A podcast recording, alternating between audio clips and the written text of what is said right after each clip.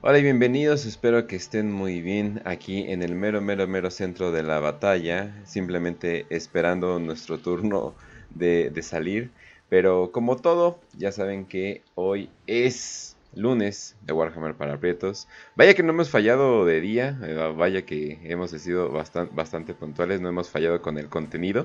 Y si nos siguen en Patreon, pues más, más eh, han visto que no, no, hemos fallado con el, no hemos fallado con el contenido. Así que eh, vamos en una buena rol de programas últimamente. Y hoy les tenemos un programa muy especial que forma más que nada como una segunda parte, pero no, más bien es como que un adendum a un programa que ya habíamos hecho, que fue nuestro mero, mero, mero primer programa, eh, que es, eh, hablamos de El Imperio del Hombre, y obviamente hablamos de la Guardia y cosas por el estilo, pero hablamos de manera eh, muy nueva y obviamente pues estábamos hablando a, según nosotros, a personas que no habían eh, conocido Warhammer para nada en ninguno de sus aspectos, entonces imagínense, les damos la introducción, les hablamos de la guardia, les hablamos como que de una putiza todo, es obviamente, falta mucho, ¿no? O sea, falta mucho para todo lo que eh, estábamos hablando en ese tiempo, así que nos vamos a tomar nuestra calma, vamos a, estar tranquilos y vamos a estar hablando de la Guardia Imperial de una manera mucho, mucho, mucho más eh, relajada. Tal vez hablar de uno que es regimiento, pero nos vamos a estar basando principalmente, y ahorita nos va a decir Facio, Facio, ¿cómo estás? Muy bien, Kench, aquí otro lunes, otro lunes de Warhammer para Pretos, hoy 4 de julio, feliz día de la independencia a los gringos y también a la a los prorrusos que hoy creo que ganaron o ayer ganaron en su en ya libraron una de las repúblicas. Entonces, qué cagado, ¿no? Que el día de Estados Unidos los, los rusos ganen su independencia de. Seguramente en Estados Unidos todo está bien y no tuvieron tiroteos en sus desfiles de 4 de julio ni nada por el estilo. nada, nada, ¿no? Oye, pues no, ¿cómo, ¿cómo puede ser 4 de julio si en el evento más patriótico en la, en, en la cultura estadounidense que es un tiroteo? no mames, se maman, ¿eh? Se maman. Pero, pero bueno, hablando de tiroteos, hablando de patriotas, pues hoy vamos a hablar, sí, de la Guardia Imperial. Este capítulo tómenlo como un, no un remaster, pero más bien como una continuación, un episodio complementario del primer episodio que hicimos tanto del Imperio, pero también del episodio de la Guardia Imperial, que es el del Martillo del Emperador, me parece, creo que es el capítulo 24 de, de WPP, por ahí lo encuentran, son de los primerillos, bueno, relativamente de los primeros, ya a este punto pues ya llevamos creo que ya más de 100, entonces pues sí es de los primeros en ese punto. Y este, más que hablar de los regimientos, más que hablar, porque cada regimiento se va a llevar cápsulas o episodios especiales, como lo hicimos con Kadia, con Krieg, con Katachan, etcétera. Pero en especial este capítulo lo vamos a basar, sí, como ya dijo Kench, en un libro, y este libro es nada más y nada menos que el Manual de Infantería, del Manual de Infantería Imperial de, de Games Workshop, ¿no? Que sacó Games Workshop hace, pues tiene reciente, de hecho este manual ya tenía bastantes ediciones, pero la última edición, que fue la, la más nuevecita, salió, me parece que en el año 999 del 1941. no, es que para los que no sepan cómo es el libro, búsquenlo. De hecho, hay unas imágenes ahí que ya mandé por el, por el chat. este, este en realidad fue publicado en 2012, pero la última edición me parece que es del año pasado, que está con la como portada roja. Eh, una, una, portada muy bonita de cuero que compré ahí en el, en el GameSmart de Insurgentes. Un saludo a todos esos, a los de GameSmart que nos hicieron favor de hace dos, ya hace una semana, ¿no? Prácticamente dos semanas casi de, de prestarnos el lugar. Y pues me, me, agarré este libro y oye, está muy bueno. Se supone el libro, a grandes rasgos, te lo van a escribir como si lo estuviera escribiendo, obviamente, eh, miembros del Departamento Monitorum, miembros de la Guardia Imperial, miembros de, pues sí, de lo que es el State Imperium, que es una organización de la cual es, la cual yo ni siquiera sabía que existía hasta, hasta que leí este libro. Y todo lo que nos dice el libro es prácticamente toda, en cada sección nos va dando un organigrama de cómo es la eh, Guardia Imperial, incluso de su historia, de sus procedimientos organizativos, de cómo se lleva a cabo el equipamiento, los recursos, el uso y mantenimiento de todo el equipo de un guardia imperial, cómo se lleva a cabo una guerra, tácticas, armas, eh, incluso hasta nos dicen comida, etcétera, etcétera, etcétera. Y es un libro muy bueno. Em, muy bonito. si lo quieren pillar y les gusta más pillar así libros así como tipo de colección, pues este es uno muy bueno. Y pues vamos a hablar en base a eso. Pero bueno, también vamos a hablar, eh, yo creo que de unos cuantos eh, regimientos, de los cuales no hablamos en el primer capítulo. Y pues sí, eso va a ser. Y recuerden, aunque no hablemos de ese, eh, de ese regimiento en específico que quieren oír, probablemente en el futuro le toque un propio episodio o una cápsula dependiendo del tamaño de la historia de, ese regimiento. Pero bueno, así lo dejamos y, a darle. Así es, así es. Eh, y también eh, alguien que posiblemente podrá entrar a cualquier escuela militar de cualquier país, ya que lo que primero que te piden es la altura. Raz, ¿cómo estás? Hola Kencho, hola Facio, hola queridísima audiencia. Hoy vamos a hablar de el manual de cómo ser racista. Yo estoy muy feliz, muy contento. De hecho, eh, estaba investigando un poquillo sobre las referencias que toma el libro. Y nunca pregunten qué era el libro que recibía cada soldado alemán en la Segunda Guerra Mundial, que les decía cómo identificar ciertas etnias una etnia específicamente con, mucho dinero, por así decirlo, así que pues está tomando un poquillo de, influencia de ahí. Tiene un león, es lo que más me saca de onda en la portada, es como que, ¿por qué un león? O sea, nunca he visto como que el león representando al imperio o algo por el estilo, me sacó de onda, así como que, ah, cabrón, está, está raro, está raro. Una águila de perdida, güey. Ajá, por este lado. O sea, al menos había que darle un poquito de, amor a los felinos y no solamente son los hombres gato que tiene el imperio como humanos que no necesariamente son mutantes, pero parecen mutantes.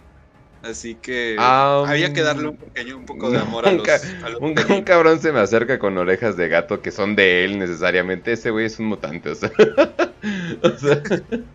o, sea tal vez es una mutación leve. ¿no? Sí, o sea, es una mutación leve pero eh, el momento que ese güey empieza a purrear, lo disparo. O sea, no manches, no, o sea, no, no, no empecemos esto. Mi, pregunta es: ¿cómo sobreviviste a la TNT si, estás diciendo esto, güey? Híjole, no tenía mi Volter. Ese es el, ese es el pedo. aparte era puro disfraz, no hay pedo. Y me estaban distrayendo ah, bastantes culos. Que Jesus Ah, ok, eso lo explico. Sí, no mames, güey. Me encanta que las mujeres así, ah, es un evento donde va a ir muchos niños, ok, voy a llevar mi hilo dental. Es como, ok.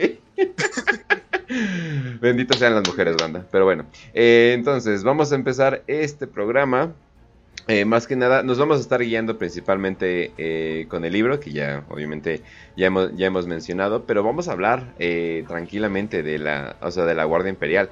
Ya sé que es una fuerza muy presente eh, en el imperio. De hecho, es un. Bueno, siempre que dicen los números, dicen incontables. ¿99.99% de las fuerzas militares? Sí, sí, exactamente. Eh, resuelven la mayoría de los problemas, eh, terminan, o sea, empiezan y terminan la mayoría de, los problemas también. obviamente hay rebelión. Cada planeta debe de dar su diezmo, su diezmo ya sea con personas y cosas por el estilo, pero muchos obviamente dicen, oye, este, este planeta le está yendo muy bien, que nos dé un porcentaje de su población para la Guardia Imperial.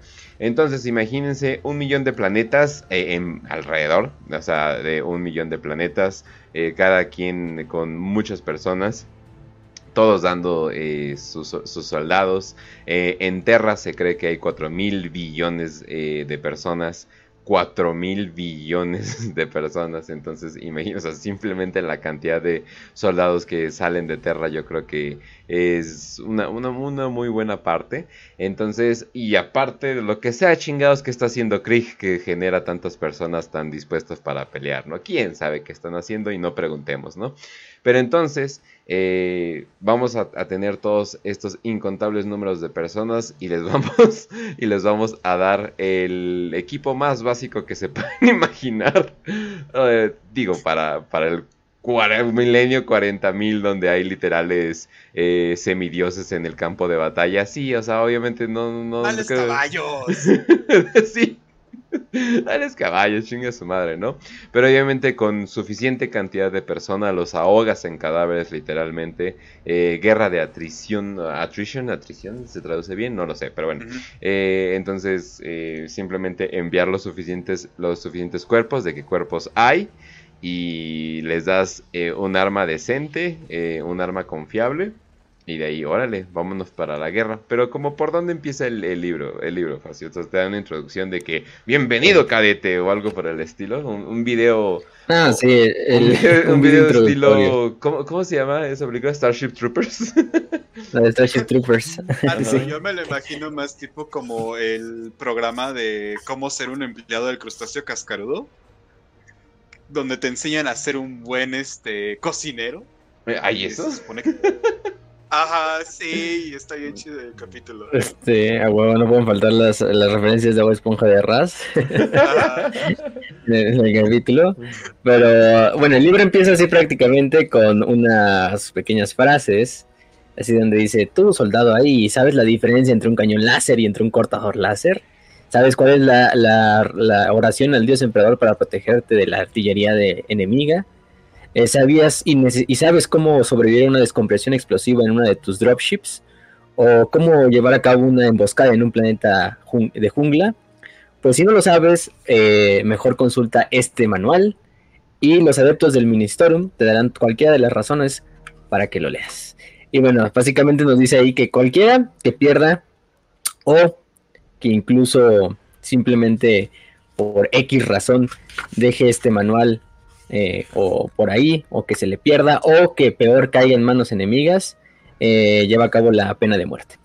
¿Quién, lo hace? por orden del departamento monitorum. Muy, muy, muy, muy, muy, muy fácil de entender, ¿no? Pierdes este manual y te toca bala. Y sí, el manual pues nos lo dice que fue escrito y preparado y producido por la oficina del, del canciller del State Imperium, o del State Imperium, o del Estado Imperial, en conjunción con el Lord General Militante de la Guardia Imperial, y también producido y mandado a, todos los regimientos por el departamento Monitorum. Fue escrito en el 945 del 1041, la primera edición. Y bueno, para principios lo que nos da es un prefacio escrito por Seward Rosencrantz, que es el canciller del State Imperium. Eh, este State Imperium que no lo habíamos mencionado en las primeras, en el primer episodio de La Guardia, eh, junto a la propia guardia y junto a lo que es el, pues sí, junto al Lord General Militante, forma parte y es una división del Administratum que se encarga de hecho de mantener lo que son todos los récords eh, y registros y los censos de las oficinas del Administratum. Una de entre ellas es el famoso Departamento Monitorum. Que los que no sepan, el Departamento Monitorum a grandes rasgos, pues es como eh, esa subdivisión del Administratum que se encarga de llevar a cabo toda la administración, comando, eh, provisión, eh, etcétera, etcétera, y logística de la Guardia Imperial. Entonces es más como el brazo administrativo de la Guardia Imperial. Y el State Imperium está arriba, ¿no? Su líder es el canciller y de hecho es uno de los, puede ser gran señor de Terra, si, si la posición se, se abre, ¿no? Entonces, pues aquí nos lo dice, ¿no? Hasta viene firmado por el famoso canciller. Y de acuerdo, y de acuerdo con TTS, es increíble en las batallas de rap, pero simplemente te parte la madre en las batallas de rap. Holy shit. Sí. Oye, piénsalo de esta manera, tienen que hacer algo mientras están haciendo nada. E-, pues, eso, estaba, eso, estaba, pensando, o sea, ¿Qué tan distópico sería? O sea, te quejas de, no sé, cuando vas a sacar tu, tu INE, ¿no? O tu licencia de, de conducir. Imagínate qué tan distópico es, es, es el Adeptus Monitorum. O sea, simplemente imaginarte cómo no realísticamente puedes manejar tantas vidas y tantos planetas y tanto. O sea, la cantidad de, papeles que hay tirados por ahí que nadie sabe qué hacer con ellos, que simple, o sea, la cantidad de cosas que se ignora, la cantidad de cosas que se pierden, o sea, no mames, o sea, eh, una puta delegación luego no puede con sus propios papeles ni hacer cosas bien, ahora imagínate para todo el imperio, Jesus. Bueno, para sacar su licencia de tener una casa y poderse casar, necesito el documento de nacimiento de en este planeta de su tatara tatara tatara tatara tatara abuelo. ¿Cómo que no lo tiene? Tiene que tenerlo, señor, es un documento importante.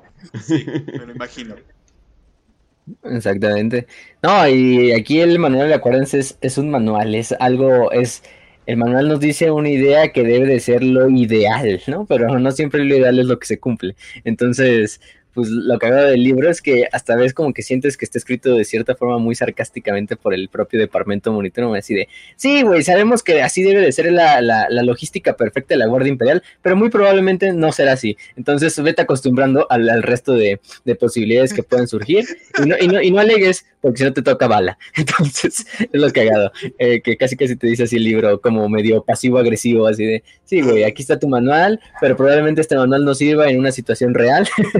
porque eh, la guerra cambia, los planetas cambian, el warp cambia, entonces pues todo esto es una sugerencia, casi casi, ¿no? Pero bueno, luego te dice, hasta puedes escribir tu nombre en el, en el manual, ahí te viene como, ¿a quién pertenece este manual, no? Hasta te dice la, serie del, del manual y todo el número de serie, y pones tu nombre, tu sexo, hombre o mujer, o basado en el imperio, así nada más pone dos sexos, regimiento, número serial, rango, grado, altura, peso, eh, incluso marcas que te distingan como cicatrices, barba, bigote, etcétera, etcétera, edad, eh, lugar de nacimiento y fecha de nacimiento.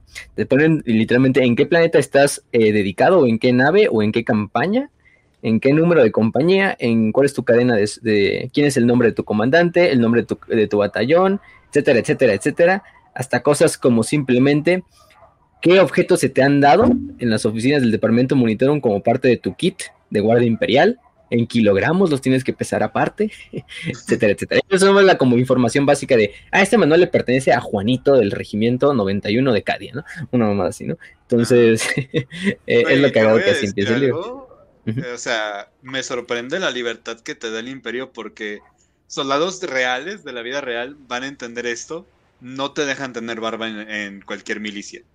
O sea, muy rara vez te dejan tener barba, sobre todo en ejércitos de Occidente eh, obviamente en Oriente como que les vale madre. Pero que te dejen tener barba en Cadia es bastante chido, güey. Oye, tienes una libertad tener barba. Deberías estar agradecido con el imperio.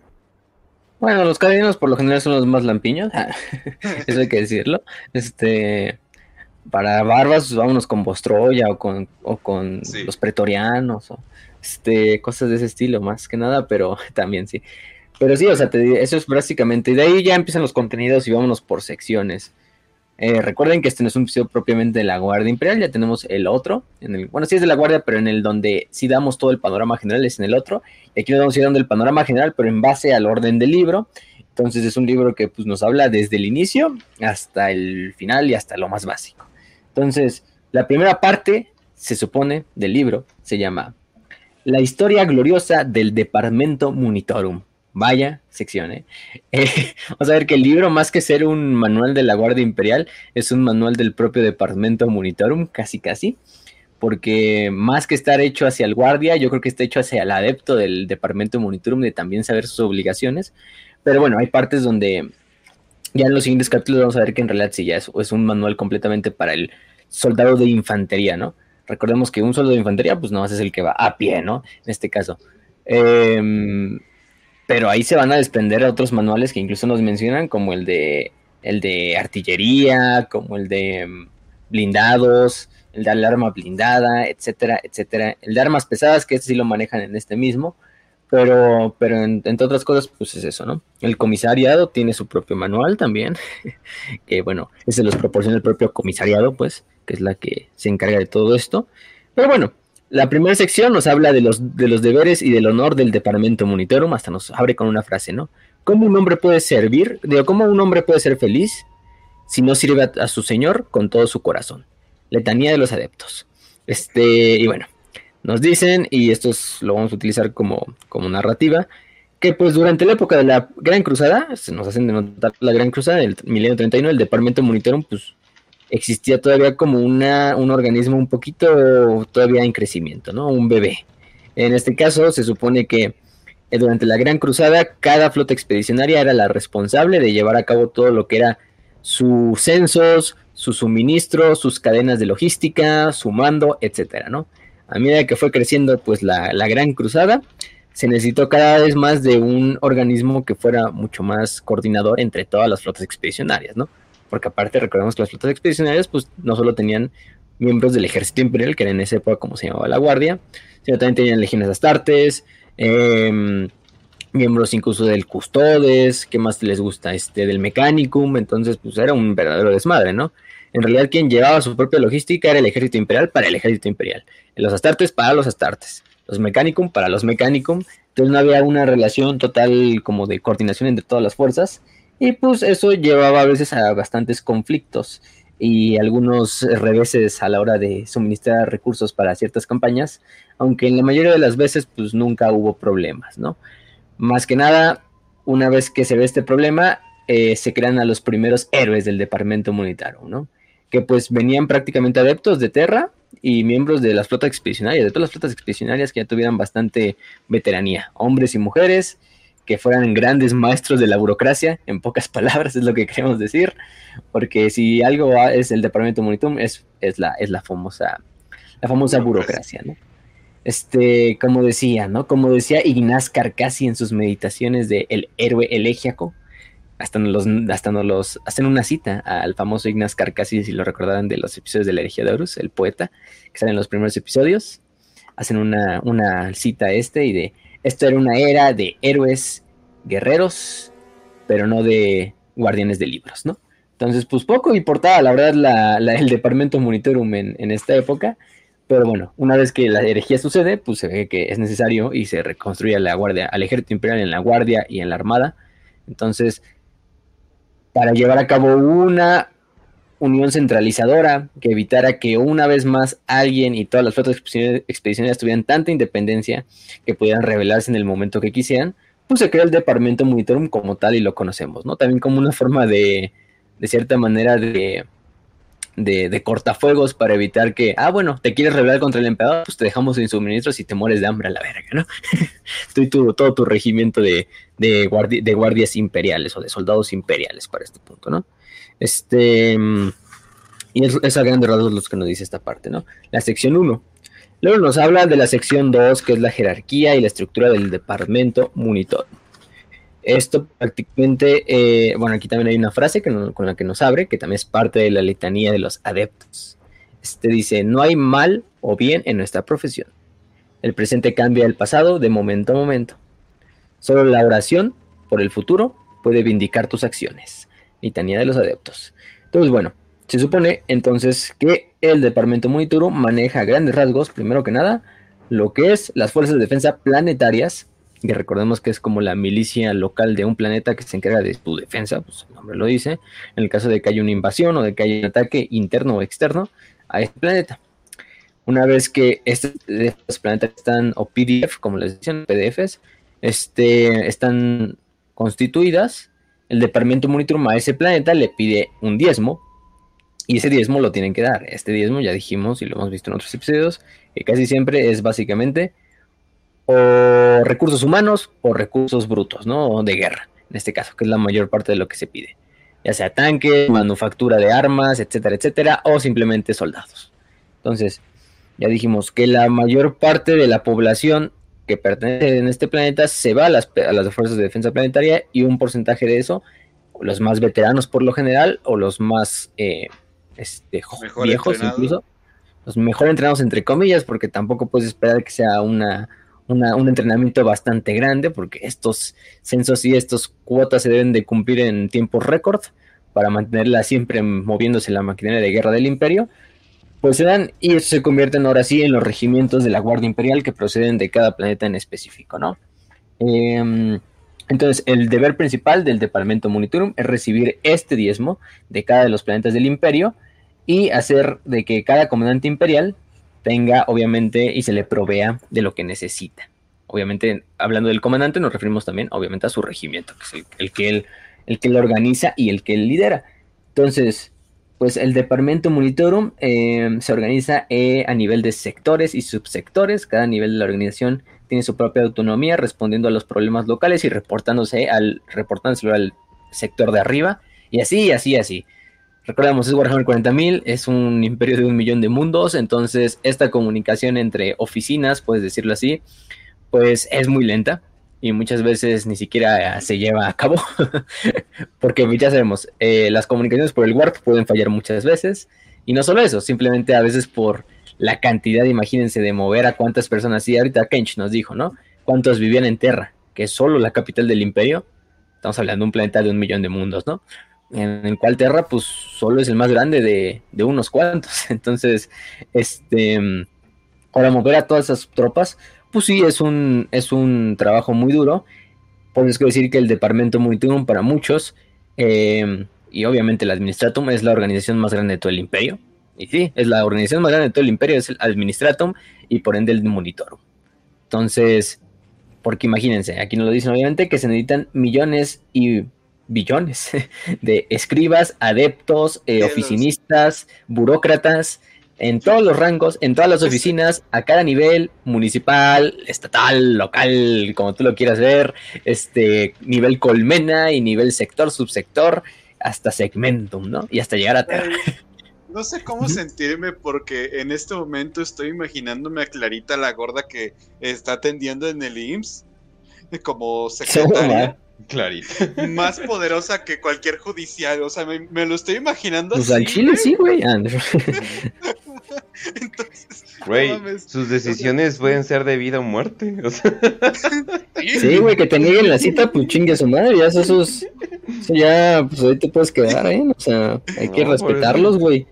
Al final los burócratas. exacto, sí, siempre en el IMSS traten a todos con respeto porque los cabrones, si te agarran enojo, ya, ya te moriste, güey. Ya chingaste tu madre, ¿no? No, por eso los burócratas, los, los burócratas, ¿qué esas mamadas del dios de la muerte? No, güey, los burócratas son los verdaderos pinches señores de la vida y la muerte y no mamadas. Sí. ¿Qué le pasa a una nación, güey? Entonces, pues es lo mismo del imperio. el imperio es el organismo más burocrático que pueda tener en mente cualquier universo de ciencia ficción, de fantasía, de lo que quieras, incluso eh, todo apunta a que el futuro de nuestra propia humanidad va a ser algo parecido, ¿no? si ya la burocracia en un pinche país de 120 millones es eh, hija de su puta madre, pues ahora imagínate en una galaxia de un millón de mundos, ¿no? Entonces, bueno, esto es por eso es que el departamento Monitorum son considerados héroes y hasta viene una parte, una imagen de un mural así eh, de la Guardia Imperial donde marchan los propios soldados, los comisarios, pero atrás van los siempre listos adeptos del monitorum cargando lo que simbólicamente son unas piezas de artillería, bueno, una munición de artillería, pero que representan cada uno de los eh, aditamentos, suplementos y cosas que da el departamento monitorum para que un regimiento funcione. Entonces, ¿sí? ¿No quieres decir? No manches, o sea, es que me estoy imaginando de veras a Clarita la que desayuna tortas de tamal y se va. Eh, eh, y ahí en el desfile militar del 15, 16 de septiembre, güey, ahí teniendo, no mames, no, no, es que es lo que me imagino en mi mente tercermundista, pues es algo, es algo parecido, ¿no? casi igual, nada más que llevado al, a la millonésima potencia. Y bueno, también nos dice ahí que el departamento Monitorum, pues es el encargado de decirle a las PDF, pues güey, tú tienes que defender tu mundo. Si el departamento Monitorum ve necesario que intervenga un regimiento de la Guardia Imperial, pues se le envía. Si ve que las fuerzas de defensa planetaria no pudieron repeler el ataque a este mundo imperial, pues se manda ya obviamente a la gran estructura que es la Guardia Imperial, obviamente siempre manejada por el departamento. Entonces, bueno, aquí hay una estructura a grandes rasgos del departamento Monitorum, en el cual hasta arriba, hasta arriba, en los altos señores de tierra, de Terra, hay tres hombres que valen la pena mencionar. Tres nombres que son el Lord Comandante Militante de la Guardia Imperial, que a su misma vez lo lo aconseja el oficio táctica y la escuela progenium. Eh, la oficio táctica, pues el nombre nos lo dice, es la oficina táctica, la encargada de todo lo que se encarga de, pues sí, la táctica imperial, las estrategias, a dónde se van a enviar las tropas, en qué momento se necesitan, cuándo se necesitan, cómo se necesitan, a quién se necesita, etcétera, etcétera. Y la escuela progenium, que la escuela progenium, pues obviamente hablamos de, primero de que ella suple a los Scions, por ejemplo, a los comisarios, pero aparte también muchos Lord Comandantes militantes de la Guardia Imperial han sido miembros que han salido de la Escuela Progenium, gracias a su poder, a sus grandes campañas, etcétera, etcétera, lo que tú quieras, ascienden a su, sector, su sector hasta el segmentum, ¿no? Y de ahí incluso pueden llegar a ser pues líderes de toda la Guardia Imperial, ¿no? Como lo es el Lord Comandante militante de la Guardia Imperial. Junto a él está el canciller del State Imperium, que lo, lo aconseja la la oficina de descenso imperial, creo que se llama. Eh, en este caso, él es el que ya dijimos que se, acaba de, se lleva a cabo todos los registros y censos de las oficinas del administratum, incluyendo el departamento. Luego viene el maestro del administratum, que sí, el, maestro del administratum yo creo que es uno de los High Lords más poderosos de todos, incluso más poderoso que, que Space Marines, que el maestro del asesino, chingue su madre, que el eclesiarca. Para mí yo creo que el señor del administratum ha de ser el señor más poderoso de todos, el, alto señor de Terra. La verdad es que si lo decimos y lo vemos de una forma objetiva, pues en cierta manera sí. ah, sí, no, no, todas las demás fuerzas se deje, se quedan sin burocracia, pues ahí chingaron a su madre, ahí se quedaron. Entonces, y él lo aconseja la oficina de, de, de, de, registros, de records. Estas son las, de hecho, estas, todas estas, estas cuatro oficinas que mencionamos, bueno, tres y la escuela Progenium, son las oficinas senior del departamento monitor. Aparte, entonces, ya de ahí viene, ahora sí, las oficinas del departamento monitor, que de hecho están al mismo nivel que la Adeptus Mechanicus. casi, casi, imagínense, que la Adeptus Mechanicus imagínense, ¿no? El Adeptus Mecánicos se supone que está al nivel del Adeptus Terra que engloba todo. Entonces, bueno, más bien es al nivel del Mechanicum en logística. Entonces, pues, ay, güey, ¿no? A partir de él se. Uh un hijo de su puta madre, güey. sí, no mames. Y a partir de él se desprenden eh, las oficinas del Departamento Monitorum en cada segmentum: Obscurus, Tempestus, Solar, Pacificus y Última. Entonces ya tenemos a las cinco oficinas dependiendo de cada segmento o a los comandos del departamento monitorum en cada segmento y de ahí se va a desprender al comando del sector. Recordemos que un sector pues comprende, em, sería la segunda división después del segmento. No me acuerdo este, exactamente de cuántos años luz era un sector, pero ahora se los investigo.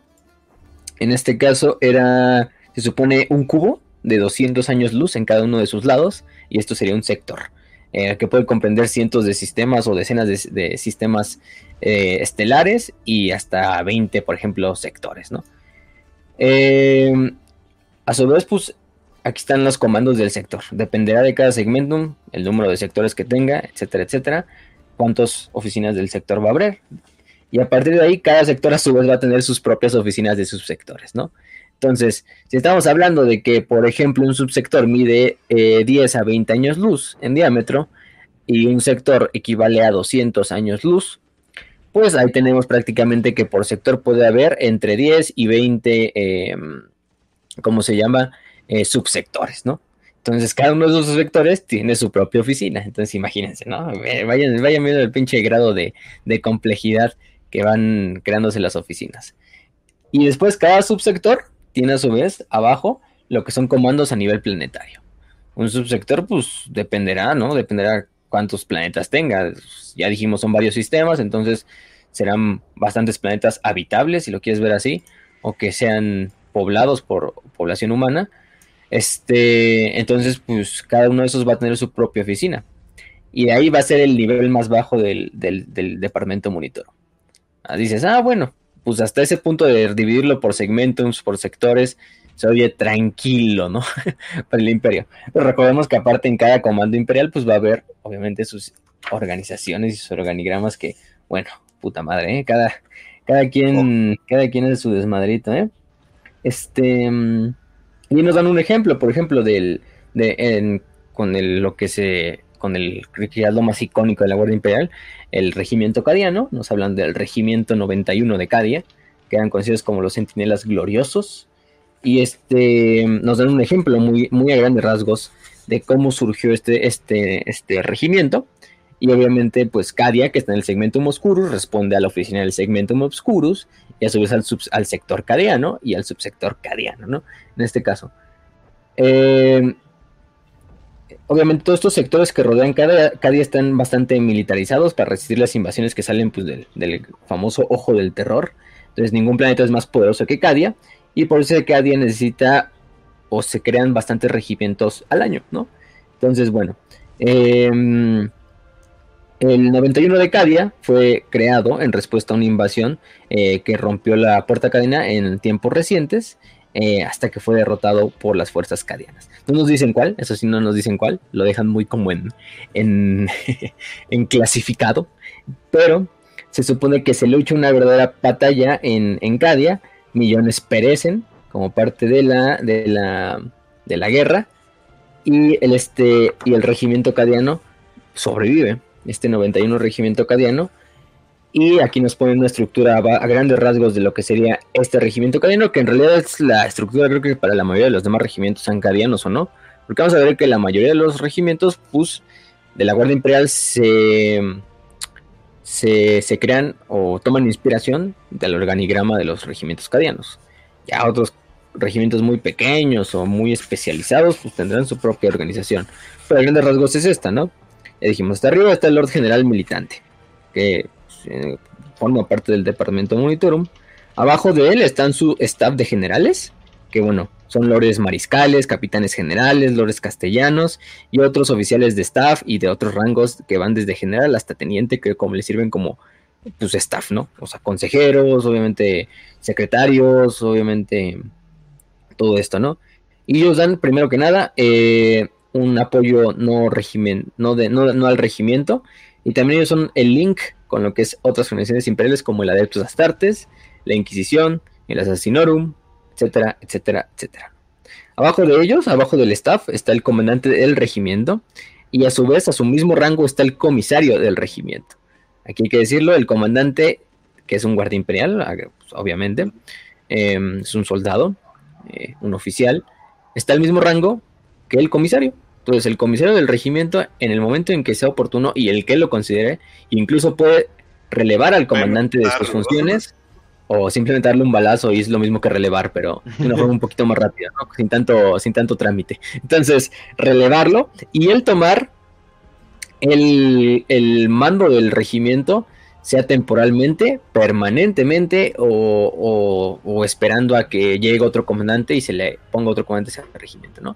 El ejemplo más grande pues es Ibram Gunt, ¿no? Con, con el famoso primero y único de Tanit, que él es un comisario, sí, pero él es el señor de, todo el de todo el de todo el regimiento. Sí es el comandante, ¿no? Eh, en, en este punto. Entonces, es lo curioso, ¿no? Abajo de él, pues ya van las compañías, ¿no? Cada compañía tiene, obviamente, un, este, un capitán de compañía y un comisario. Van, trabajan como por binomios, como por parejas. Un, siempre va un, lo que sería este, este comisario junto a su capitán de compañía, que igual que como el, el comisario del regimiento tiene la tarea y tiene las funciones y tiene la, eh, autorización de, si no ve que ese capitán de la compañía es apto para el trabajo, pues relevarlo, ¿no? Y en este caso, pues pues es una de las principales funciones, ¿no? Cada una de estas compañías, pues tiene sí miembros de artillería y de soporte blindado, pero en la verdad lo que nos interesa es la infantería, que ya son los pelotones, ¿no? Cada pelotón tiene un líder, que es un escuadrón, un comando de escuadra.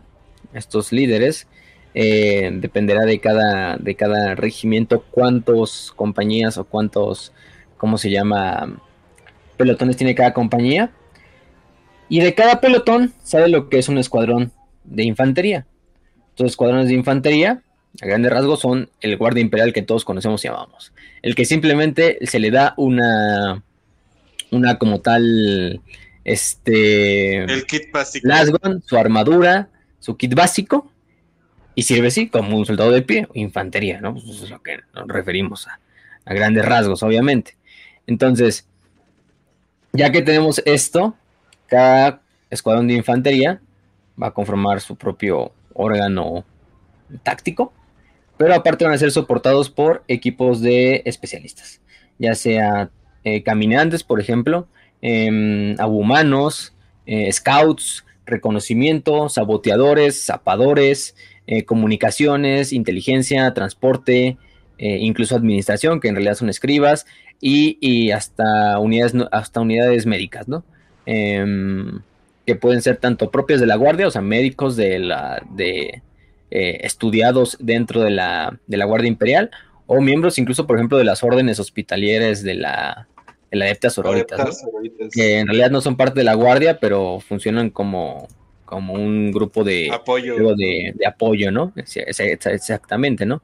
Entonces, pues eso es lo que podemos decir a grandes rasgos. Y el número no les doy un número así de, ah, si una compañía tiene tal y tal y tal, porque en realidad hay muchas cosas. Eso varía mucho, ¿no? Del varía mucho. Varía del regimiento, varía obviamente de la población del planeta, varía de muchas cosas, muchos factores deciden eso, ¿no? Eh, por lo general las escuadras, si las, las escuadras pueden ir desde 5 hasta 10 individuos, y ustedes ya dirán, ¿no? O sea, mm, eh, de ahí se van desprendiendo lo que son los pelotones y en última instancia las compañías. Eh, por ejemplo, si no mal recuerdo, un pelotón creo que son como casi 50 hombres en la vida real, en este caso. Este mm, dependerá también de cada, de cada pues unidad de, de, militar, etcétera. Eh, luego de ahí irían las secciones, las compañías, las compañías pueden ser de hasta, no, desde, desde 100 hasta creo que 200 soldados. Eh, un batallón de 400 hasta 1300 y un regimiento de hasta 1000 a 1500. Eso en la vida real, ¿no? Aquí es Warhammer 40.000, aquí nos referimos, regimiento es la máxima o el máximo número organizativo, ¿no? De una fuerza propia de la Guardia Imperial. Muchos regimientos se pueden juntar y al final de cuentas hacer un ejército, una cruzada, brigadas, divisiones, etcétera, ¿no? Pero eso ya es otra instancia, ¿no? Eso no nos interesa por el momento. Entonces, en la vida real es 1500, ¿no? Pero eso es en una, pues, en, los en, los, ejércitos actuales que pues, con trabajo llegan a los 500 mil soldados. Ahora imagínense en el universo de Warhammer 40.000, ¿no? Pues estamos hablando de que un regimiento puede ser esa cifra multiplicada por 5, ¿no? Entonces, 150 mil soldados, este, 15 mil soldados mínimo, o sea, ustedes ya dirán.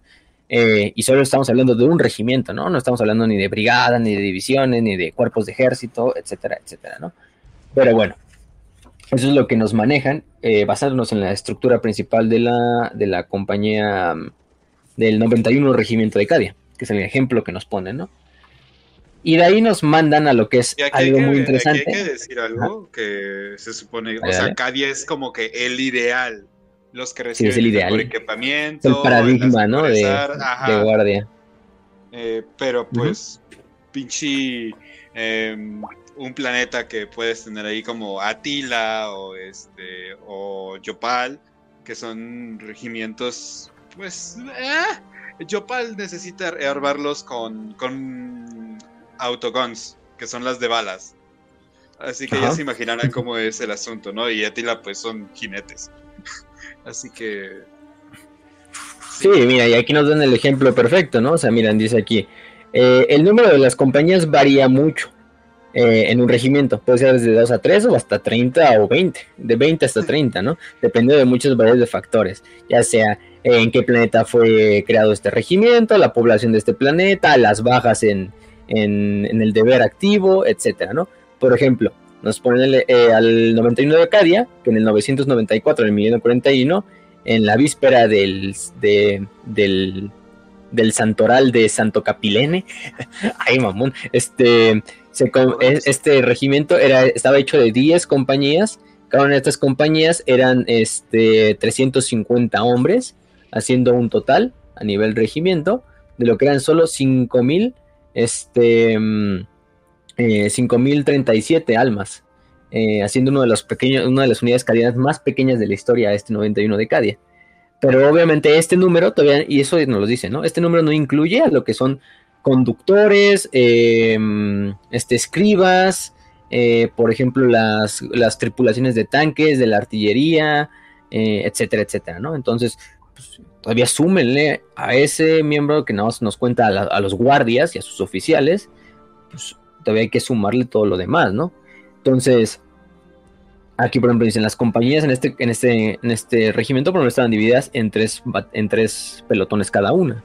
Esos tres pelotones a su vez se dividen en tres escuadrones y cada uno de estos escuadrones que la mayoría eran de infantería, aparte de los de apoyo, pues por ejemplo estaban hechos de 10 soldados uno de ellos un sargento, ¿no? Que era su oficial de ese escuadrón. Entonces, em, por ejemplo, uno estos guardias imperiales iba armado con lo que era una lasgon cadiana, manufacturada, manufacturada a las más grandes especificaciones que necesitaba. Dos de esos guardias eh, imperiales que iban en ese escuadrón eran los miembros o los, los que llevaban armas pesadas, ya sea bolters pesados, armas de plasma, etcétera, etcétera, ¿no? Entonces, pues sí, eso es, eso es muy, muy, muy, muy dependiente de cada regimiento, pero ahí nos dan un buen ejemplo con el 91 de Cadia. Entonces no hay un número exacto cuando les digan, ah, sí, un regimiento se compone. No, en Warhammer, pues, un regimiento se compone de lo que digan mis huevos, casi casi dice el departamento monitorum. sí. Entonces, pues habrá regimientos de tan poquitos como por ejemplo este de 5037 almas, hasta regimientos que superen los 100.000, los 10.000, etcétera, ¿no? Digo, si se supone que los Space Marines tienen un libro sagrado que deben de seguir al pie de la letra todo, y básicamente Rogaldor, y, Rogaldor dice, ah, no sé leer. Entonces, o sea, no entonces es como, y, bueno, y hablando de eso, hablando de, de llevar su manual, pues aquí en otra parte del manual, que es la sección 3, que nos habla de eh, las necesidades básicas de un regimiento, ¿no? De lo que debe llevar el kit de un soldado imperial normal, ¿no? O estándar, de un miembro de escuadra, ¿no? Que no sea un soldado pesado, ni un soldado de la artillería, del arma blindada, etcétera, ¿no? Entonces, obviamente todo esto lo tiene que dar el departamento monitor, es el, el encargado de proveer al soldado con todo lo que necesite. Y obviamente este kit, lo que nos dice que debe de llevar es, obviamente, nada más que nada, la Lasgon, que es el arma básica y el arma estándar de todos los guardias imperiales. El modelo pues dependerá también de cada regimiento, de los mundos forja que estén cercanos, porque hemos visto que hay diferentes patterns o patrones o modelos de Lasgon, dependiendo de cada planeta, dependiendo de cada mundo forja. Pero esto, bueno, lo que se necesita es esta Lasgon, ¿no? Que por lo general lleva 6 cargadores. 6 cargadores del kit básico, solo 6 power packs. Eh, cada uno de estos power packs se supone que puede disparar mínimo 2000 tiros, dependiendo también de, del modo en que se use la Lasgon. Eh, y eso lo dejan muy claro, 2000. Recordemos que estos cargadores, aunque pues, digas, ah, bueno, seis cargadores, cada uno con 2000 balas, a lo mejor a grandes rasgos en una guerra de Warhammer 40.000 es poco, pero son fáciles de recargar. Recordemos que estos cargadores pues, se pueden recargar simplemente con ponerlos cerca de una fuente de calor. Ya sea en el sol o cerca de una fogata y obviamente rezarles, ¿no? a huevo también, para que, para que el pinche cargador no se, no se desmadre.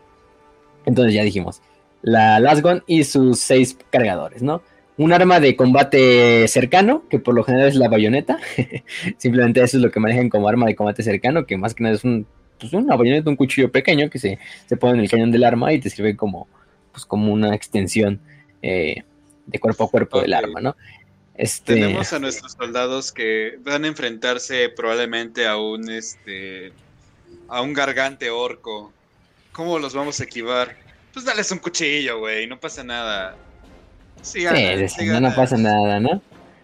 Y bueno, ahí también nos dan una nota, ¿no? De que cada regimiento pues también es libre de dar a sus soldados eh, armas cuerpo a cuerpo que ellos crean eh, como tal apropiadas, ¿no? O sea, la, la bayoneta es como la recomendación para la mayor parte de los regimientos, pero por ejemplo nos dan el ejemplo de, del primero y único de Tanit, ¿no? Que tenían estas famosas espadas conocidas como eh, Straight Silver Em, o por ejemplo los Mortant Headhunters, que utilizaban una espada conocida como la espada del carnicero, o los regimientos catachanos, que utilizan sus famosos cuchillos catachanos, ¿no?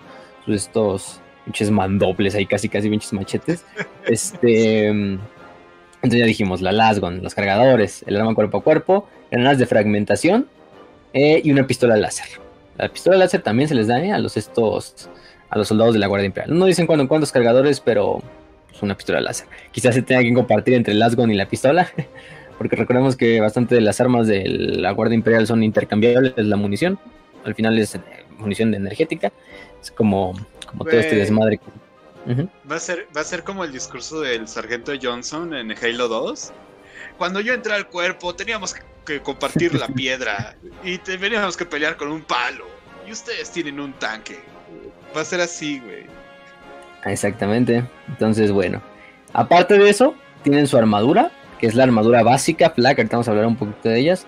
Eso no, eso no, no incluye, obviamente, armaduras especializadas con las que pueden utilizar otros regimientos, que ya es propio de su, de su kit, como por ejemplo la armadura reflectiva de los vitrianos, este, entre otras, ¿no?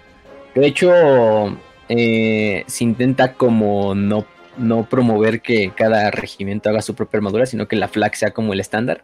Pero hay regimientos que sí, simplemente les vale verga y pues, no, no les puedo decir que no. Este, también se les da eh, packs de raciones para cuatro días, artículos de baño, es decir, cepillo, eh, probablemente mm, eh, una navaja para rasurarse, entre otras cosas. No, tampoco nos especifican mucho qué son estos equipos o artículos de, higiene personal y otros eh, objetos que se necesitan para el campo de batalla.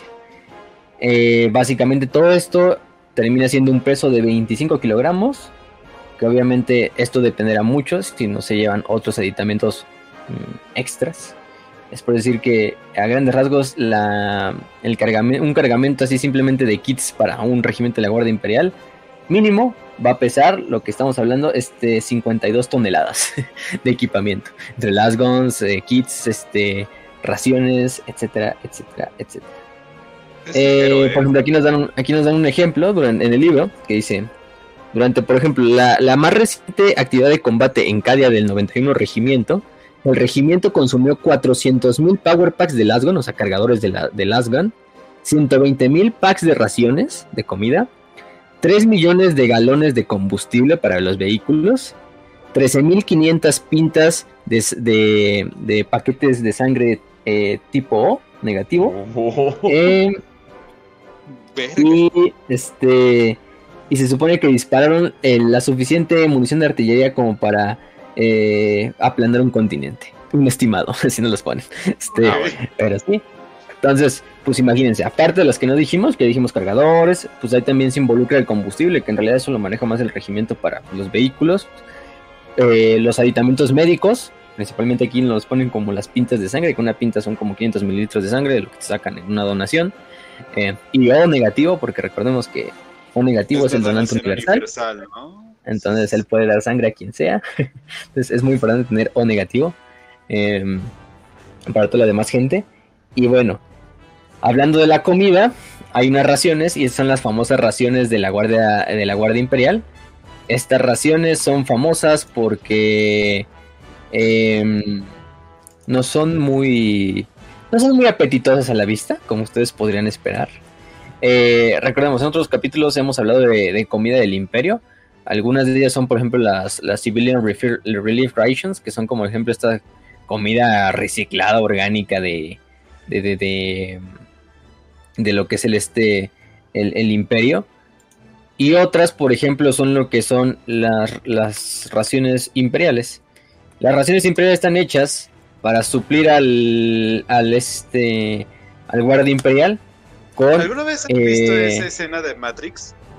En la que les sirven como, o sea, están en la nave y les sirven como que pura prote un batido de pura proteína y algo así. así es, güey, o sea. De hecho, haz de cuenta, estas, estas famosas raciones de nutrientes están hechas para que el guardia imperial tenga su nutrimiento, su aporte calórico necesario para el día calórico, de proteínas, de grasas, de carbohidratos exactos, ¿no? Esto también tiene mucho sesgo y no es del todo bastante bueno porque dependerá también del peso y la estatura de cada guardia imperial, su requerimiento nutricional pero las pero todas las raciones pues hacen en un solo estándar, entonces todas las raciones son iguales. Entonces a un güey que mide 1.95 y que pesa 125 kilos no va a ser igual una ración para un güey que pesa 70 kilos y mide 1.75, ¿no? Entonces, pues es lo cagado, que en teoría deberías de servirles, sí, debería de servirles a todos. No es como que haya, ah, sí, mira, esta, esta ración es tamaño jumbo para gente más grande, ¿no? Para gente arriba de 1,95, de 100 kilos, ¿no? Esto es para, para los menores, ¿no? Los que están más abajo de ese peso, de esa estatura, ¿no? No, es un simple, es una simple estándar para todos. Entonces, si habrá unos que necesiten quizá una ración y media, o robarle a un compañero un poco de su ración, o chingarla así, entonces se supone que estas, estas raciones tienen una vida, eh, pueden mantenerse en o sea, sin ser abiertas, 160 años, 160 años terranos, sin, que se pudran, sin que se descompongan. Obviamente si ya se abren, pues eso, eso, eso baja, ese tiempo baja. Pero son famosos porque resisten bastante tiempo, ¿no? Este, dice la Guardia Imperial, les hicimos porque eh, muchas veces, muchas veces con la dieta, con la dieta normal de un guardia imperial, no le permite suplir sus necesidades básicas de calorías quizás la mayoría llega a la mitad, entonces esto tiene efectos negativos como baja concentración en el campo de batalla, como este mm, eh, pérdida de peso, como fatiga mental, etcétera, etcétera, etcétera, ¿no? Este, como problemas a la hora del juicio, eh, entre otras cosas, y se dan estas raciones como comida complementaria a la comida que aparte los guardias tienen que cazar o que tienen que conseguir o que muchas veces hay cocineros dentro de los, de los regimientos imperiales que se encargan de sí generar un poquito de una comida o con estas mismas raciones hacer unos platillos un poquito más sabrosos, ¿no? en teoría. De hecho hay una imagen muy buena que viene en el libro, ¿no? Que, que hasta nos dice, ¿no? Estos, estos, estas raciones que se le da eh, a la Guardia Imperial por parte del Departamento Monitorum son eh, wholesome y nutritivas, ¿no? Hasta lo dicen wholesome and nutritious, este, este, y sale así un pinche cocinero así imperial dándoles ahí un pinche porridge ahí en el plato, así todo hecho mierda y, eh, y cómenle como puedan. Pero las raciones se supone que son como los MREs. ¿Sabes qué? Estaba a punto de decir un comentario hiriente, pero me di cuenta de que este libro lo escribieron oficialmente eh, gente que está basada en el Imperio Británico. Entonces entiendo que ellos consideren esta comida como bonita, como buena como manjar, ¿no? De pinches frijoles dulces, todos valevergas, o, un pinche pan ahí con. O pescado y con papas, güey, ¿no? Así no, pinche. Todo bien desabrido. Pues sí, o sea. Como son ingleses, sí. Ajá. Los, los entiendo también. Cuando hicieron la inspiración para el libro. Pero bueno. Todo, entonces, todos estos, digamos, las raciones vienen como un MRE, ¿no? Como los famosos MRE que utilizan algunos ejércitos, ¿no? Son estas como comidas ya preparadas que vienen en estos packs, así como que tú abres y tiene comida, desayuno y cena, ¿no? Este, pues las comidas de la Guardia Imperial son muy parecidas. Supone que trae lo que son como 16 sobrecitos y cada uno es una comida lista para comer. Em, y cada una con un sabor diferente. De hecho, bueno, hay variedad de sabores, 16 sabores diferentes, este, dividido en tres comidas que una, obviamente, estas raciones, una vez echándoles agua, se convierte en un, pues en un puré, en un pinche batidillo ahí completamente de color gris, en un estado semisolidificado, con un sabor específico, carne de grogs, eh, cosas muy diferentes. Entonces, todo uno de estos tiene, se supone que cada uno de estos paxitos de 16 comidas, o bueno, estas 16 comidas, divididas entre las 3 horas del día, se supone que dan el aporte necesario de proteínas, carbohidratos y grasas para un guardia imperial en teoría. lo que dijimos, ¿no? Dependerá también del peso y de, y, de cada guardia imperial, pero, pero bueno. Eh, se supone también hay algo que nos dice que estas raciones sí no se deben de comer por más de cinco días seguidos. O sea que, que lo ideal es que un guardia imperial varíe su dieta. Varíe su dieta entre raciones y comida que se haga en el regimiento o comida que ellos mismos se hagan en la campaña, ¿no? O sea, no sé, una pinche rata la agarras y, y en un caldo ahí de ratas, pues sí, ¿no? O sea, este está, está autorizado por el imperio. Porque se supone que si comes solo estas raciones por cinco días consecutivos, esto puede eh, inducir bastantes efectos adversos, como pueden ser dolores de cabeza, dolores de estómago, defectos del nacimiento si llegas a tener hijos, falla cardíaca. que eso digan? Eh, eh, pues bueno. O sea, Oye, Solo son cinco días de que en esos cinco días tienes oportunidad de buscar otra comida aparte de las raciones. Yo creo que sí lo puedes hacer. Fuck. Pero sí, se supone que es para evitar ese O sea, piensa nada más en la junta. Oye, ¿qué le vamos a dar a los que se encargan de proteger al imperio de los peores, las peores abominaciones que pueda arrojar el vacío de la galaxia? Ah, pues dale la leche que tiene color amarillo, no les va a pasar nada. Se la dimos a los niños mexicanos en Veracruz, güey. Pueden, pueden consumirlo. no va a pasar nada. No, no, va a pasar nada, obviamente. Pero, por ejemplo, mira, aquí dice hasta uno de los sabores, uno de los sabores conocidos es este pollo rostizado de Gartark. Quién sabe que sea Gartark, pero, pero bueno, este, este, este pollo, bueno, Gartark es un, es un planeta, creo que es un planeta agrícola, en el cual se cultiva una clase de pollo, o bueno, se cría una clase de pollo, que dicen que tiene un sabor muy bueno y se incluye dentro de estos 16 sabores de las raciones imperiales. Entonces, bueno, o sea, no todos los sabores son culeros, ¿no? Estás comiendo un pinche puré asqueroso que se da pollo. Eh, tú solo cierra los ojos y abre la boca y ya. Disfruta, disfruta tu comida. Eh, en este caso, creo que es lo mejor, ¿no? Como dicen esas tortas del ejército. Eh, nunca las abras, simplemente cómetelas. para ver qué hay dentro. Solo cómetelas. este, chingue su madre. Eh, y, así, y, así, vas a tener buena. Y así, así no vas a vomitarte, ¿no? Pero bueno. Entonces, Toda esta comida se guarda en, bueno, no solo la comida, sino en realidad todos los requerimientos, las armas, la comida, las municiones, pues se guardan en lo que son, eh, primero que nada, eh, bases eh, locales, bases terrestres, cercanas a la línea de frente de la batalla, unas que se, se, crea un frente, también pueden estar en órbita, en naves, y se envían los cargamentos desde órbita a los puertos espaciales ya en, en tierra y dependerá, ¿no? También depende de muchos y de muchos, ¿no? Cada, el departamento monitorum, pues decide, dependiendo del escenario de guerra, cómo se, se suministran. Em, entonces, bueno, eh, ¿qué más? Eh, también hay que decir que una vez que se pida como tal estos, estos cargamentos, porque los tiene que pedir el oficial del regimiento, si es que se han acabado, si es que necesitan reponer algunos, primero que nada, esto tiene también un pedo muy burocrático en el cual se debe recibir obviamente la solicitud y también se debe de, el departamento monitorum debe, debe llevar una evaluación de que mm, de primero que nada a todos los oficiales del regimiento incluso les hacen un test genético de pureza genética para ver si son si son aptos si no son mutantes o son pinches eh, seres otros seres que estén pasando haciéndose pasar por miembros de la guardia y pidiendo los, los estos los este, este desmadre. Y eso más que nada se ve en Cadia, porque en Cadia es donde pues vives al lado del ojo del terror. Eh, hay un pedo ahí de que pues el ojo del terror es literalmente el pinche anillo de la disformidad, ahí el pinche ano de la disformidad, entonces pues, pues oye, hay que hacerles chequeos genéticos, ¿no? Porque no voy a ver un, un miembro de, del archienemigo ahí entre ellos. Entonces dependerá, ¿no? Por ejemplo, las bases que están cercanas a, o donde se guardan la mayor parte de los eh, recursos para Cadia, son, por ejemplo, en, cerca del segmento de Oscurus, principalmente en, el planeta de Hydrafur o en Cipra Mundi. Y de ahí se van enviando a las ciertas partes donde se necesiten, principalmente en el sector cadiano, ¿no? Oye, Facio. Eh, entonces le hacen eh, test genéticos a sus soldados para saber si pueden seguir perteneciendo a, su ejército, ¿no? ¿Dónde he visto no, esto que no, que te den de comer, güey. Ah, Pero sí, casi, casi. visto esto antes? ¿Por qué me Así claramente dominicanos. Claramente el ejército dominicano en la tercera guerra contra las ballenas. Pero bueno, entonces. este. Pero bueno.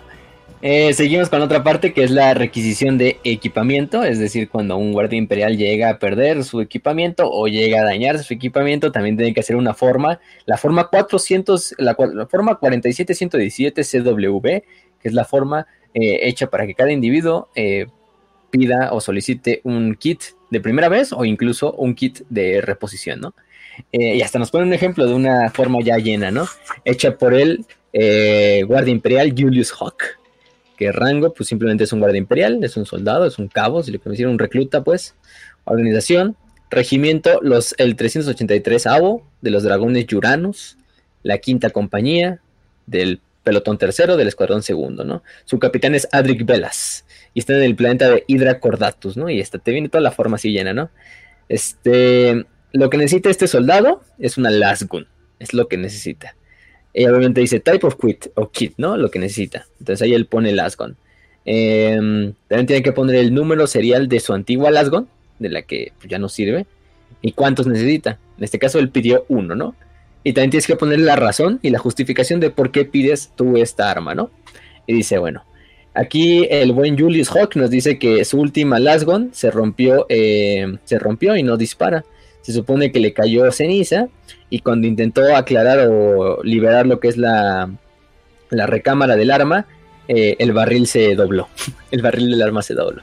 Por alguna X razón, no especifica más el soldado. Este, luego de eso tienes que poner principal propósito para el que utilizarás este kit. Y el Julius, pues muy directamente pone, pues para disparar al enemigo, shooting the enemy. este, dice, ¿y qué otras rutinas aparte de esa vas a poner eh, para que vas a utilizar el kit? Dice, pues también para a veces practicar bayoneta, este, entre otras cosas. Eh, y finalmente viene la respuesta de su capitán, que era Adric Vela, se dice, pues acepto, eh, no, no deniego la, la forma. Eh, dice Hawk es, es, lo conozco muy bien. Y aunque dudo que rompió su arma eh, limpiándola, necesita una Lasgon. Este, por eso, por esa misma razón, aprueba esta requisición. Pero sí, la, aprueba la, la, requisición al buen soldado Julius Hawk y de esta manera pues se envía al departamento de monitor. Eso quiere decir, eso no quiere decir que ya se haya aceptado la forma, ¿eh? Simplemente eh, el oficial, su capitán, puso que sí, él recomendaba que se le diera un arma a Julius Hawk de repuesto.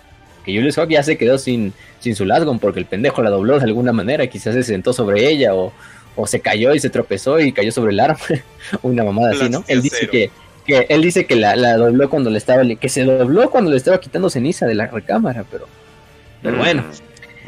Y hasta te dice así, ¿no? De de este y viene viene un algoritmo así, ¿no? De el guardia imperial hizo su llenó su forma completa, sí, ¿no? O no, dependerá, ¿no? Eh, el guardia imperial mostró cortesía al oficial a la hora de entregar la forma, sí o no, ¿no? Eh, el guardia imperial tuvo paciencia a la hora de que esta, esta forma fuera recibida, sí o no, ¿no? Entonces, eh, si, si, el oficial pone en todos los cuadritos sí, pues este, se le da la autorización y esta se va a mandar a los, los superiores para ver si se acepta. Si alguna de las, en algunos de los cuadritos pone no el, el, oficial de que no tuvo paciencia, de que fui respetuoso a la hora de pedir la forma, eh, se le va a denegar y se le va a contactar al comisario del regimiento. Simplemente dice eso. Entonces ya podrán ir, hilando lo, lo, demás. Entonces, este, esa es una, ¿no? Hay otra forma que luego nos viene, que es la responsabilidad como, como guardia imperial, ¿no? Y es una guía a la requisición de un nuevo kit. Entonces, bueno, se supone que en este caso nos dan un ejemplo, ¿no? De un kit que en este caso eh, se rompe ya sea un kit de arma, un kit de munición, de arma, de armadura, de suministros, de comida, etcétera, ¿no? Supone el kit es reparable y nos ponen en algoritmo, ¿no? Si sí es reparable, pues llévalo a un especialista capaz y autorizado para repararlo. Si no, busca permiso en tus oficiales superiores para que busques un nuevo kit. Si este permiso se da, bueno, pues llena tu forma de requisición y llénala tú personalmente. Si la forma está incorrectamente eh, llenada, pues vuelve a hacer. Si no te dan el permiso para este para para pedir un para pedir un nuevo kit, simplemente dice, pues ni modo, te quedas sin eh, sin este sin reposición y que el emperador te proteja. dice, él literalmente dice, busca la, busca la forma de hacerlos, de lograrlo sin kit. Eh, que el emperador te proteja. bueno, entonces, ya. Digamos, ¿Te, ¿Te imaginas? ¿Te, imaginas tener que hacer pedidos por todo lo que, lo que tienes? O sea, solamente imagínate que quieres entrar a una página de Facebook que estás vendiendo cosas, no sé, como miniaturas o algo así, y tienes que hacer un montón de formularios para pedir tus miniaturas. Güey, eso sería horrible. Sería horrible y terrible, no me imagino. Así que yo me pregunto aquí si hay alguna página de Facebook que pueda darte miniaturas fácilmente.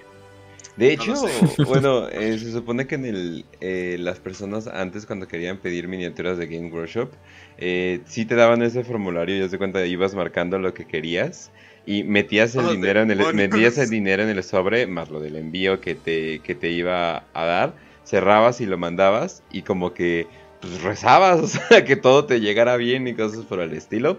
Eh, pero sí, oh. hay una página de Facebook, se llama Malius 3D, eh, que, nos está, que nos está patrocinando y más que nada están ofreciendo miniaturas eh, muy baratas, eh, ya sea proxies o lo más parecido a proxies para que no se metan en pedos con Games Workshop. y sí, o sea, tienen recreaciones bastante buenas, les pueden preguntar sobre cualquier ejército o cualquier cosa en resina que quieran en sí, o sea, de otros juegos, o sea, de cosas por el estilo. y sí, de hecho, tienen un, tienen un catálogo exclusivo de Warhammer 40k en sus imágenes en sus álbumes y ahí pueden ver más o menos. Y ya están cotizados con precios y cosas por el estilo.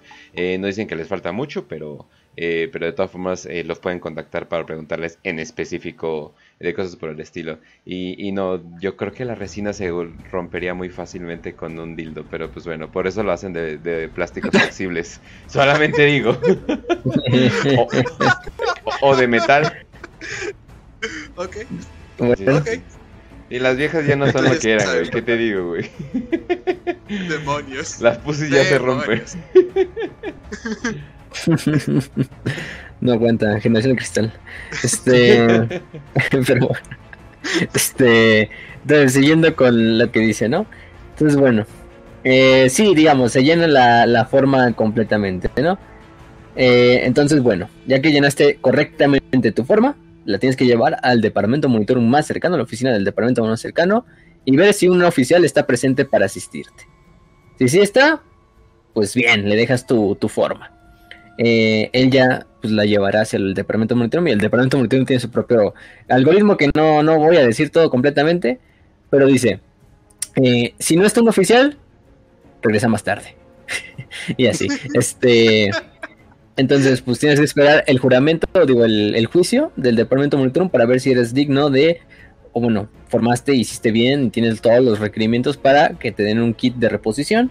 Y en este caso, pues, eh, todo conlleva, muchas cosas pueden negártelo, simplemente de que no hayas hecho tu forma correctamente, de que sea apropiado darle a este mm, a este guardia imperial dependiendo de su rango sí así le, no es que era con pluma azul y no con pluma negra chingó a su madre tiene que volverla a llenar este, tiene que volver a venir desde pinche Hidalgo así para llenar, para, para traer su forma, ¿no?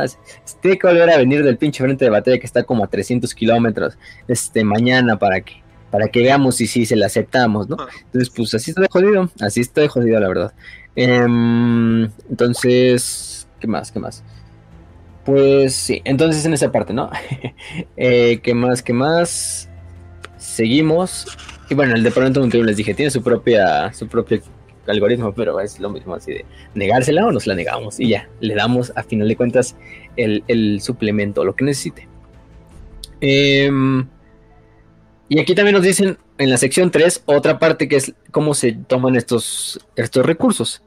Y nos ponen tres escenarios, ¿no? Se supone que en los planetas donde hay una presencia imperial, los guardias imperiales tienen siempre y tienen autorizado, incluso en esas partes galácticas, em, comerciar por viernes con su dinero, con su dinero, con su sueldo, con sus créditos, sus unidades de crédito, que son las que les transfiere su comandante imperial.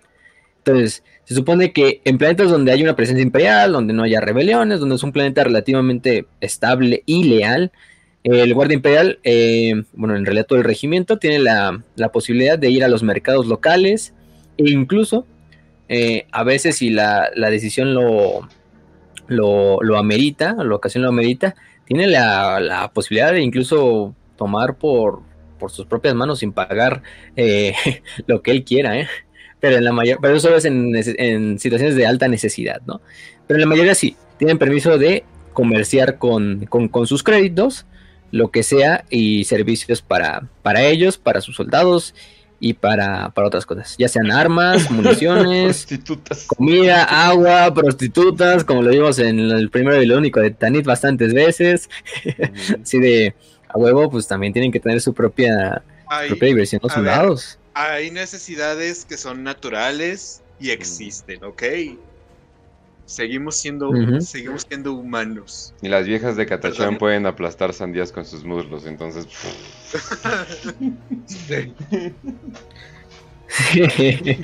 bueno, también nos dicen que hay bastantes planetas donde no se acepta por siempre el, el, crédito que se le da a la Guardia Imperial. Entonces, lo general se les recomienda a los soldados que eh, busquen cambiar por moneda local lo que son los créditos para de esta manera eh, agilizar un poco más el proceso de, de, suministros, ¿no? Em, ¿Qué más? Mm, mm, mm. Y obviamente todos estos, pues todos estos créditos que se gastan en este planeta a la hora de conseguir comida, municiones, etcétera, pues se deben de llevar a cabo y se deben de registrar muy cuidadosamente por los oficiales y por el departamento monitorum para que ese dinero se le cobre en el siguiente, en el siguiente mm, diezmo imperial al planeta del cual procede el regimiento. ah, bueno, tus soldados gastaron, eh, sí, 5 millones de créditos en prostitutas en un planeta alejado de la mano del dios emperador. Pues bueno, te vamos a cobrar eso en equivalente a soldados, ¿no? casi, casi. Es, algo, es algo similar. Hay un lavado es un de dinero, Jesus Christ. ya me imagino el lavado de dinero, oh, por Dios. Y como les decía, en otro escenario, pues los, suministros pueden ser eh, de manera gratuita adquiridos por la Guardia. Más bien es obligación del gobernador planetario si es que un guardia si un regimiento de la Guardia Imperial se establece o cae sobre su planeta, en este caso, darle lo que necesite. Em, dependerá, ¿no? Este. Eh, se supone que incluso es un crimen, eh, un crimen castigable por el monitorum a los gobernadores planetarios negarles o incluso sin negarle la transferencia a los guardias imperiales sin una adecuada justificación, ya sea de que ah, es que no tenemos suficiente, es que etcétera, etcétera.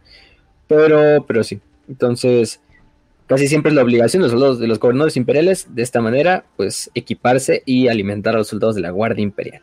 Que es un honor muy, muy bueno para los gobernadores imperiales. Entonces, muchos sí, sí, dan esta parte. Entonces, pues, güey, yo, yo, yo le di de mi dinero a la Guardia Imperial y puta madre, ¿no? Este, entonces el güey tiene ahí un desván ahí lleno de diablillas de Slanesh, ¿no? Ahí en su sótano. Este, una pinche orgía, ¿no? Este... Oye, la casa, la casa, ¿cómo se llamaba? La de Eisenhorn. Glor. Que son igual. Es, Glor, que, Glor. Ajá. es que siempre dice Glor. Glor.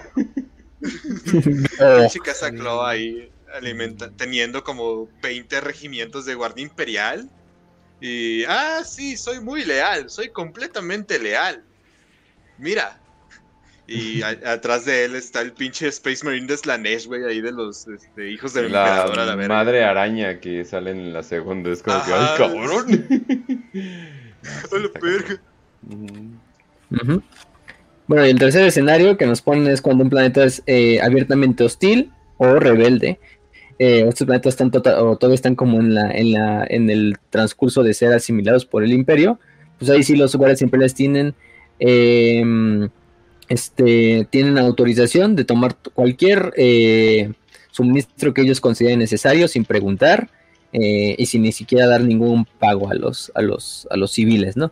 En este caso, pues cualquiera que se resista a este regimiento y a que este regimiento tome lo que ellos necesitan, pues será considerado enemigo y podrá ser, este, eh, podrá entrar en combate, la guardia podrá entrar en combate con él, ya sean civiles o otra fuerza incluso de seguridad.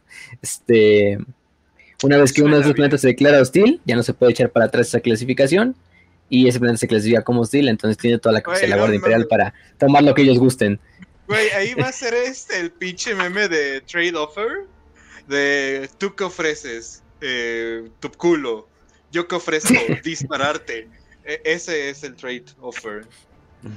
Pues casi, casi. los- Así muy a la, muy a la Unión Soviética, así de Ajá, cuando llegaban a Alemania, ¿no? de-. Sí, sí, sí. llegando hacia Alemania así de, ah, bueno, pues, que crees? Mm, este, estoy en modo sexo y me vengo a cobrar este, con mujeres alemanas. Y pues no, hay, no, hay- no había fuerza que parara a, a la horda roja. Sí. Entonces, ni pedo, ni pedo. Em, ¿Qué más? Mm, mm. Entonces, bueno, sigamos, ¿no? Después nos dicen eh, el cuidado y el mantenimiento del equipo del departamento monitorum. Y esto grandes rasgos nos lo ejemplifican con el mantenimiento de los kits, el mantenimiento de los vehículos, que dependerá propiamente de los regimientos eh, blindados. Y también que hay una, y que cualquier modificación al equipo del departamento monitorum no autorizada es un crimen castigable con muchas cosas. De hecho, ahorita vamos a ver una serie de, de castigos y de crímenes que pueden ser como tal este, castigables por la, por la Guardia Imperial. Pero uno de ellos es eh, el peligro de modificar los kits. Los kits no se pueden modificar como tal. Digamos, eh, muy, muy fuertemente, ¿no? O sea, sí, digamos, a tu casco, a tu armadura, le puedes poner, no sé, un pinche pin ahí del, del emperador y lo que tú quieras. Pero eso es algo así menor, ¿no? Pero así como modificar tu Lasgon con un software para que la pinche Lasgon dispare mucho más rápido y sobrecalentada, eso no lo puedes hacer. Si no es que tienes una autorización. Es como cuando pides los combos de restaurantes y así. O bueno, de esas cadenas de comida rápida que, que sirven caca, güey. Y le, le dices, ah, oye, me puedes dar el combo, pero el de hamburguesa, en vez de ponerle lechuga, le puedes poner papas. Y, y te dicen, no, no, estás pendejo. Y tienes que comprar la lechuga de huevo. Sí, sí, sí. Exactamente. Y bueno, ahora sí, pasando a la lista de los crímenes, que es lo, interesante. la lista de los crímenes. Eh, bueno, son crímenes y castigos eh, eh, que lleven a cada uno de estos, que respondan a cada uno de estos crímenes, ¿no? Obviamente estos crímenes y estas, estos castigos los van a llevar a cabo y los van a, primero que nada, los van a, quien va a ser juez, jurado y verdugo va a ser nada más y nada menos el, el, el comisario, ¿no? Pues eso obviamente. No, aquí es el comisario, aquí es donde el departamento monitor le da la posibilidad, deja como que su, autoridad y se la da al comisariado, que son los soldados disciplinarios, y les dice, ah, bueno, oh, en este caso, tú eres el que se encarga. Y bueno, el primero es maltrato o negligencia de los pertrechos dados por el departamento monitor, es decir, de todos los kits.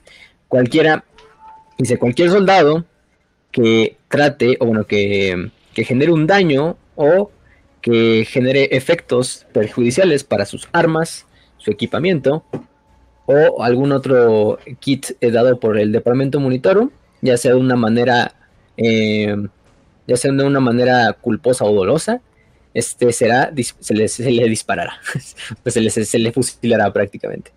Aquel que también, el siguiente crimen es eh, desperdiciar munición. Aquel soldado que venda o que también de manera de propia voluntad, ¿cómo se llama? desperdicie munición, se le enviará a un batallón este, penal. Exactamente. Luego, modificar armas o equipamiento hasta el punto de que no pueda este, hacer su, función primaria. Cualquier soldado que haga esto será, eh, será fusilado. modificar armas o equipamientos en formas no autorizadas, sin importar la funcionalidad. Aquel que modifique su equipamiento o sus armas sin permiso y que aunque estas armas permanezcan funcionales, será este será latigado.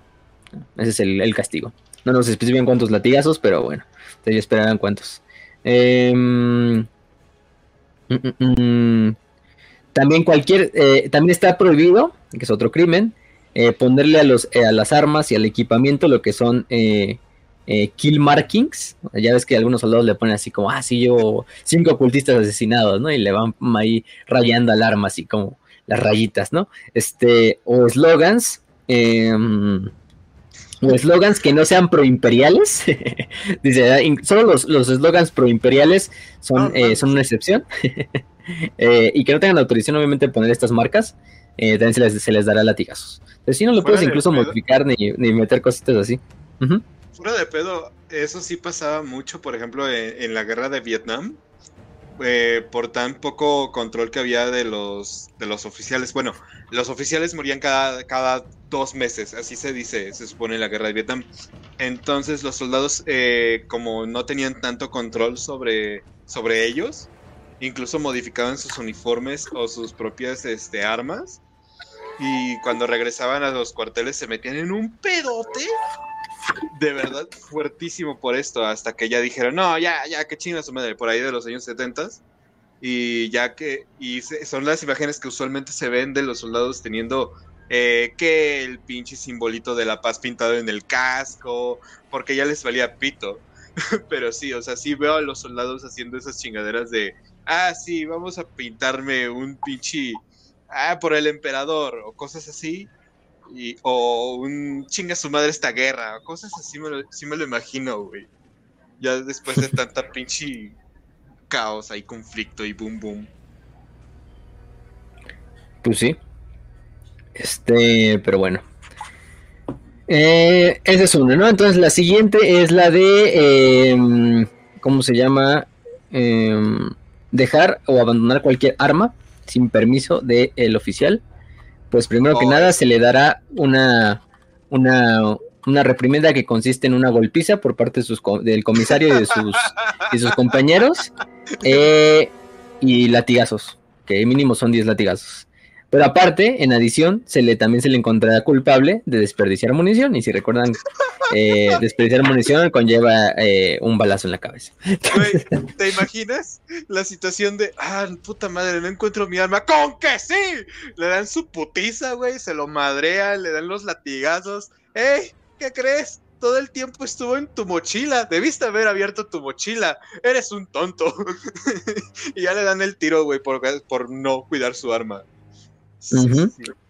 Luego el siguiente crimen es vender o sacar ganancia de la transferencia de equipo y de armas. Es decir, cualquier soldado eh, que venda parte de su kit a otro soldado, a un no combatiente, a un habitante indígena o cualquier otra forma de vida, será latigado con no más de menos, con no menos de, de 50 latigazos, golpeado, o sea, no menos de 20 golpes, y después fusilado. Oh, Entonces, bueno, a la vez ¿te acuerdas de, de Malcolm cuando Riz se mete al ejército? Ajá. Y, y el prim- lo primero que hace es vender su, su equipo militar y su mochila. Por, por Ah, un bueno. pinche Game Boy, güey. Sí, sí. No mames. Sí. Esa mera. Verga. güey. Y bueno, la siguiente, la siguiente es eh, dejar que los Power Packs, o sea, los cargadores de las Lasgon, se descarguen. Cualquier soldado que deje eh, su, la, la carga de su cargador por menos del 50%, una vez que ya ha acabado el combate, obviamente sí, en el combate no te puedes poner a pensar, ah, sí, voy a poner a cargar, ¿no? Ya, pero una vez que se, no esté en combate y que se revisen los cargadores, porque se les revisan los cargadores, si se, da- se dan cuenta de que tiene uno del 50% y no lo ha puesto a cargar, o que no lo está cargando, será latigado. Latigazos le tocan. Entonces, también dejar armas o equipamiento en el campo de batalla sin permiso. Aquel que deje sus, sus armas en el campo de batalla sin eh, permiso de su oficial será disparado. Em, eh, también, aquí hay una nota de que cualquier oficial que dé permiso para que sus soldados dejen sus equipamientos, sus armas en el campo de batalla, también se le dará el mismo, el mismo trato. Y aparte se le disparará. Entonces, eh, también el no traer tu arma en todos los tiempos, es decir, tu arma de carga, tu rifle, tu lasgun y tu last pistol, eh, llevarla, eh, dejarlas o no llevarlas contigo todo el tiempo, también conlleva lo que es la eh, los latigazos. Es como la famosa, ¿no? De este es tu rifle, eh, duermes con tu rifle y no dejas, no dejas de ver a tu rifle, ¿no? Así que es que es, este, no puedes simplemente abandonarlo, ¿no? Tienes que siempre traer el rifle en las manos. Este, mm, una situación segura. También aquel, aquellos que eh, la falla para mantener las, eh, las adecuadas suplementos de munición. eh, se supone que dice, cada soldado debe, no, lle- eh, debe de llevar al menos la suficiente munición para disparar no menos de 500 disparos desde su lasgun primaria, ¿no? Desde su lasgun. Mm. Eh, eh, la falla al mantener este nivel de, de firepower, de poder de, de fuego, también este, serán mínimo 30 latigazos. Eh, ¿Qué más? Eh, quedarse sin munición durante una en una situación de combate también conlleva ya sea un arma de- balística, de láser o de plasma. Eh, una vez que se regrese a la base, será encarcelado por, por, por mínimos este, 60 días. Eh, y también, obviamente, se le dará, será eh, castigado por haber cometido el crimen de, de manten- este, no mantener adecuadamente lo que son las, las, las estas, El los suplementos de, equipamiento. muni- de munición, ¿no? Que de- recordemos eran 30 latigazos Oh. mínimo. Perder armas y Güey. equipamiento. O sea, ¿te imaginas la situación? Güey, dame fuego de cobertura. No puedo. Se me van a acabar las balas. No, güey, no. Eso sí está feo. Sí, sí, sí. Entonces, bueno. Este, bueno, otro es perder armas o equipamiento. Algunos ya dijeron, ah, pues este ya se repitió, ¿no? No, pero esto es por ya sea eh, negligencia o deficiencia en la memoria, será latigado. Eso obviamente que se te olvida ahí, es una chingadera en ahí en- en- en la base o cosas de ese estilo. Eh, herir o matar a un compañero, ya sea por accidente o por acción deliberada, con algún equipamiento o con algún arma. Este, cualquier soldado que cause una herida o que asesine a otro guardia imperial de su mismo regimiento, ya sea por accidentalmente o de forma deliberada, se le, se le fusilará. Primero que nada se le latigará y luego se le fusilará. Este es como el rico en el Starship Troopers, cuando es el oficial y valiendo, valiendo verga y, y matan a uno de sus compañeros por accidente, que lo latigan. Este, ¿qué otro, no? El siguiente es eh, también, sí, aquí la diferencia con el siguiente crimen es herir o matar a un oficial superior, ya sea por acción deliberada o por accidente, con las armas o el equipamiento de la Guardia Imperial. Mm, es lo mismo, solo que aquí, primero que nada, se le va a encarcelar por 60 días, se le va a latigar diariamente y luego se le fusilará cuando terminen los 60 días de su encarcelamiento. Ok. Este, dañar accidentalmente armas, em, se le darán latigazos. Dañar eh, em, deliberadamente equipo, en naturaleza accidental, en ese es deliberado, eh, será fusilamiento. Utilizar, utilizar las armas del Departamento Monitorum para cometer suicidio, también es un crimen. este, los que escribieron esas leyes son alemanes o qué chingados. Son demasiados, son demasiados castigos. Este, aquel que cometa suicidio o que intente cometer suicidio, se le fusilará.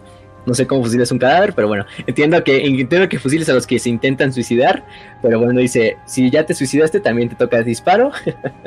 Aparte de que su nombre se borrará del rol de honor del regimiento, sus cenizas serán vaporizadas, este, y sus hijos, si tiene descendientes, em, se les cobrará ya sea en sangre o en, créditos el costo del equipo, del, del kit que se usó para cometer el suicidio.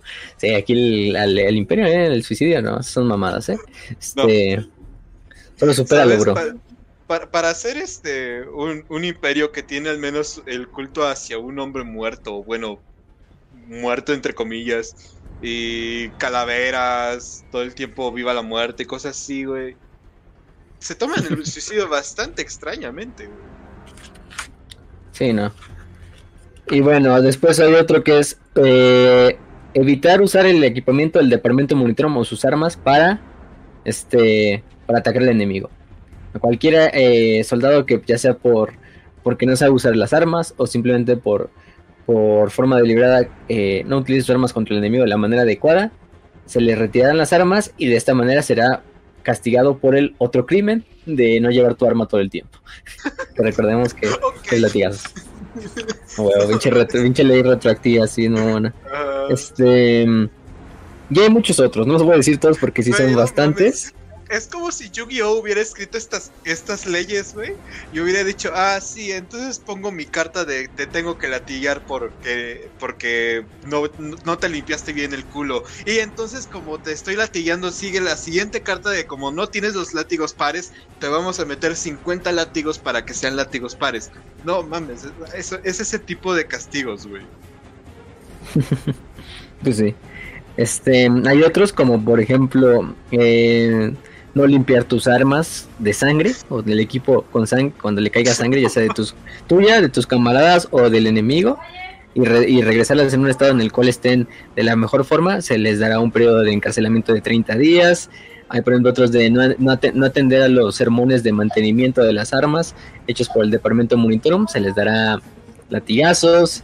Eh, ¿Qué más? Mm, también uso de anticontaminantes en la producción de alcohol ilícito dentro del regimiento es decir, no se puede utilizar, por ejemplo, el combustible de los bloques fiselinos que se utilizan para los, para los estos, para, para producir alcohol casero dentro de los regimientos. Y dice, si el soldado sobrevive a tomar esta bebida, se le disparará.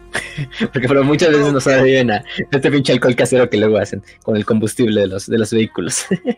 Entonces, pues si está la ley por algo, si está esa regla por algo es porque muchos lo han intentado. Entonces, como es algo muy común en la guardia, de hacer alcohol de ahí. cada regla, te digo, detrás de cada regla hay una gran historia, güey. No mames. Y también hay otros, te digo, como insultar a un comandante, insultar o asesinar a un, oficial del departamento monitorum, eh, no llevar acá, no llevar o no display este hacer display de todas tus insignias, de tu rango y de tus regalia regimental. Eh, también falla en recuperar el equipamiento de un, camarada caído. También es un crimen eh, castigable. Em, ¿Qué más? También este incorrectamente sellar las que son las estas o llenar lo que son las las formas del departamento monitorum, falsificar formas de requisición del departamento monitorum, este, ¿qué más? También utilizar eh, munición o armas sancionadas por el Departamento Monitorum. Y fraternizar con poblaciones autóctonas para obtener recursos sin permiso del oficial. Entonces son algunos de los demás crímenes. Ahí hay bastantes que nos vienen aquí en el, en el librito. Pero bueno. Eh, luego nos dicen, por ejemplo, las raciones. Ya hablamos un poquito de las raciones. Eh, bueno, aquí nos dicen otro poquito también de las raciones, que son las Combat Ration Packs. Em, ya dijimos que tienen estos mm, como tal compuestos de nutrientes que vienen en estas bolsitas. Cada una también aparte tiene estimulantes químicos que se supone que ayudan al, guardia imperial a la hora del combate. Em, es decir, drogas, casi casi podemos decirlo así. Psicoestimulantes, si lo vemos de cierta manera. Mm, ¿Y qué más? También junto a estas raciones vienen equipos de, cocina, que por lo general son simplemente estufas pequeñas, estufas portables para, cocinar comidas. este, no siempre se recomienda utilizarlas, porque muchas veces el combustible que utilizan estas, estas mm, estufitas, pues son, son un poquito tóxicos. Entonces también le dan un, aparte de que le dan un sabor medio feo a la comida o a las raciones, pues no solo eso, ¿no? Estás ahí metiendo envenenar. Y obviamente tampoco es em, tampoco es recomendado por el departamento utilizarlas en eh, misiones de operaciones detrás de las líneas enemigas, patrullas y en la noche. Porque pues, obviamente es una pequeña estufa eh, que prende fuego y es un fuego que relativamente es fuerte. Entonces, pues se puede este, revé las posiciones.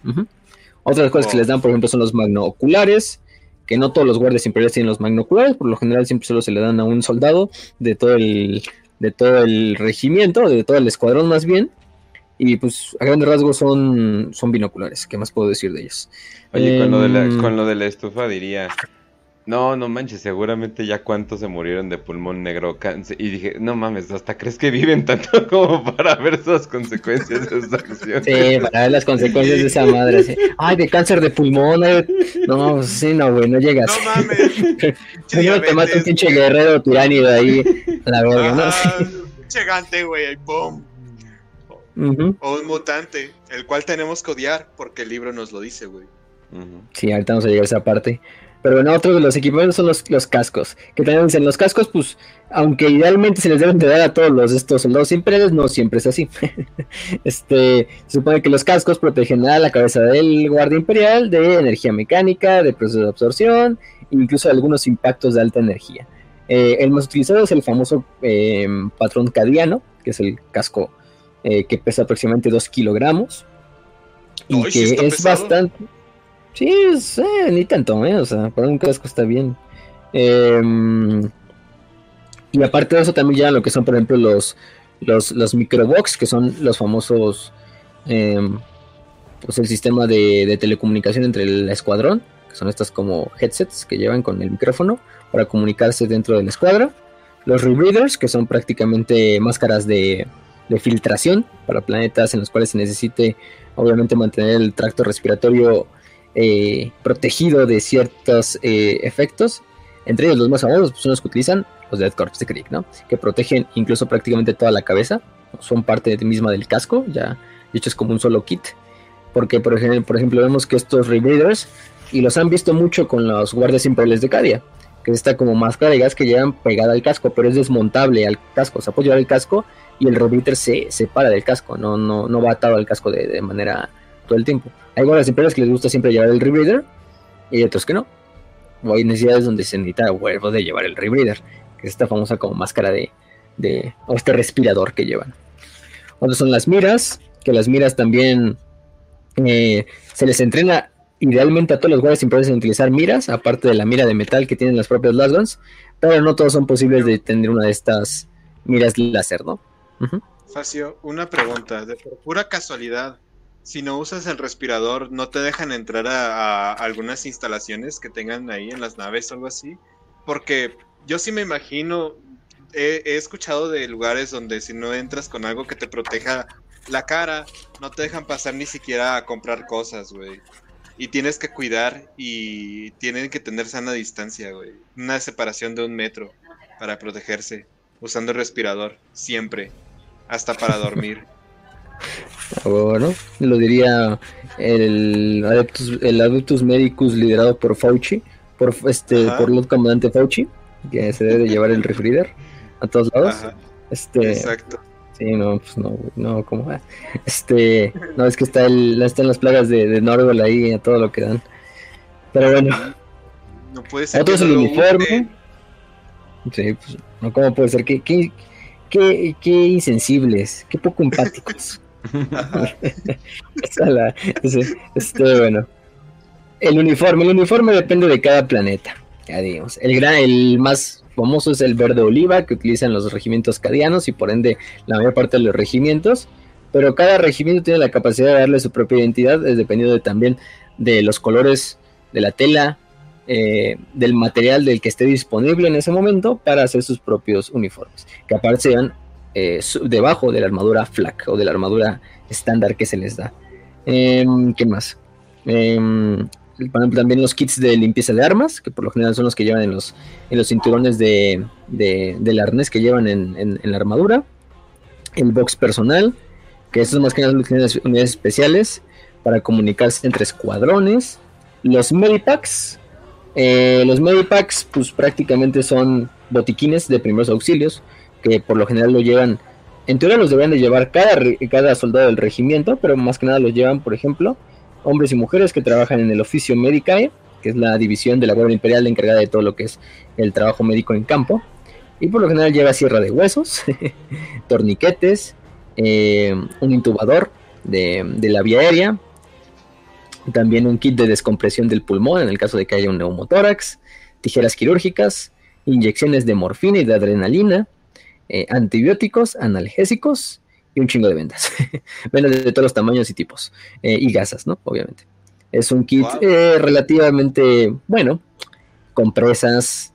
Em, ¿Qué más? ¿Qué más por ahí decimos? Este también, estas soluciones coagulantes em, para cerrar heridas. Muchas cosas, ¿no? Cargas de demolición. ¿Qué más aparte de las cargas de demolición? También pueden llevar lo que son este kits de mesa, que son las famosos, son los utensilios prácticamente para comer las raciones. Este es un pinche, es un, lo que es un cuchillo, tenedor y cuchara que les dan al mismo tiempo.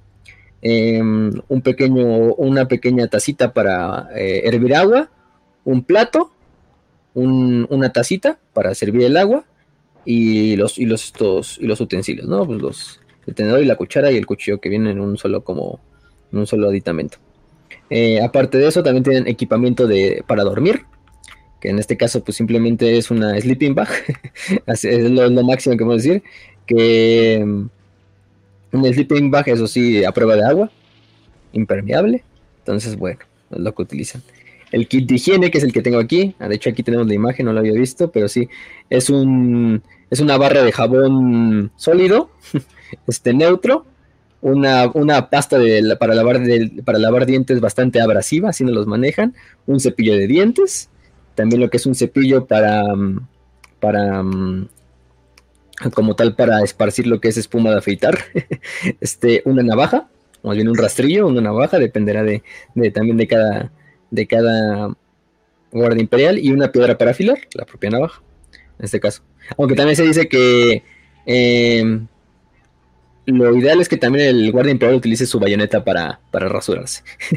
Entonces, bueno. Basadote. Eh, no mames, qué basado. Y también tienen una forma, tienen un, un, polvito que es como un repelente que se supone que está hecho para acabar con formas parasitarias, con liendres, con piojos, con muchos parásitos eh, de la piel. Eh, es cáustico y solo se debe utilizar eh, supervisado por el oficio médico, porque si te caen los ojos o en zonas donde hay mucosas, pues va a quemar bastante. Incluso te puede dejar ciego si te caen los pinches ojos. este, pero sí, hasta las liendres, ¿eh? hasta las pinches ladillas ahí. este por, por si por si esas prostitutas del planeta al que acabas de visitar estaban medio, medio infectadas de algo, pues ya, te lo quitas con esa pinche sosa cáustica que trae ahí. El Orientation Gear, que es una brújula digital bastante buena, en la cual se establece un, propiamente un mapa eh, y aparte una, una, una, una, brújula que se tiene que calibrar con cada planeta que se visite, ¿no? Porque depende de cada planeta el eje de, el eje magnético de este planeta y la brújula tendrá que cambiar, además de los mapas. Entonces, como un pequeño path en el cual viene el mapa y una, un mapa en tiempo real y una, y una brújula. Eh, lo que son herramientas de trinchera, que son principalmente palas, eh, palas y martillos, las más famosas utilizadas por el Dead Corps de Krieg. Otras son, por ejemplo, anticontaminantes, que por lo general son em, eh, unas pastillas específicas para limpiar agua, si es que no se puede hervir en ese momento y en este caso estas sirven para evitar enfermedades transmitidas por beber agua contaminada, ya sea diarrea, eh, principalmente diarrea, ¿no? Causa y vómitos y a la hora de perder líquidos. Entonces, y también hay otros, anti, anticontaminantes que son propiamente para evitar tomar radiación, eh, ya sea en pastillas, en formato de pastillas o incluso de inyecciones, como, no sé, los Radaways del Fallout, ¿no? Así que te los tomas así y como te quitan la radiación. Entonces, algo así. Este, ¿qué más? Las botas y las calcetas. Em, casi todos los regimientos eh, prefieren em, botas de su propio diseño, porque las botas cadianas son las famosas y son conocidas dentro de toda la Guardia Imperial como las rompetobillos.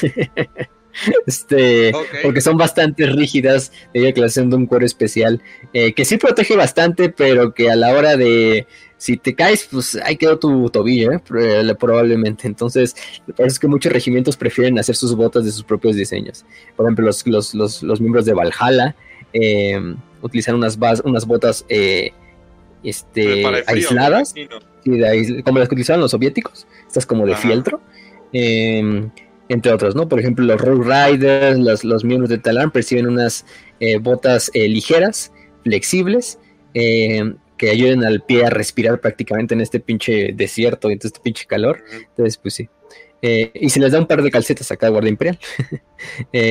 y también es, es corte marcial si, si, no te cuida si no te cuidas los pies porque también se les dan eh. kits de higiene para evitar pie de atleta, para evitar enfermedades eh, por hongos, eh, pie de trinchera, entre otras cosas, y evitar infecciones. Que es muy importante, porque mucha gente en la Primera Guerra Mundial se moría por pies de atleta. Te digo, y, a, la fecha todavía hay gente que, que, padece por los pies. Lo que hacen muchos los soldados, por ejemplo, de, de que están de patrullaje, y este es el truco que se supone que hacen, se cambien constantemente las calcetas para que no suden los pies y no les entre el frío por las botas, porque si no te chingas el pie y ya eres completamente inútil. Entonces tienes que llevar como cinco pares de calcetas para una patrulla de rutina, güey. sí, pues aquí nada más se les dan. Sí, pues aquí también se les dan cinco pares de, calcetas. Entonces ah, es una buena. Es un buen número. Latinaste casi. Entonces, estos cinco pares de calcetas, pues sí, es, es, castigable por la ley imperial.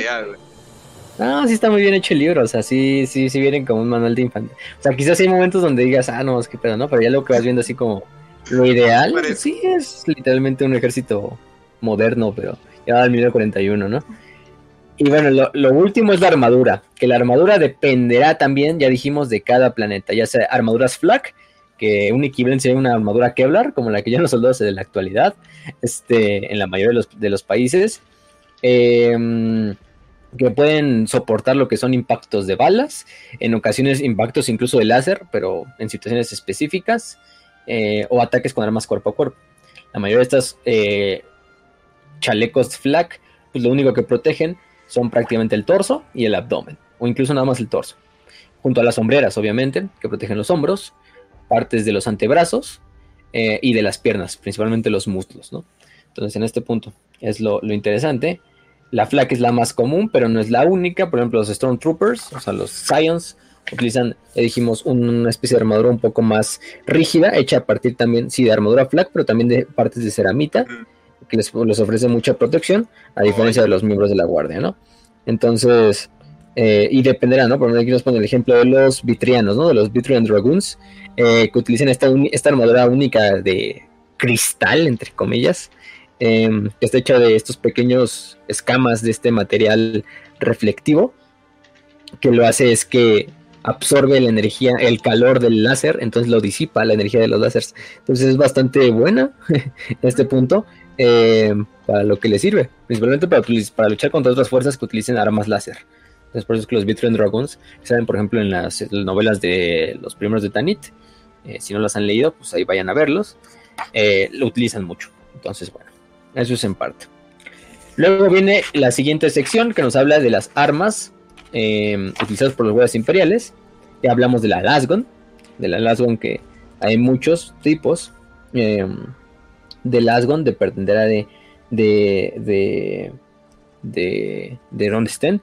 Pero la que más utiliza es la Cantrael, el modelo Cantrael, eh, que es el que utilizan la mayor parte de los regimientos cadenos y por ende los regimientos eh, estándar de la Guardia Imperial.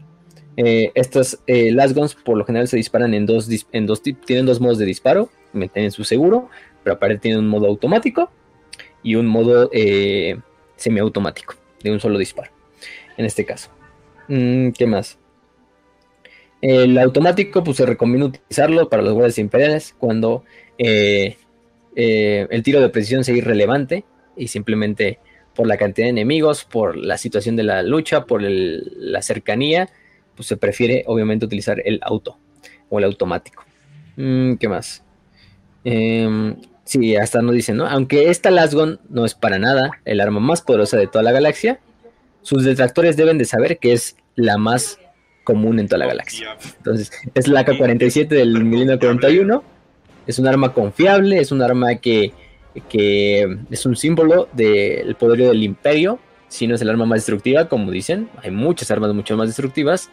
Pero bueno, mm, eh, hasta un arma de plasma se queda pendeja frente al, fuego de, mil armas láser disparadas al mismo tiempo, ¿no? Entonces, pues buena suerte también. Hasta un Space Marine puede llegar a ser tumbado simplemente con puras lasguns. Difícilmente, pero sí, hay que tenerle su respeto. Y es lo mismo que nos dicen. Es un arma muy, muy, muy resiliente, que no se traba ni con nieve, ni con arena, ni con lodo, eh, ni con lluvia o agua. Eh, es fácil de recargar, es fácil de armar, es fácil de crear. Se puede crear de diferentes materiales, de madera.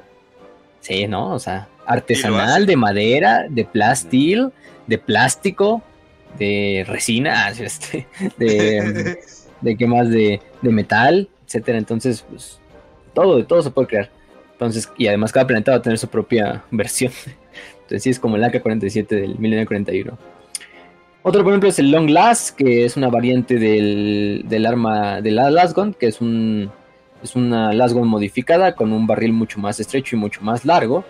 Eh, esta principalmente se utiliza como un arma eh, de francotirador, principalmente para pues, francotiradores, marksmanships, eh, principalmente ratlings, que ya dijimos que son muchas veces los que son sirven como fuerzas. Recordemos, ellos no son parte de los escuadrones de infantería, son fuerzas eh, auxiliares, es decir, abumanos, junto a los Ogrins, por ejemplo. Entonces ellos entran en otra categoría, pero sirven principalmente ellos como francotiradores. Aunque también los Ratlings, lo hemos dicho, funcionan como cocineros dentro de los regimientos de la Guardia Imperial. otra, Y ladrones, además. Y ladrones, no se olviden. Eh, y entonces, bueno, ¿qué más? Entonces dijimos, los Power Packs, que son los cargadores a grandes rasgos, pues son armas que, eh, o no son cargadores que si se usan de manera conservadora, un, Power Pack puede durar bastante. Este.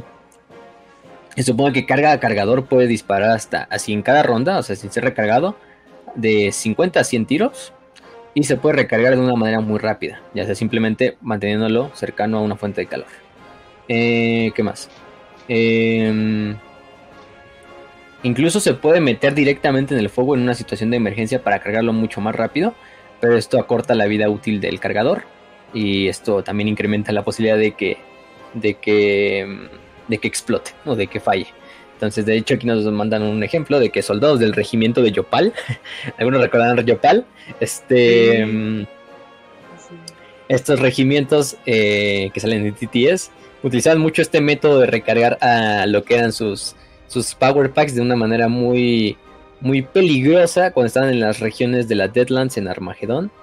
Em, y de esta manera, pues, eh, lo único que hacían era, en vez de ir a las estaciones de recarga de las Last Guns, que son máquinas especializadas en recargar las Last Guns de una manera más eficiente y segura, pues las ponían en las fogatas, porque todo el tiempo tenían que estar cercanos a las fogatas para evitar las, las emboscadas orcas, ¿no? Eh, y es por lo mismo que muchas de estos Last Guns fallaban cuando los otros atacaban. Eh, de esta manera perdiendo primero que nada vidas. Vidas humanas, pero más importante, equipo. Así lo dice claramente. sí, no, Te digo, no vale nada, güey. el desmadre que se hizo con los de Yopal, que dijeron, no, a la chingada la pinche Last Gun, y se regresaron a usar autoguns, que son las de balas, güey. Y mataban orcos con balas, güey. O sea, eran muy buenos tiradores. Están cabrones. La verdad, ¿eh? Sí, no, están cabrones. Pero, pero bueno. Em, mm, entonces, bueno, la siguiente arma son las, las pistols, que ya hablamos un poquito de ellas. Eh, que más que utilizarlas son una arma de una arma secundaria, las escopetas. Eh, Eh, las escopetas son un arma de balística, son un arma, se deberían consideradas autogun si lo quieren ver de cierta manera, porque son armas que utilizan lo que son eh, estos, estos balas de escopeta y no son muy utilizadas por la Guardia Imperial a menos que sean utilizadas principalmente por equipos de pesados, equipos especializados o incluso Ogreens, que son los que más utilizan, a utilizar estas escopetas. Junto, por ejemplo, las Reaper Guns, que son estas armas eh, eh, alimentadas por lo que son tambores, tambores de cargador, que se les dan a los, a los Ogreens. Y finalmente, pues son las únicas armas que ellos pueden modificar. Un arma de estas no la puede llevar a cabo o cargar un guardia imperial porque el retroceso le rompería la pinche cadera. Entonces, lo que hacen es dárselas a los Ogrins, que pues es un arma hecha también perfecta para los Ogrins, porque es un arma que dispara en un rango, en un pinche, en, una, en un abanico tan grande que los Ogrins son estúpidos. Entonces, no es que apunten mucho durante la batalla, simplemente disparan a donde ven algo moverse. Entonces, con estas armas es difícil fallar para un Ogre. Entonces, por eso es que es, es muy buena para ellos, ¿no?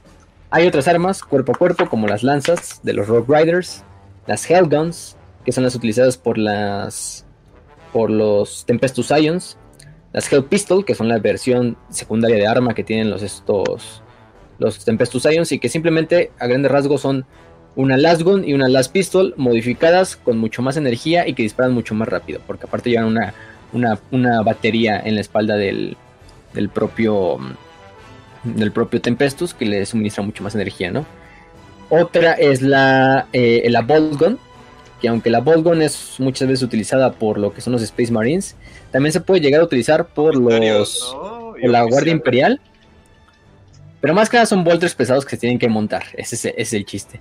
Porque si un bolter no, no lo puedes agarrar. Entonces el bolter normal, el bolt, el bolt gun, simplemente ya no se hace starters. Pero la pistola Volter sí es la que pueden, como dijo Raz, llevar los comisarios. Y generalmente llegan los comisarios o oficiales de la Guardia Imperial. Entonces, bueno, esa es una. ¿Qué más? Como parece tenemos las granadas, que ah, principalmente se les dan dos granadas. Digo tres. No, dale, dale, dale. De hecho, en este en la animación esta de. ¿Cómo se llamaba? ¿Sodas? ¿Se acuerdan en la animación de los puños imperiales contra los guerreros de hierro? Hay unos soldados que están con una Boltgun y, las, y esa ametralladora pesada y con eso sí detienen creo que a como dos de los guerreros de hierro antes de pues morir por un ataque cuerpo a cuerpo de un guerrero de hierro, pero pues, eh, estamos hablando de que tienen que montarla con tres este, guardias imperiales para poder dispararla y, mantenerse bien. Entonces, sí, para que se den una idea de lo pesado que es para un humano normal cargar con esa máquina pero es efectivo. Exactamente. Y bueno, las granadas son tres tipos de granadas que les dan estándar a los regimientos de la Guardia Imperial, que son las granadas de fragmentación estándar, que es una granada de fragmentación común y corriente. Eh, la granada de... Mm, ¿Qué más? La granada de... Te digo, Granada crack. Ajá. Ah, ah, cuando dijiste lo de granada de fragmentación, me acuerdo cuando un amigo mío eh, me preguntó, oye, ¿cómo se llama la espada sierra de, Warhammer? Ah, pues tal como lo dice el nombre, espada sierra. Exactamente. Entonces, bueno, las granadas crack, que son granadas utilizadas para em, destruir principalmente objetivos eh, blindados, principalmente vehículos. Crean como una implosión en estas granadas hacia adentro. Entonces, lo que hacen es Principalmente son armas antitanque. Y otras son las Melta Bombs, que también las Melta Bombs funcionan prácticamente como armas, más bien como cargas de demolición, slash eh, eh, granadas antitanque, minas. Entonces, las Melta Bombs también se, les dan mucho a los que son estos. Son como las bollonetas y las dagas son como de. Mm, mm, sí, prácticamente porque pues, se desprenden de todas esas armas Melta, que son estas armas que utilizan esta como como si fuera un pinche. No es que es como, no es como un lanzallamas del todo, es como un lanzallamas, pero un poco más líquido. Como si disparan este pinche Prometium un poco más líquido que termina como, em, cocinando. Literalmente melt de derretir, ¿no? Derritiendo las cosas. Entonces, de ahí viene la palabra, ¿no? De melt. hubiera tenido un hijo con el plasma, güey. ¿No? ¿Cómo? ¿Cómo? Mm. a ver, a ver. Ah, ya te entendí. Es como. algo así, algo así. Sí, el Napal hubiera tenido un hijo con el plasma, güey. Ah, ya. Y ahí tienes el Melta. Pues algo así, porque el Napalm, recordemos, es como este pinche chingadera, así como. Que no se pues, te en va, realidad sí es como una- Sí, no, no se apaga, o sea, el Melta igual no se apaga, o sea, es- bueno, sí se apaga, pero está muy cabrón. Y el plasma, pues sí, es, o sea, el plasma es como un pinche estado ahí más allá del fuego, ¿no? Es un cua- cuarto estado de la materia, según para muchos. Entonces, eh, pero, pero ese es, ese es las, las armas de Melta, entre ellas la Melta Pump, que pues imagínense, es una bomba Melta, o sea, derrite como si fuera un pinche caga de Oh, napalm, pero pequeña. Entonces, pues hijo de su puta madre. Se chinga Space Marines, tanques, cosas por el estilo, ¿no? Sí, no, si le pegas un pinche Space Marine, pues lo dejas sin pinche mitad del, del cuerpo, ¿no? O, sea, o un pinche Lemon Rock, pues los abres como carcas. También contra tiranios, porque pues, Melta, pinche los derrites. Pues en realidad es contra todo, güey. No Sí. creo que haya muchas cosas que soporten una pinche carga Melta directa, ¿no? Entonces, em, por parte, pues sí. Em, ¿Qué más? Entonces, ¿qué sigue? ¿Qué sigue? Después de la Melta. Ah, pues sería todo. Bueno, nos ponen un poquito los cuchillos y de las dagas, pero ya dijimos, ¿no? Eso lo hablamos al principio. Luego, ¿qué sigue? Luego, luego los com- las compañías de apoyo lo que llevan son morteros, principalmente. Los morteros que disparan. Bueno, ya saben que es un mortero, ¿no? Sí, esta sí. arma que dispara en arco una carga explosiva, eh, que utiliza esta trayectoria de arco para impactar sobre las cabezas de las tropas cercanas o lejanas, y de esta manera pues servir como arma de apoyo, de ataque, también de defensa, para este, hacer eh, eh, ámbil de ciertas posiciones, etcétera, etcétera, ¿no? Son los Güey. autocañones.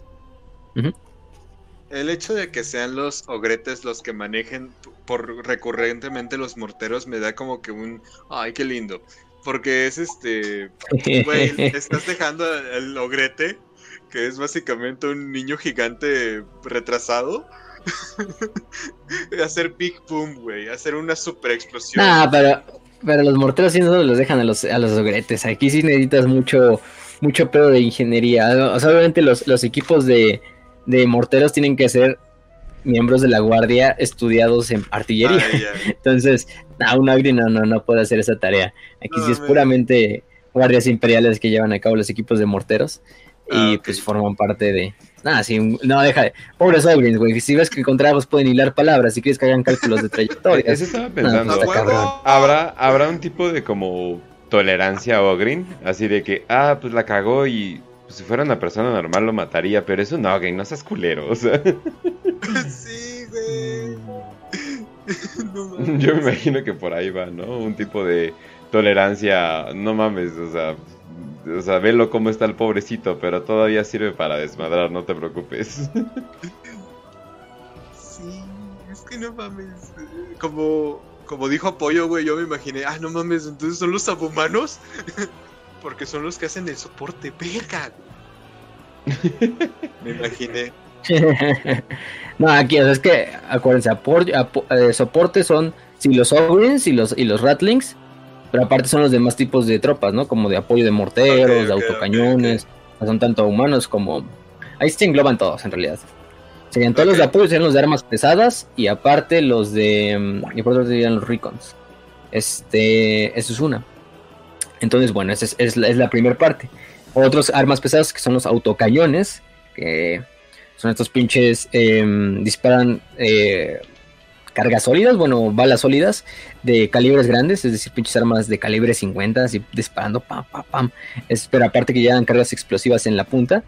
Y son muy buenas para destruir lo que son infantería mecanizada, vehículos ligeros, y se utilizan también como, como, como fuerzas de, de apoyo. Otras son, por ejemplo, el Heavy Stubber, el Heavy Stubber es más que nada es como un como una machine gun, ¿no? Como una, una machine gun así de, de, de balas tradicionales, es una autogun, pero um, que dispara estas, estas balas, a diferencia del Volter pesado, que también sirve como una, una machine gun, pero que dispara balas de Volter, y es decir, un Volter pesado, recordemos los devastadores Space Marines ya lo llevan Ajá. cargando en la pinche cintura, o lo llevan cargando con las dos manos, pero en el caso de un guardia imperial, pues sí lo deben de llevar entre dos o hasta tres personas. Y se debe llevar por lo general una base en la cual se monte el cañón, el volter pesado, y de esta manera se pueda disparar. Si no, pues buena suerte cargando esa madre, ¿no? Otra es la, la Meltagon, ya dijimos la Meltagon, que sirve como estos vaporizadores, estos pinches eh, lanzallamas, estos napalms, em, que también nos pueden llevar, en este caso sí lo puede llevar un solo guardia, son armas muy especializadas, que un disparo mal en la mochila del, del Cardsman donde lleve el, el, el este em, el combustible. Explota, güey. Ahí quedó. Ahí quedó el cabrón y quizá todos los que están al lado de él. Entonces, bueno. Luego otra es la, las armas de plasma. Que llevar un arma de plasma es un arma, es un gran honor, que es uno de los más grandes honores que puede tener un miembro de, armas pesadas de la Guardia Imperial. Eh, es muy raro utilizar esta arma. Son capaces de, destrucción, de destrucción muy inmensa, pero también son muy, muy traicioneras.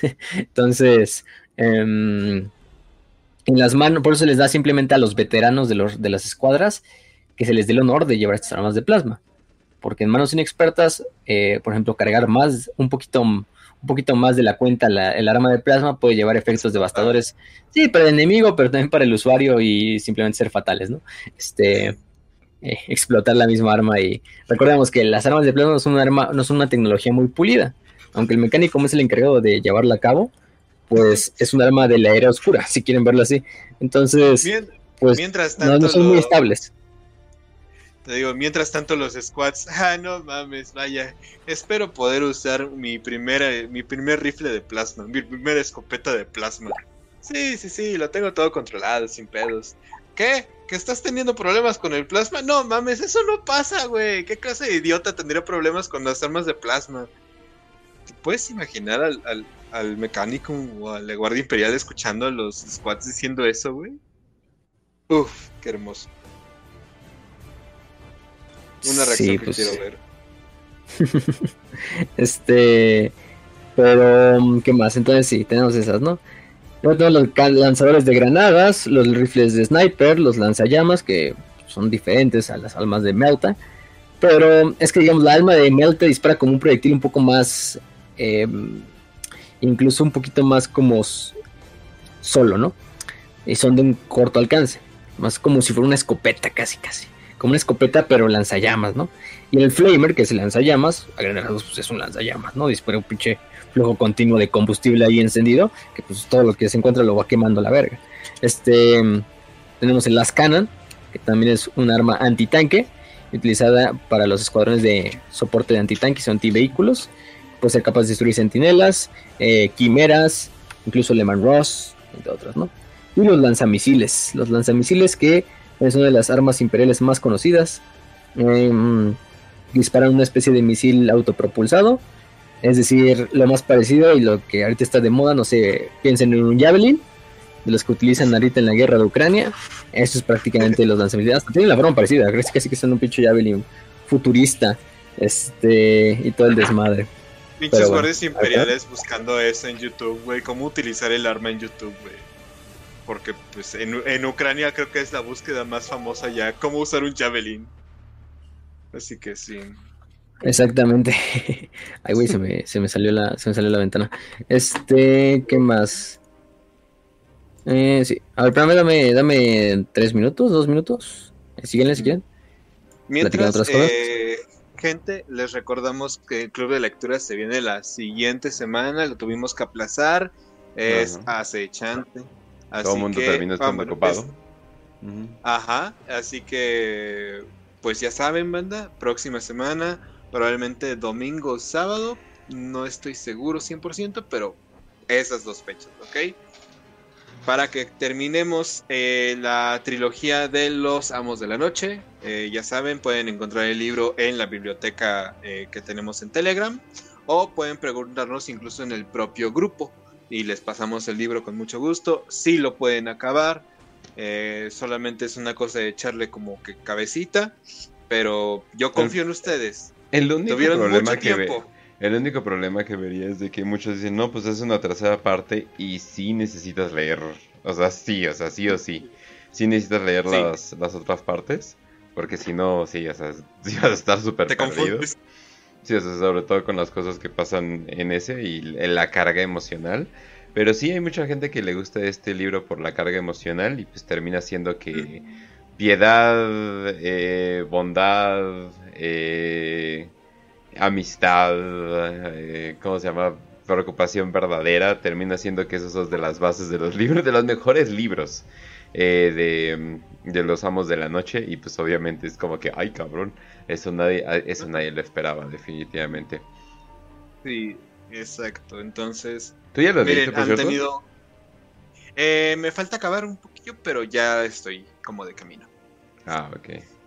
Entonces, sí, para ese momento ya lo voy a tener acabado. Te digo, se me han cruzado varias cosas, pero sí.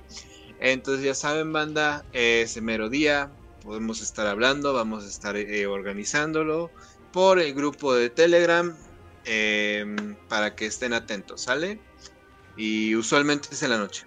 Por si alguno pregunta de, ah, es que no tengo tiempo, es en la noche.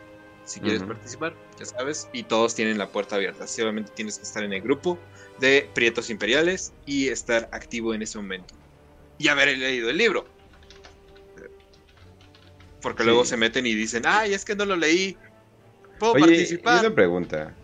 ¿Cuál es tu regimiento favorito de la Guardia Imperial? Ah, híjole. Estoy entre. Valhalla. O. Ah, perro. Sí, es que no mames, la, estética, güey. O los Harkaoni. O los. Este... ¿Quién puede olvidar los grandes héroes de Valhalla como Jürgen?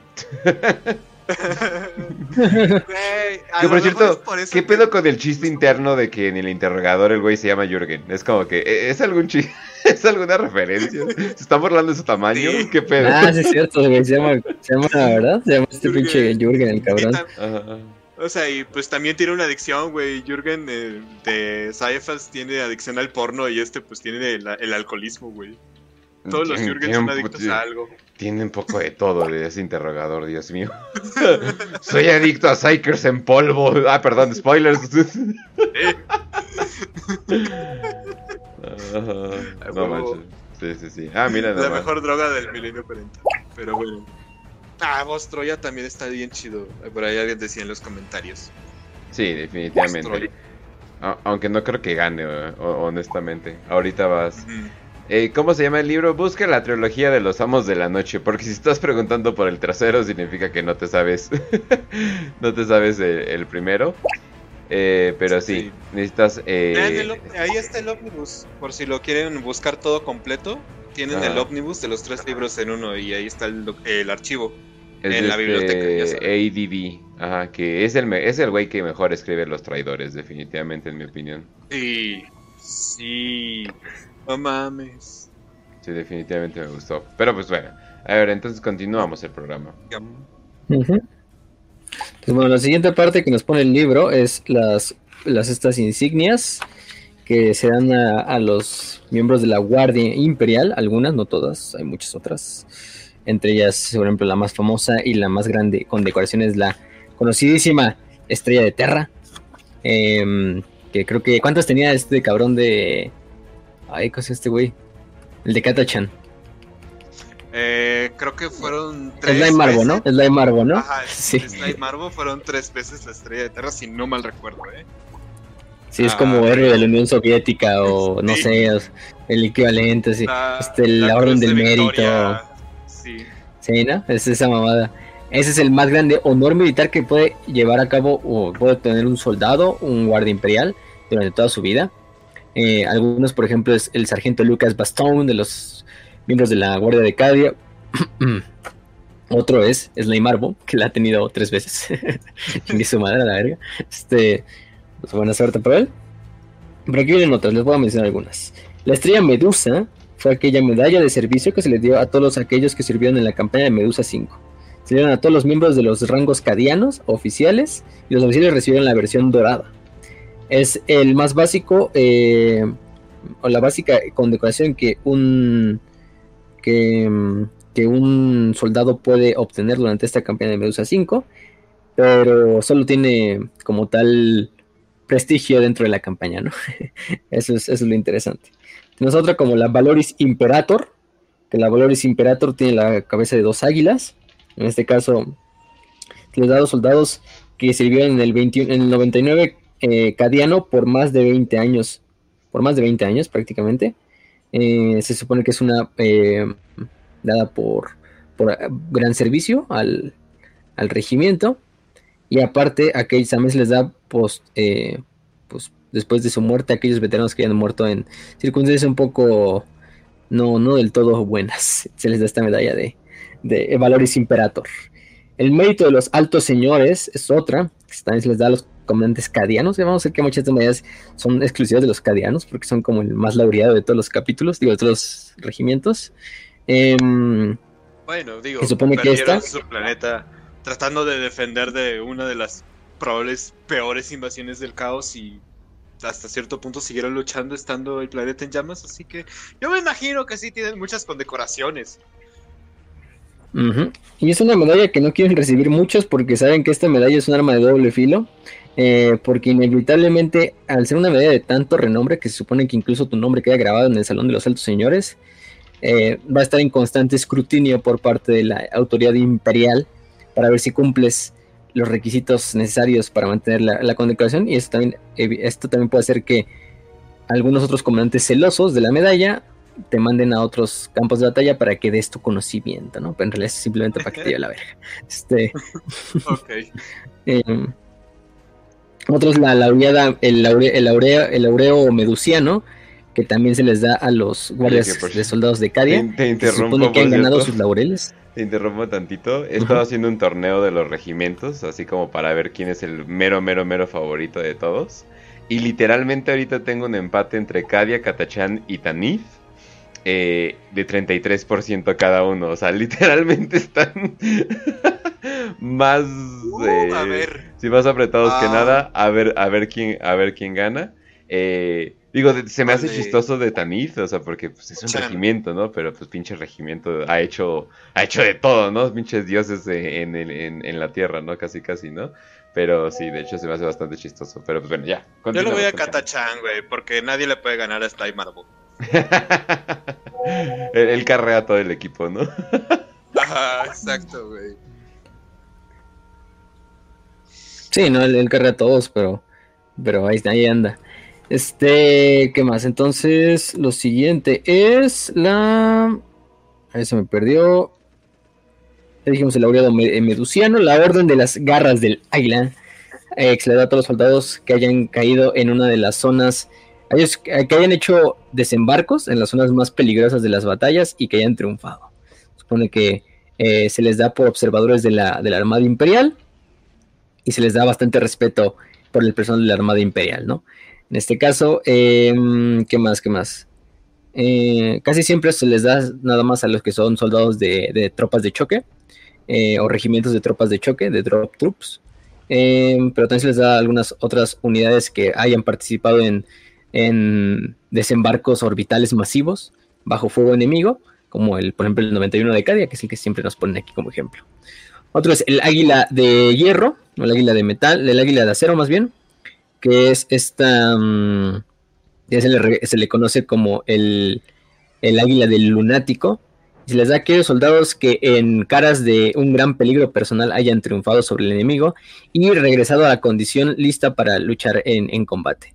Em, se supone que es como un corazón púrpura, un equivalente, yo lo diría, como el que tienen los gringos, ¿no? De herido, pero que sobrevives y te dan ese corazón púrpura.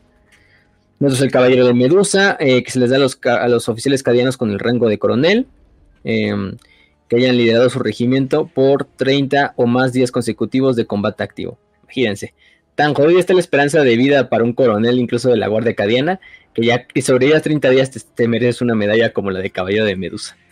Entonces, bueno. Mm, otras, por ejemplo, la Orden de la Tormenta, que es parecida a la anterior que dijimos, de, del águila de acero, algo así con, también como un corazón púrpura, es aquellos que hayan quedado heridos durante la campaña de Medusiana y hayan regresado a, al combate. De hecho, esta, esta, esta propia medalla se puede dar en segundo y tercer grado. Es decir, un soldado que haya herido y ha sido herido tres veces o más, se le puede dar la medalla y se, se anota un soldado que tiene bastante suerte y que de cierta manera está protegido por el, por el dios emperador de... Por algo lo quiere el emperador vivo, ¿no? No se ha muerto en esas tres o más heridas que ha tenido. Em, ¿Qué más? Mm, otro miembro es el, cráneo triple, que es aquellos a los que se les da a todos los soldados cuyas unidades hayan sido diezmadas en el 66% de, de sus soldados. Todos los sobrevivientes de esa unidad se les da este honor del triple cráneo. Eh, entonces, pues esta es, la, es, una, es una medalla por sobrevivir, casi, casi. Otra, por ejemplo, es la medalla del Administratum. Em, se supone que es aquellos soldados cadianos que hayan luchado para proteger propiedad privada o propiedad personal del Administratum que otras. Este, em, otras, por ejemplo, el cráneo, el cráneo alado, que algunos lo recordarán porque el cráneo alado también es el símbolo de, o el Imperialis, es el símbolo de los Space Marines. Y se supone que este, em, eh, como tal, eh, es una medalla eh, mm, que más que ser una medalla es un propio logo que pueden llevar algunas unidades que hayan servido con honor junto a fuerzas del Adeptus Astartes. Si les da este honor de portar este Imperialis, que es esta águila. Otros, por ejemplo, son el mérito de Terra que el mérito de Terra es aquellos, se les da a aquellos soldados cadianos o aquellos soldados que voluntariamente hayan pospuesto su, su, retiro debido a, que debido a que ellos querían regresar al combate, al servicio. Algo así como lo que pasó con Yarrick. Recordemos que Yarrick se iba a jubilar, si le quieren ver así, y es cuando se viene la guerra de Armagedón y dice, no, güey, me quedo, ching, su madre. Y, le, y esta medalla se les da a esos soldados que voluntariamente dicen, no, oh, güey, yo me quedo aquí a luchar y que su puta madre. Este. Eh, entonces, pues esa es, ¿no? ¿Qué más? A ver, ¿qué más podemos continuar? Con eso pasamos a la siguiente parte del libro. Que bueno, los siguientes mapas, aunque ya hablamos un poquito de ellos, de los mapas. ¿Qué más? ¿Qué más? ¿Qué más? La parte 9 son más que nada formas para, para obtener kits y formas y nuevos y cosas de ese estilo. Y que otra. Y bueno, luego de eso viene el primer de la, de la del hombre de infantería de la Guardia Imperial. Y eso sí es como un manual, un manual un poquito más propio del soldado, más que de ser parte del monitorum. Así es un manual un poquito más propio de ellos, ¿no? También se divide en seis capítulos. Cada uno de estos capítulos, dependiendo, van hablando de diferentes cosas. Nos ponen unas imágenes preciosas de el emperador viendo por todos los soldados, eh, de que el emperador nos manda hacia adelante, y bueno. Y también tienen prácticamente lo que son las reglas por primera introducción. Súper épicas las imágenes. Y por ejemplo, aquí hay unas cuantas reglas, otras reglas aparte de las que ya vimos, que estas son reglas propias un poquito de la actitud y de cómo se debe portar un guardia imperial, ¿no? Por ejemplo, una es de eh, faltarle el respeto a un oficial, obviamente en este caso Em, eh, la pena es el fusilamiento. También, por ejemplo, fallar a saludar a un soldado, a un oficial, cuando pasa un oficial y no saludarlo, o de alguien de alto o de un rango más alto, pues se les dará latigazos. Que más también eh, evitar o fallar en saludar a la imagen del emperador, del águila imperial o de los colores del regimiento. También esto lleva a, a corte marcial. Golpear a un oficial, fusilamiento, o utilizar la violencia contra él, Mm, eh, también, por ejemplo, cualquier soldado que cree o que diga que un oficial hizo un mal contra él o que está metiendo, digamos, está funando a su oficial, la funa en el imperio está también está como tal castigada con el latigamiento. No puedes fundar a tu oficial. Siempre tu oficial va a tener la razón. Tú eres un simple soldado de la guardia. Entonces te chingaste, casi casi. Ajá. Twitter está bien jodido en ese momento, güey. Muy bien. está bien, está bien. ¿Qué otra? Apostar. Apostar, pues, es latigazos y encarcelamiento por eh, tiempo inespecífico. Eh, no llevar a cabo una orden. En este caso puede ser incluso desde de fusilamiento. O otras penas menores, dependiendo también de la, de la orden.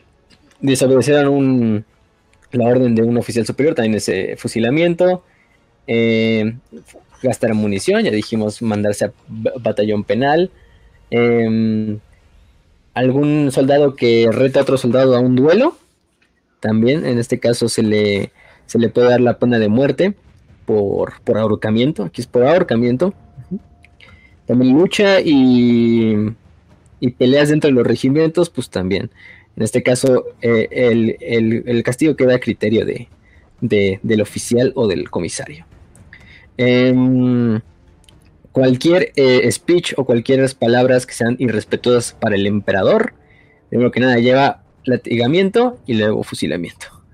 Amotinamiento, fusilamiento, este, estar intoxicado en servicio, es decir, alcoholizado o bajo el efecto de alguna droga, eh, latigamiento y luego latigados y luego fusilamiento, este, dormir durante tu patrulla, en este caso pues también todo queda a criterio del comisario. Em, ¿Qué más? Eh, actitud de cobardía, fusilamiento, entre otras, ¿no? ¿Qué más podemos decir? Deserción, pues si se le llega a encontrar, fusilamiento. Herejía, cualquier, bueno, mira, primero que nada, antes de herejía vamos a decir, eh, honrar ídolos falsos, cualquier soldado imperial que se le encuentre adorando a cualquier otro ídolo que no sea el emperador o un santo del culto imperial, em, será, será enviado directamente a los talleres de adeptos mecánicos para ser convertido en un servidor.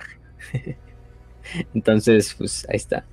La herejía, pues ya dijimos, prácticamente es insultar al emperador, a la religión del emperador, al imperio, eh, poner en duda su lealtad, eh, destruir o maldecir artefactos santos, sagrados y eh, también, por ejemplo, edificios, también promover ideas heréticas o acciones, ideas liberales, este lleva lo que es la muerte. Eh, Chinga su madre, sí, güey. Sí, sí, sí. Y se supone que todo esto se lleva, primero que nada, se le, se le remueven las extremidades al, al hereje y se le deja sangrar y se le deja y se le deja morir hasta, hasta y se le deja desangrarse hasta la muerte. Después sus restos son quemados y vaporizados para que no queden rastros de ellos. Em, Vaya manera de acabar para Javier Milei. Joder, pobre cabrón. Y ahora sigue la parte esa donde dice eh, ¿Qué más? ¿Qué más? Mm, el de fuerzas oscuras y magia de la disformidad. También aquel soldado que intente hospedar o custodiar o cuidar o evitar que psykers y brujos sean procesados, eh, se le mm, se le latigará, se le sacarán los ojos y luego se le, se le colgará. Em, entonces, bueno, es una de las fuerzas. Otro ya es el el, por ejemplo, el, contacto con fuerzas de la disformidad. Se supone que en este caso cualquier soldado, aquí me lo dicen claramente, cualquier soldado, ya sea por voluntad o, por, o, sin su voluntad, se ha tocado por la disformidad, ya sea en cualquier forma. Esto, esto significa entrar en contacto directo con ella, ver, eh, ver fenómenos propios de la disformidad, ver entidades propias de la disformidad. Eh, en este caso se convierte en un ser impuro y es una seguridad, es un, es un peligro para la seguridad de todo el regimiento y se le debe dar la muerte, se le debe dar la, la piedad del emperador. entonces, esa es una, ¿no? Ahí es cuando nos ponen el famoso nombre, ¿no? De, esta es la cara de un mutante, apréndelo a odiar.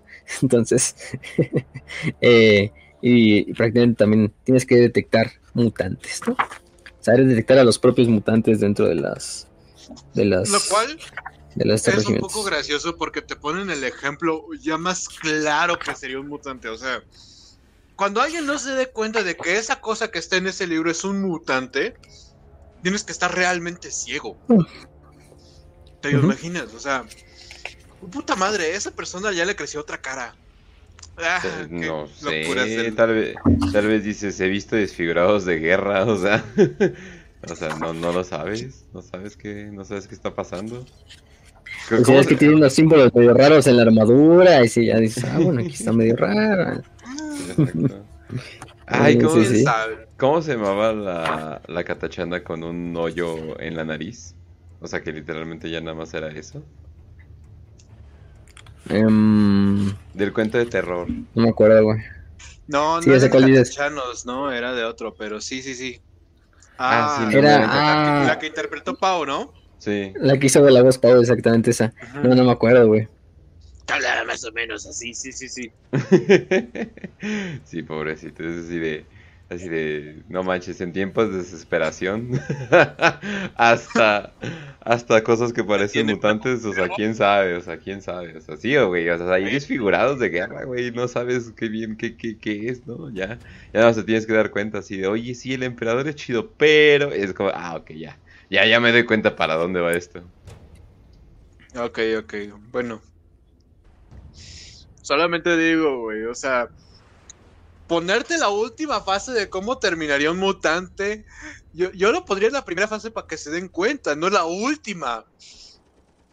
Aunque bueno, también habría muchos homicidios sin, sin, sin querer queriendo, ¿verdad? Sí, exacto. ah, no, pues le vi un grano raro. le, vi, le vi tres granos y pensé que era un sigilo de Nurgle y valió verga. y la maté, güey. Sí, sí, sí. Sí, no. y quién sabe qué puede pasar. Pero bueno. A ver, sigamos entonces. Bueno, después de eso vienen bastantes cosas que ya mencionamos, como el armamento, como las máscaras de gas, como cómo ponerse la armadura. De hecho, nos viene así casi casi todo específico de cómo recrear una Lasguns, cómo desmontarla, cómo, cómo volverla a, armar, etcétera, etcétera. E igualmente con, por ejemplo, la armadura y con otras cosas como lo que es el, la máscara de gas. Em, eh, y de esta manera, pues, mantenerlo, mantener todo el equipo. Eh, ¿Qué más? Entonces luego nos viene lo que son los rangos, estructura inicial de estructura comandante. Hasta arriba ya dijimos que tenemos al Lord General Militante. Luego tenemos el staff del general, los comandantes de regimiento, los comandantes de compañía, y ahí van bajando. De hecho, aquí hay otros títulos, como el famoso título de que alguna vez fue el de War Master, eh, que era señor de la guerra. En este caso, War Master se refiere a un teatro, de guerra, una operación, una cruzada, etcétera. En este caso es el mayor rango que puede tener un miembro de la Guardia Imperial. Obviamente este todavía responde a lo que es el Lord General Militante y a los, y a los comandantes de, del staff del general. Pero bueno, debajo de él viene el Lord General, luego General, Mariscal, General Teniente, Teniente General, Mayor General, Coronel, Teniente Coronel, Mayor, Capitán, Teniente Sargento, Cabo y Trooper, no soldado. Entonces esos son los rangos a grandes rasgos de la, de la Guardia Imperial. Eh, otros que entran y que salen fuera de la, mm, de la estructura de los rangos son los comisarios imperiales que dijimos que tienen propiamente igualmente rango que los líderes de escuadra, que los líderes de regimiento los líderes de compañías, etcétera. Los miembros de la eclesiarquía que por lo general son son como tal sacerdotes, clérigos que van ahí cantando litanías del emperador.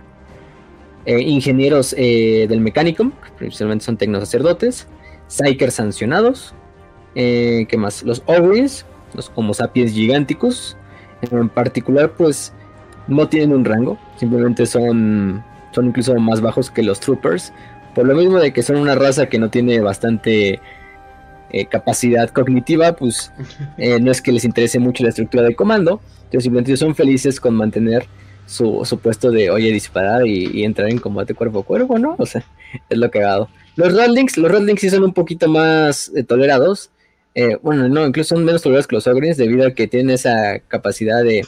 Son muy buenos snipers, son muy buenos scouts, son muy buenos cocineros, eso hay que decirlo también, pero eh, es curioso y es cabe mencionar que siempre los, los ratios de crímenes dentro de los regimientos, de que se desaparecen cosas, de que se roban cosas, tienden a subir cuando Ratlings están eh, asignados a ese regimiento. Tiempo.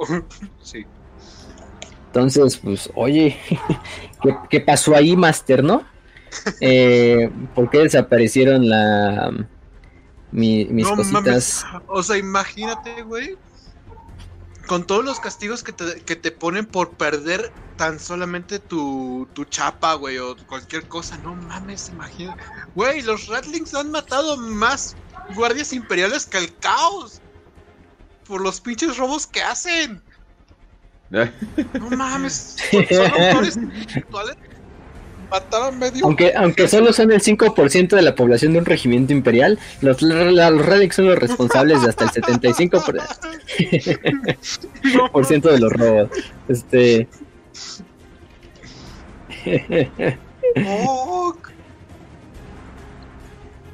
Mm, entonces, bueno. En un momento van a llegar los pinches caotas con los Rangers. Ey, no mames, soy gran fan de tu trabajo, güey. Gracias por todo el apoyo que nos has dado. Güey, sí me estoy imaginando esa escena. Sí, es que es que viven bajo un racismo, un racismo institucional del departamento monetario. No Sí, no, no, no.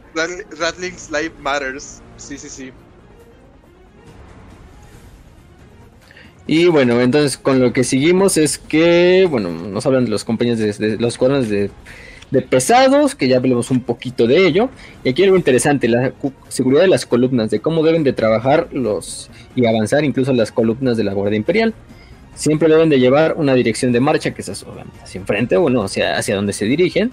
Pero debe haber un cuerpo principal, que es la mayor parte del regimiento, una guardia de avance, que son los scouts principalmente, una escuadra de retaguardia, que es la escuadra que va protegiendo pues, la retaguardia, la parte de atrás de, la columna, y dos guardias de flanco. Estas dos guardias de flanco van un poquito más adelantados a lo que es el, cuerpo principal del, regimiento, y de esta manera van dándole seguridad principalmente a lo que es el cuerpo principal y al cuerpo de avanzadilla, si es que lo llegan a necesitar, y también evitan que sean flanqueados, o su tarea en realidad es evitar ser flanqueados o ser emboscados por otras fuerzas de la Guardia Imperial.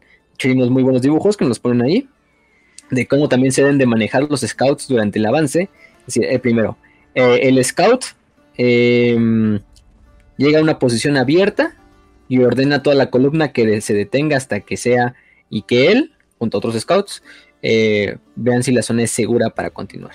La segunda es que si un scout ya posteriormente a esto detecta que hay peligro, manda una señal, ya sea muchas veces por radio o incluso a veces eh, por estas eh, siglas eh, manuales o estas siglas con las manos hacia el resto de la columna para que se detenga. Y, en tercero es que los scouts, primero que nada, acaben con el enemigo si es que este está totalmente sin, sin, conocer que viene una columna, o mantener o buscar una zona por donde la columna pueda pasar sin ser detectada, o incluso si se ve que la, la zona está libre, pues ordenarle a toda la columna que avance. Después de esto, tenemos lo que son eh, el uso de, de, coberturas, de scouts. Y prácticamente aquí nos dicen que los scouts principalmente se deben de, de, de... Aquí tengo la imagen, espérame. Aquí está perfecta. Bueno, ya lo dijimos, ¿no? Era lo que les acababa de decir. Y otra vez, por ejemplo, cuando se tenga que encontrar con eh, naves, con naves o con vehículos enemigos. Cuando se encuentra un enemigo un, vehículo enemigo, se identifica y se manda una alarma. En este caso, em, si la columna no ha sido detectada por este vehículo, incluso lo que más se denota son vehículos aéreos, em, no se debe de correr durante, durante, durante esta parte, y menos si es día, porque serían totalmente vistos por lo que es la, por la, aeronave. Em, ¿Qué más? Aquí es donde los, regimientos, donde toda la columna debe de agacharse, tirarse pecho tierra, utilizar cualquier cobertura disponible en las cercanías y de esta manera eh, cerrar su línea de, visión con lo que es el, aeronave. Eh, en especial si se, si se llega a utilizar o si está cercano a bosques densos, pues utilizar los bosques como protección. Después de esto, moverse a través de las zonas de guerra, primero que nada. Em, mantenerse cerca de los muros y cubrir al, y cubrir al camarada que tienes delante, mientras el que tienes tú detrás te cubre a ti. de esta manera vamos cubriendo al de enfrente. El eh, después de eso, eh, la mayor eh, número de posiciones posibles de los enemigos, enviando a, los grupos de scout. Y darle fuego de cobertura o visión de cobertura al scout cuando este se mueva hacia lo que es una, una, una zona peligrosa, ¿no? Una zona peligrosa más que nada. Este, después de eso, nos ponen un ejemplo de cómo, de cómo eh, hacer una emboscada, donde todos los, principalmente emboscadas nocturnas, donde todos los miembros del escuadrón deben tener lo que son una línea de visión sobre el enemigo, principalmente en una posición ventajosa, quizá en un desnivel o en un, en un nivel más alto, puede ser, no sé, en un túnel, en un puente, etcétera, etcétera. Y que las armas pesadas tengan principalmente una zona de, de de visión bastante amplia, por lo general al frente de lo que es la columna del enemigo que va a pasar por ahí. Para que cuando abra fuego el equipo pesado, eh, el frente de la columna recibe el mayor impacto pero al mismo tiempo las fuerzas normales o las fuerzas, los demás miembros del escuadrón disparen desde los flancos. Ahí nos dicen cómo, cómo asegurarte de que un, de que un enemigo está muerto una vez que lo, le diste con una bayoneta. Eh, se supone que los principales lugares en los cuales se debe de enterrar la bayoneta es en la garganta o en el, este, en el pecho. Para que se, para que se, se asegure que este enemigo está del todo muerto, se deben dar mínimo cuatro golpes con la bayoneta, este, al, en diferentes partes del cuerpo, principalmente vitales, para que ver que no reaccione. Yo diría que está muerto. Después de cuatro, o sea, una carga de, disparos de láser. Yo esperaría que sí esté muerto. Y si no, es double tap ahí. Double tap. Es la, es la ley de cualquier escenario apocalíptico. Dos disparos en la cabeza, bayonetazo, patada, escupitajo, porque tienes que ahorrar munición. Entonces ahí es escupitajo también. Pero solamente así nos aseguramos que está muerto. Ay, cuidadito con gastar munición, ¿eh? Te estoy observando a ti. No gastes munición. Si no son látigos. Hay tabla. Y nadie quiere tabla. sí, no, no, el tabla, tabla no, mejor un balazo ya. Este... Mm, ¿Qué más?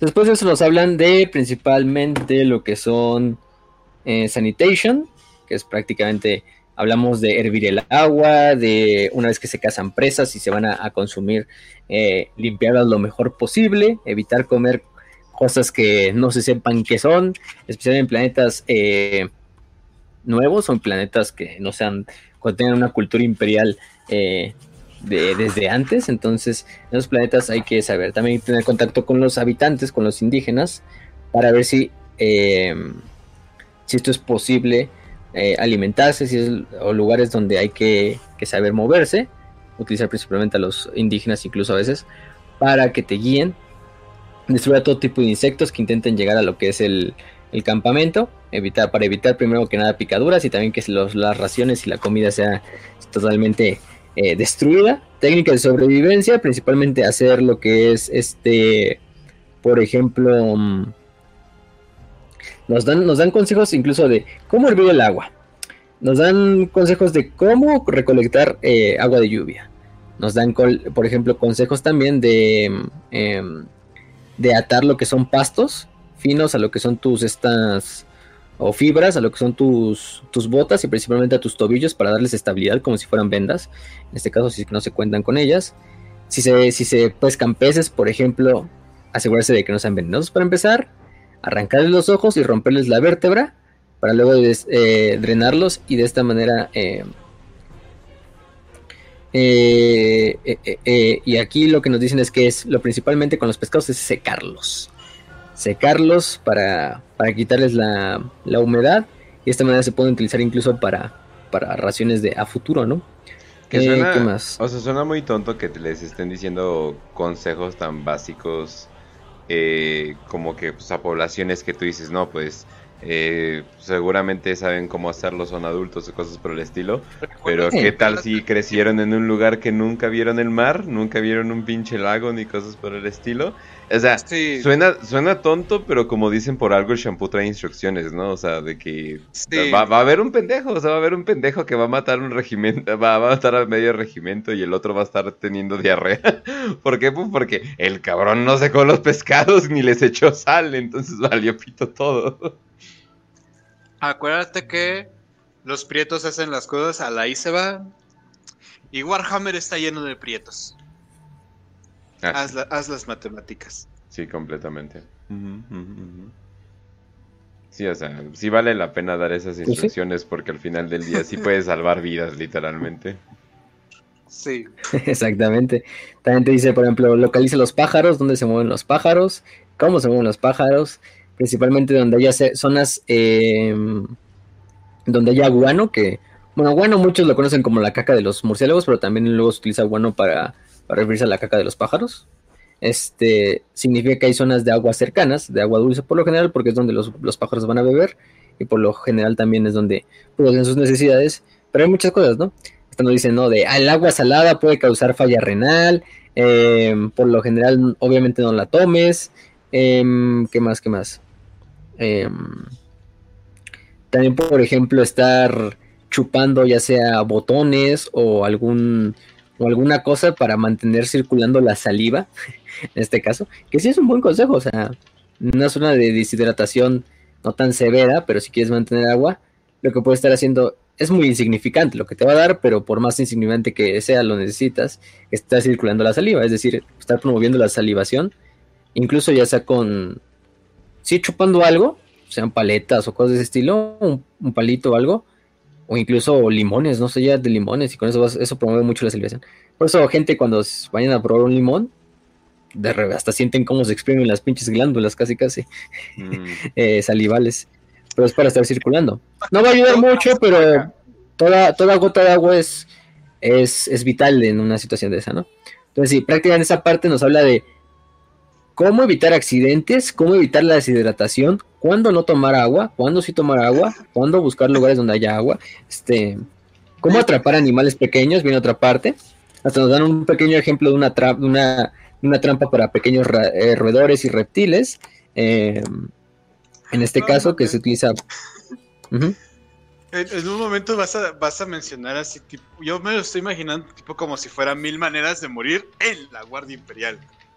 O sea, como, el, como ese programa que estaba antes, de mil maneras de morir. Y siempre te ponen una mujer chichona por alguna extraña razón.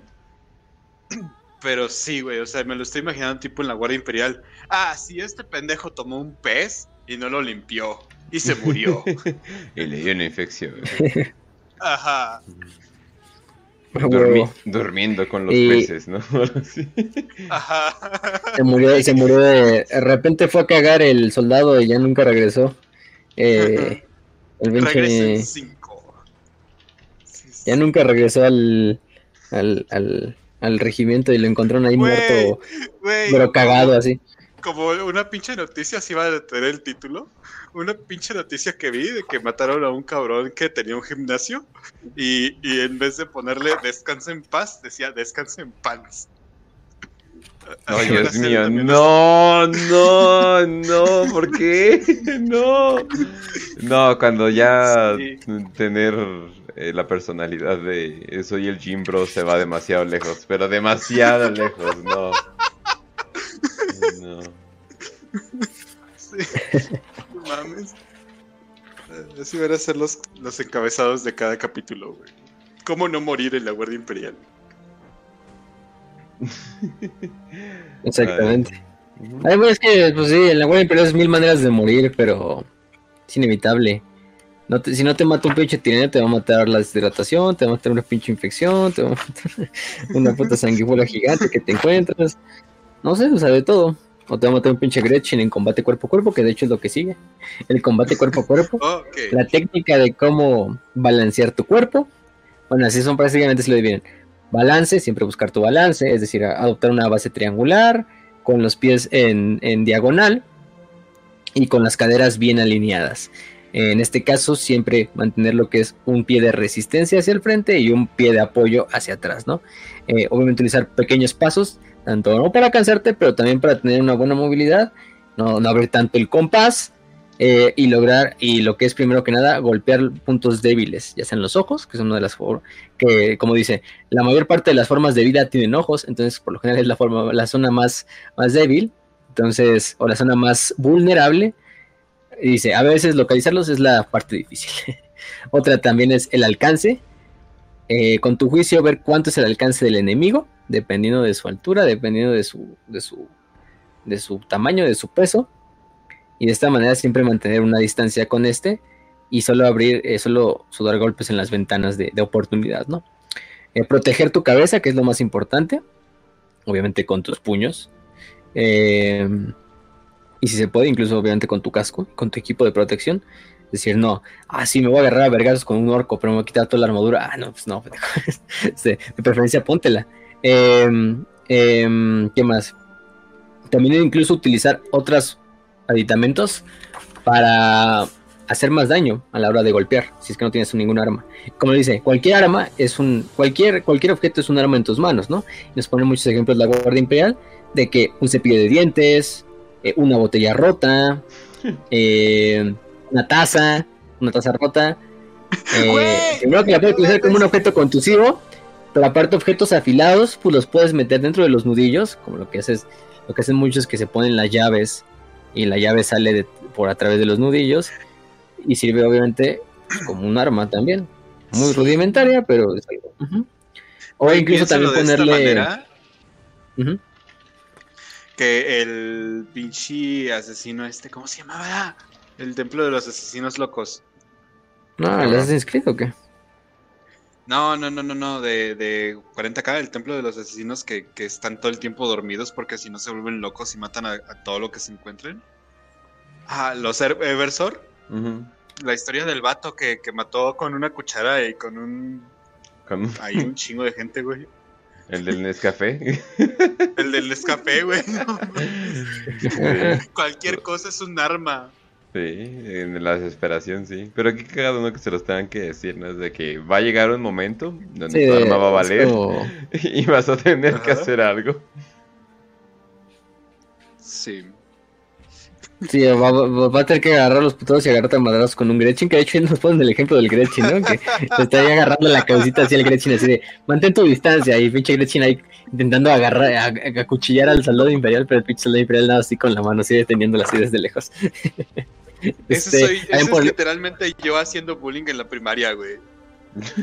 Si puedes también, por ejemplo, adaptarle a tus botas lo que son tachones, lo que son puntas de fierro, este, a huevo, tus pinches botas así en mamonas, este, modificarlas para que a la hora de dar patadas también, pues, no, no nomás tengan el golpe contusivo, sino otra, otro, otro, otro plus, ¿no?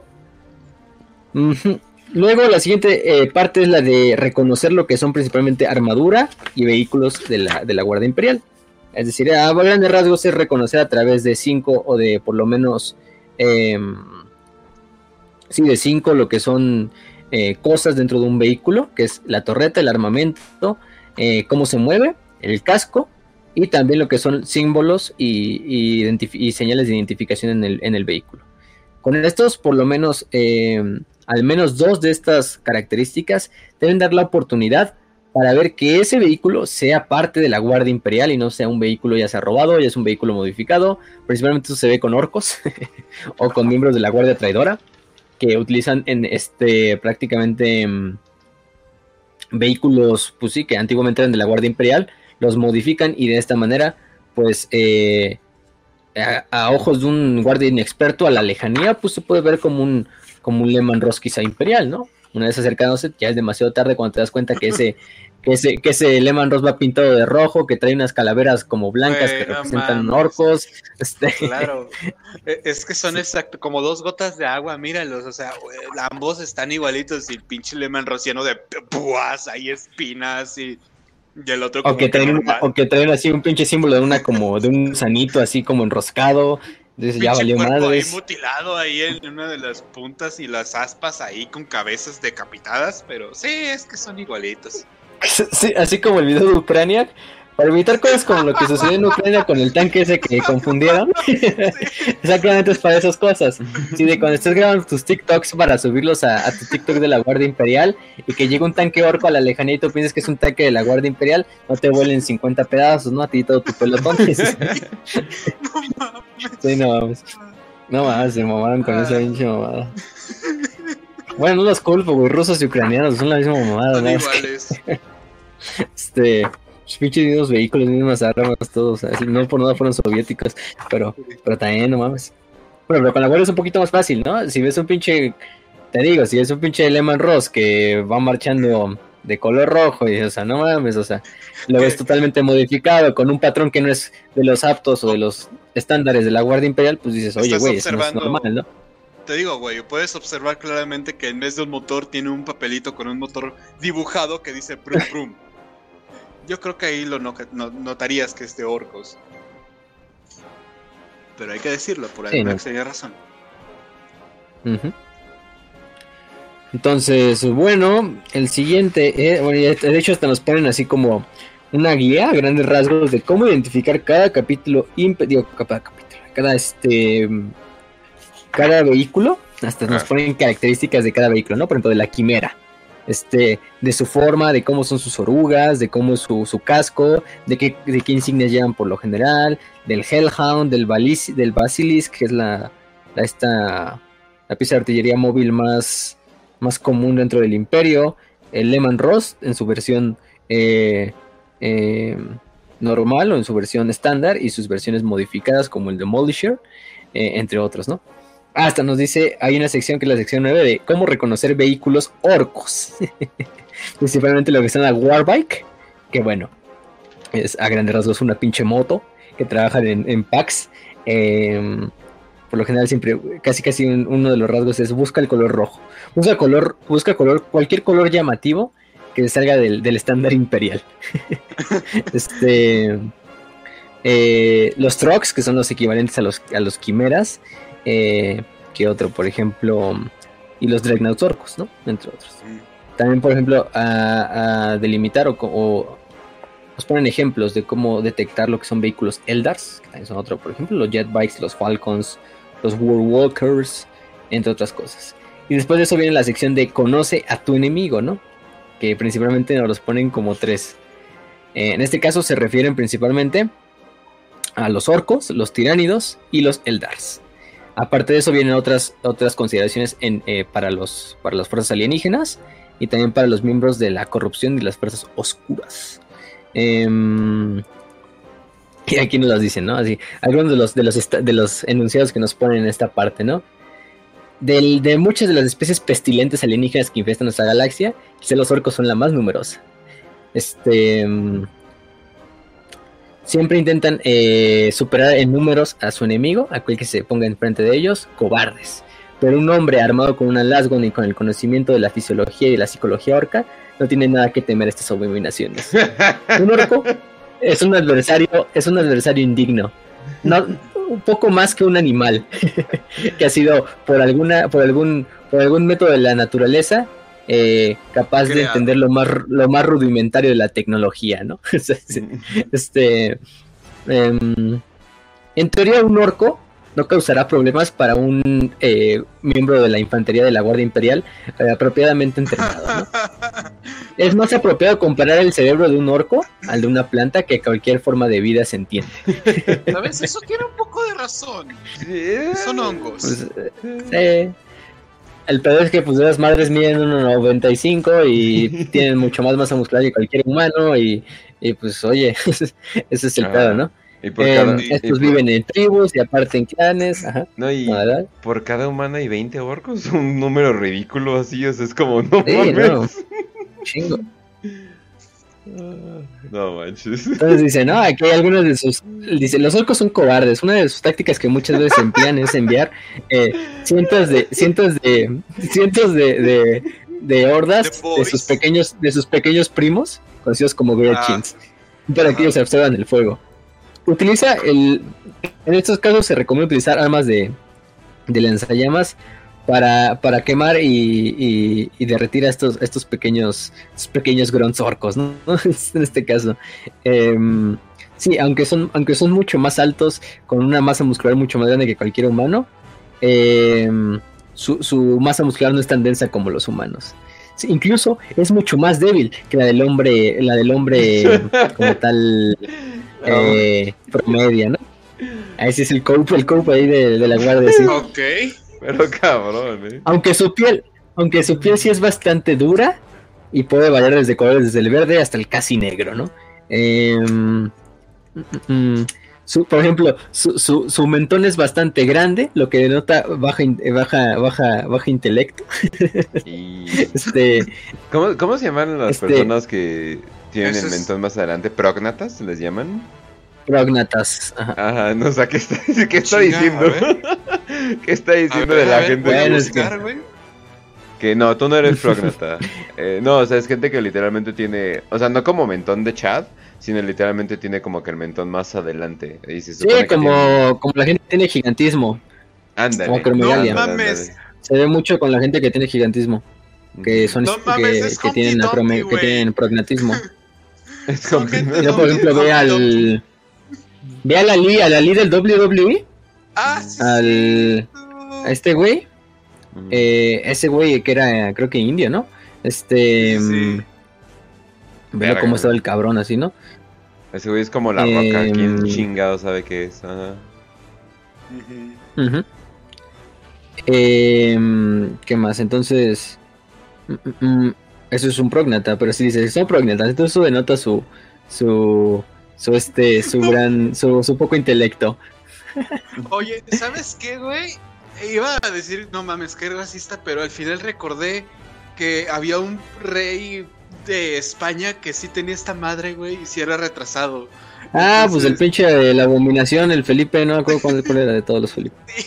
Este... casi muerto. Eso pasa porque hermanos, hijos de hermanos se cogieron. Sí, eso pasa porque coger, ¿eh? Sí. sí por Como los orcos. Ah. Exactamente. Exactamente. Sí, digo, los orcos son una... Yo creo que hay como 10 variaciones de orcos. Entonces ya, me imagino. no, creo que vengan con muchos fenotipos esos, esos hongos, la verdad, ¿eh? Pero sí, no, no, no. Está, bien jodido. Y bueno, dice... Dice, cuando confrontes orcos en combate, recuerda sus debilidades y considera los, los datos. No son más que animales que no tienen lugar en nuestra galaxia, donde solo depredan a lo que son las, a los más débiles y, sin, y, y débiles, ¿no? En este caso, si ellos te ven con tu Lasgon, con tu cargada y con una cara en tu cara, ellos simplemente eh, correrán y tú tendrás el permiso de dispararles en la espalda cuando estos, este, cuando estos entren en retirada. ¿no? ok, e, eso ya es muy... Creo que no puedo decir nada. Y luego ya viene como la escala así de detecta cuando es un Warboss, cuando es un Nob o cuando es un Boy. Y así, ¿no? Ya en los, los dibujitos de los Boys y todo esto. Y sus armas son extremadamente crudas y, susceptibles a, explotar, a fallar, a, trabarse. Y de alguna u otra forma no sabemos cómo funcionan. es, lo que. Bueno. Luego con los tiránidos, ¿no? Em, si estás, si estás estacionado en el sector este del último segmentum, es posible que te hayas encontrado o te vayas a encontrar con enjambres tiránidos. Ellos vienen de otra galaxia viajando en naves, eh, en naves, eh, en flotas enjambre, con la intención de acabar con toda la vida del universo conocido.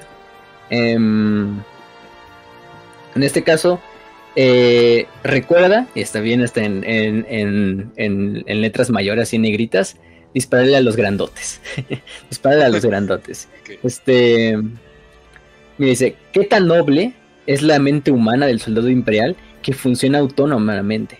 Pero estas criaturas abominables alienígenas no pueden más que pensar en, enjambre y no pueden pensar por ellos mismos. No tienen emociones ni compasión, solo una, una voluntad de empujar hacia enfrente consumiendo todo lo que esté en su camino. Esto lo podemos utilizar para nuestra ventaja. Ahí sí, la pinche guardia. Sí, y la guardia imperial, sí, ¿no? Sí, pinche casi casi mente enjambre también, que es la guardia imperial, pero nuestra mente humana. ¿Cómo, ¿Cómo, ¿cómo se atreven? Hay gente diciéndoles qué hacer, hijos de su puta madre, qué asco, no puedo creer. Sí, comisario, en un momento le lavo las botas. sí. Y dice, bueno, acaba con la mente enjambre y acabarás con toda la horda. Por eso es que dispara a los, a los grandes, ¿no? Y dice, te encontrarás con cosas bastante grotescas dentro de sus arsenales, principalmente sus armas tiránidas que están hechas de tejidos vivos y que muchas veces disparan incluso munición viva, ¿no? este, abominaciones, ¿no? Em, ¿Qué más dice? Eh, nos ponen también, por ejemplo, lo, que son los, a grandes rasgos, las formas más comunes que se puede llegar a encontrar un, un, guardia imperial, principalmente los Lictors, los Gene Stealers, los Bioboros, los Gargoyles, también los Ormagantes o los Gantes en todas sus este, variedades, y los guerreros tiránidos. Entonces, eh, es algo de los que nos dicen. Eh, Dice, la naturaleza alienígena de los triánidos puede a veces tener un efecto perturbador en aquellos que nunca los han visto. esto es entendible. Em, y, tener el rechazo a estas atrocidades contra la naturaleza es una respuesta válida. Ah, esto, esto, por esto mismo podemos decir que eh, esto eh, fortalece la idea de que estas criaturas no, no, solo merecen, lo único que merecen es la completa aniquilación. Este entonces, bueno, claramente es, muy al chile con los, los, estos tiranidos. Y luego vienen los Eldars. Los Eldars dice: oh, Una de las mayores razas alienígenas de la galaxia, estos enigmáticos Eldar, son los más parecidos a los humanos en términos físicos. Pero que esta conexión antinatural no te confunda tu juicio. Los Eldars son alienígenas en los cuales no se puede confiar, decadentes y maliciosos. ¿Eso es cierto? Sí. ¿Es cierto? Son una raza de piratas que también solo eh, depreda a los más, a los más débiles y, que solo se enfoca en generar dolor y, y, y, y, que la sangre corra. Este, ¿qué más podemos decir? ¿Y la mentira? ¿Y la mentira? Son bastante traicioneros. Esto creo que esto quizá ayuda, quizá, esto quizá es parte de su longevidad.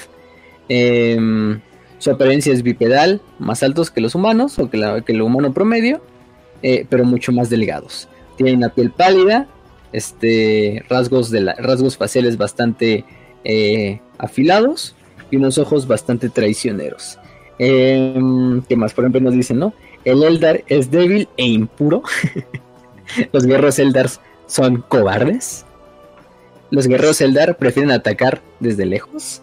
Ah, y nos van poniendo como simplemente diferentes, diferentes, diferentes eh, también categorías de los, de los principales, ¿no? Los guerreros de aspecto y aparte las, los diferentes templos o sendas de los guerreros, como los Striking Scorpions, las Banshees, los Dragones de Fuego, entre otros, ¿no?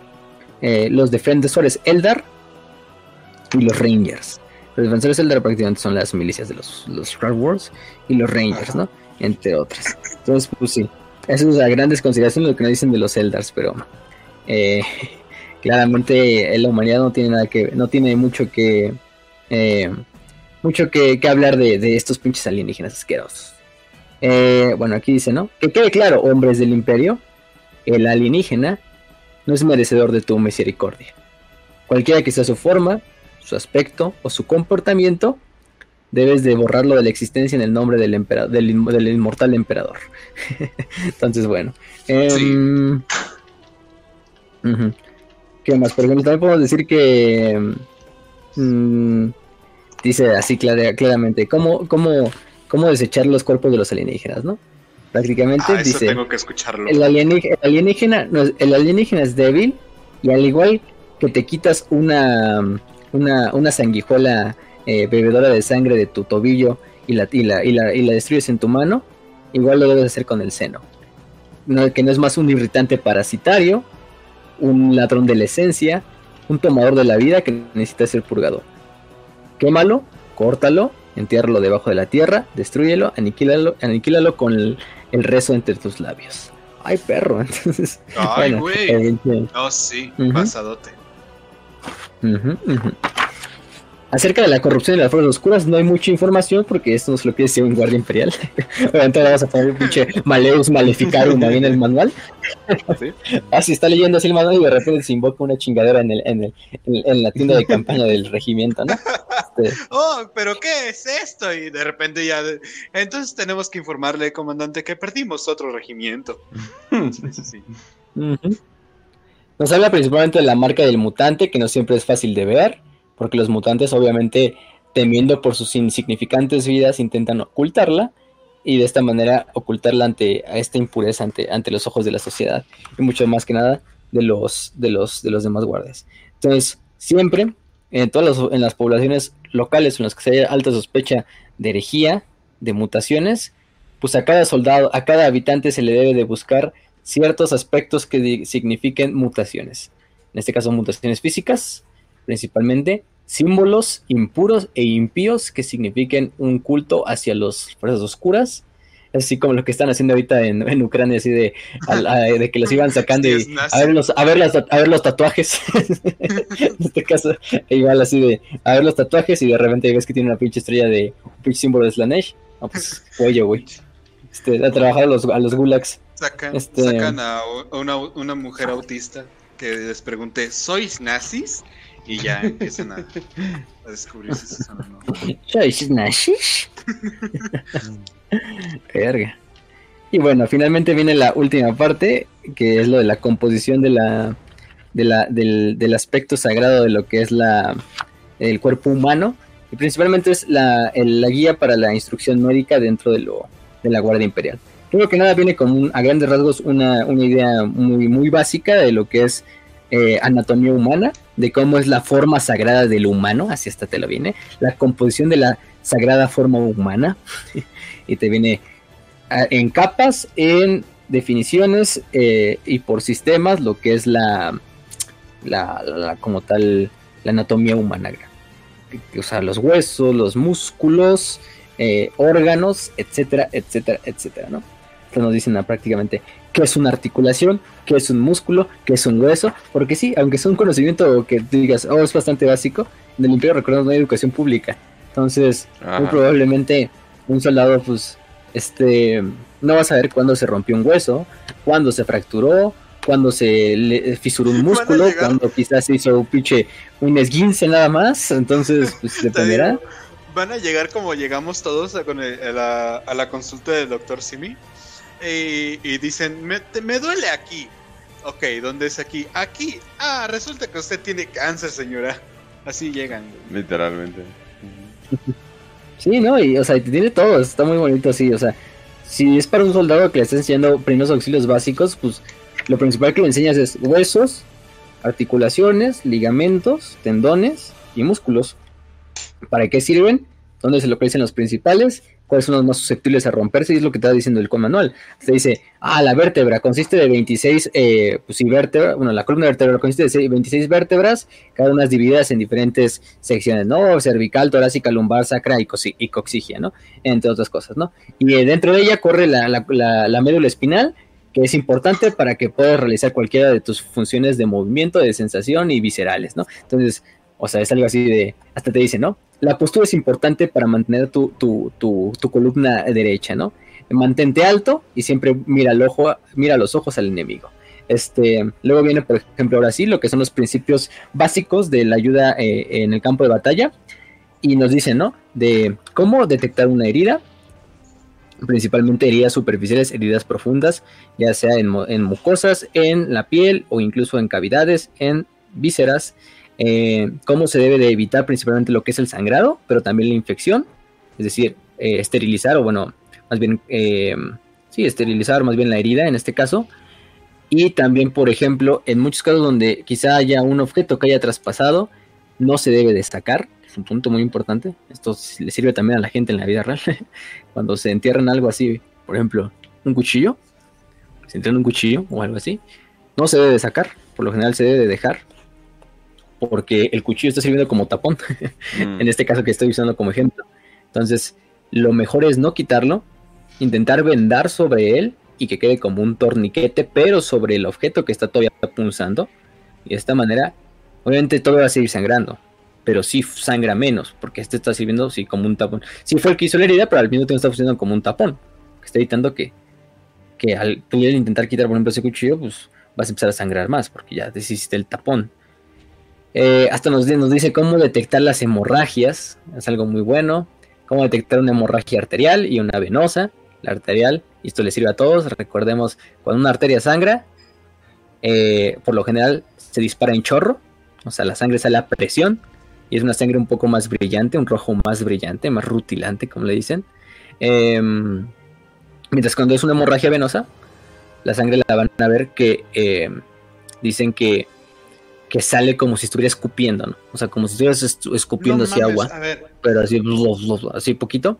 Y la sangre es un poco más oscura. La sangre venosa siempre es más oscura que la, sangre arterial. A ver, entonces la gente sí puede sangrar como los pinches animes. ¿Cómo sí, sangran ahí? Pues, o sea, hay pinches. ¡No mames! ¿Cómo pues sí, güey, si en una pinche arteria carótida, güey, ¿no has visto cómo sangra la pinche gente? O sea, se están, pero se desangran en 30 segundos, güey. Eh, estaba viendo el otro día un video de un güey que se mete a un banco a saltar y, el guardia, pum, le, justo le da en, la carótida. Eh, el güey se desangra como en 20 segundos. O sea, oh. pero ves cómo sale el pinche chorro así cabroncísimo, güey. Ya nada, ya nada va, ya el güey intenta como salirse de donde está el banco, pero ya nada más se va perdiendo el conocimiento de tanta pinche sangre que está perdiendo y se tira, güey, y, ahí queda. Este, pues sí, güey, la gente sangra. La vida no es un anime, ah, ¿cierto? este. No, es pinches. Pinches japoneses ahí. Pues sí, güey. Pues sí, la gente sangra así, güey. Pues es un pinche. Fíjatelo como un pinche tubo a presión, güey, que es una arteria. Las venas sí, las venas todavía, todavía tardan mucho más en sangrar, pero las arterias es mucho más peligroso. Y nos dicen, ¿no? De elevar la herida más allá del, nivel del corazón para, para inhibir lo que es la presión y de esta manera evitar el sangrado, eh, poner presión directa sobre la herida con un torniquete, etcétera, etcétera. Entonces, es básicamente a grandes rasgos el primer auxilio. También nos hablan de las fracturas, de las, de las fisuras de huesos, de cómo inmovilizar y de cómo reducir incluso fracturas, eh, en este caso. Eh, ¿Qué más? Por ejemplo, viene el choque eléctrico, las dislocaciones, son algunas de las cosas que nos, nos hablan, em, nos habla el manual. Cómo delimitar si un hombre que recibió un impacto de un proyectil sólido todavía tiene el proyectil dentro de él, para ver si hay heridas de salida, heridas de entrada, si el proyectil sigue adentro, si el proyectil tiene riesgo de envenenamiento, porque recordemos, hasta las balas tienen, te pueden desenvenenar por plomo.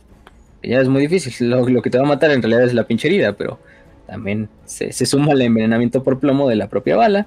Em, energías de, por heridas por armas de energía, para cauterizar las heridas, disipar la energía.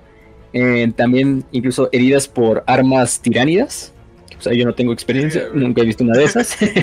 este, o sea, em, pero, a ver, me estás diciendo que, a ver, consideremos que yo soy una persona que, como ya vimos, tengo cero conocimiento médico, güey.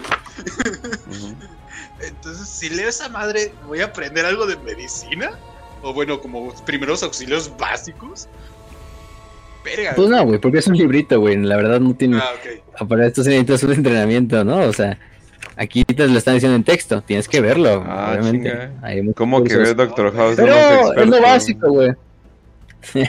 a huevo, ¿no? Este, más internista, así, nefrólogo. este. Ok, entonces. No, güey, o sea. pero hay consejos, hay consejos muy puntuales, güey, que, o sea, que te los estoy leyendo. Y es que le sirve mucho a la gente. O sea, por ejemplo, de cómo detectar cuando alguien está sangrando por una arteria, por una vena. Eh, este, lo que se debe de hacer, que es por lo general no sacar el objeto que está punzando, si es que hay un objeto ahí atrapado, aplicar los torniquetes, elevar la extremidad más arriba del corazón o elevar, bueno, obviamente si es en la extremidad es mucho más fácil, ¿no? No puedes elevar, no sé, tu abdomen arriba del corazón, ¿no? No, no, no pero, pero en este caso sí, ¿no?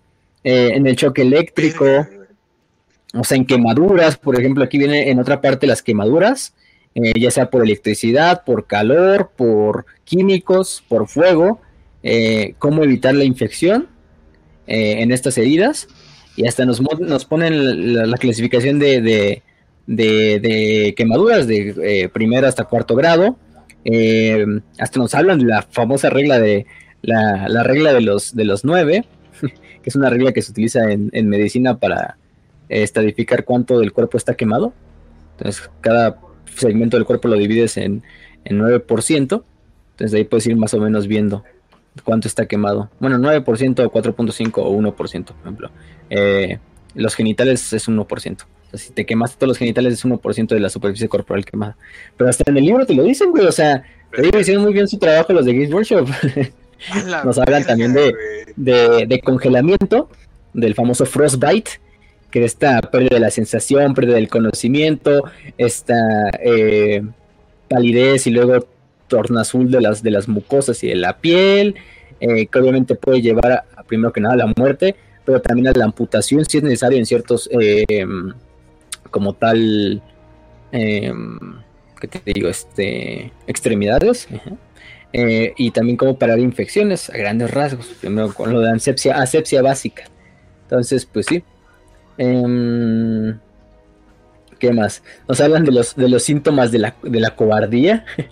Casi que síntomas de ansiedad, así de ataque de ansiedad, así de, de, que te estás desmayando, de que tienes náusea, de que sientes que te está dando un infarto, de este pulso irregular, palpitaciones, de que es un ataque de ansiedad ya más que nada. Y sí, güey, que este pinche güey puede ser un, un desertor. Este, este podría ser un cobarde. Luego viene, por ejemplo, cómo tratar la pérdida de los de, los, de, extremidades. Nos hablan de condiciones médicas comunes dentro del campo de batalla.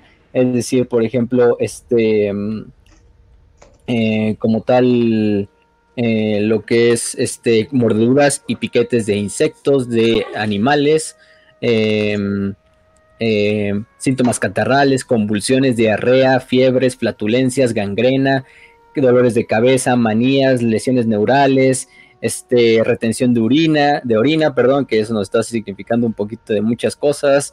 Este, aquí nos manejan como paraplegia, próstata enlargada, eh, gusanos este, constrictores, que bueno, eso sepa la verga que es, pero eh, yo creo que es este, y obviamente falla renal, síncope, que es este desmayarse básicamente, tortícolis, vómitos, entre otras muchas cosas. Hasta falla hepática, nos, nos hablan así. De cuando, alguien, cuando alguien se da todo amarillo, todo ictérico por la bilis. Así de buscar causas de falla hepática, buscar examinar eh, albúmina en orina, enzimas hepáticas, nada, te digo, o sea, hicieron buena su tarea. Este, y todo. O sea, desde la regla de, los cinco calcetines, güey, te manejan también cómo se van los... O sea, porque si es la estructura más o menos muy parecida a ejércitos reales de cómo se organizan los de artillería, que infantería móvil, todo ese pedo. Güey, hicieron súper su tarea para ese libro. Hola. Sí, no, lo hicieron muy bien, ¿eh? No, no quise que esté.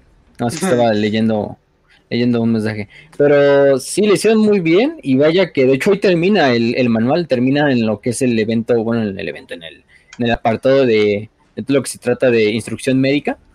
Y de ahí básicamente lo que siguiente que nos dice eh, son unas hojas azules, que prácticamente son todos los credos de la infantería eh, em, oh, imperial. Son principalmente oraciones. No los traduje todos, pero bueno, ah. puedo decir algunos. Este, bueno, de hecho vienen, por ejemplo, este, mm, eh, como tal, ¿cómo se dice este desmadre? Discursos, principalmente del comisario Yarrick, hay bastante del comisario oh, Yarrick, el, del, del Master Slido, de, la, de los libros de este, de, de, ¿cómo se llama? De, los primeros únicos de Tanit. Entonces, bueno, eh, de hecho, ay, güey. Mira, te lo pongo de esta manera, Facio.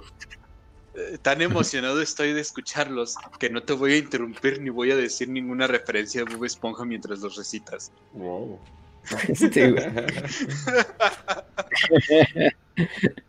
ah, no, déjanos, nada más déjame buscar cuáles eran los que estaban.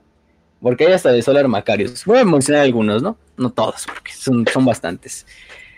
Pero bueno, aquí vamos a mencionar uno de. A ver cuál está mejor. Este, este, está, este está chingón. Comisario Yarrick al final de la guerra de Armagedón. Te digo, así vienen todos estos discursos, pero bueno.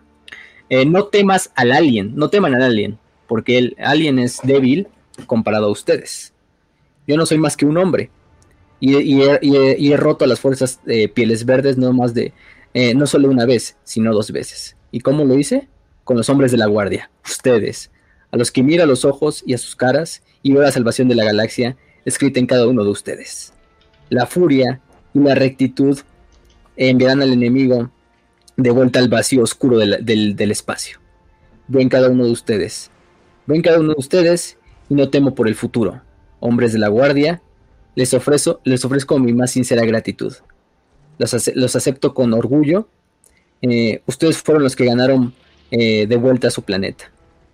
Y es por eso que yo me encargaré de mantener su continua grandeza comisario Yarrick al final de la Segunda Guerra de Armagedón.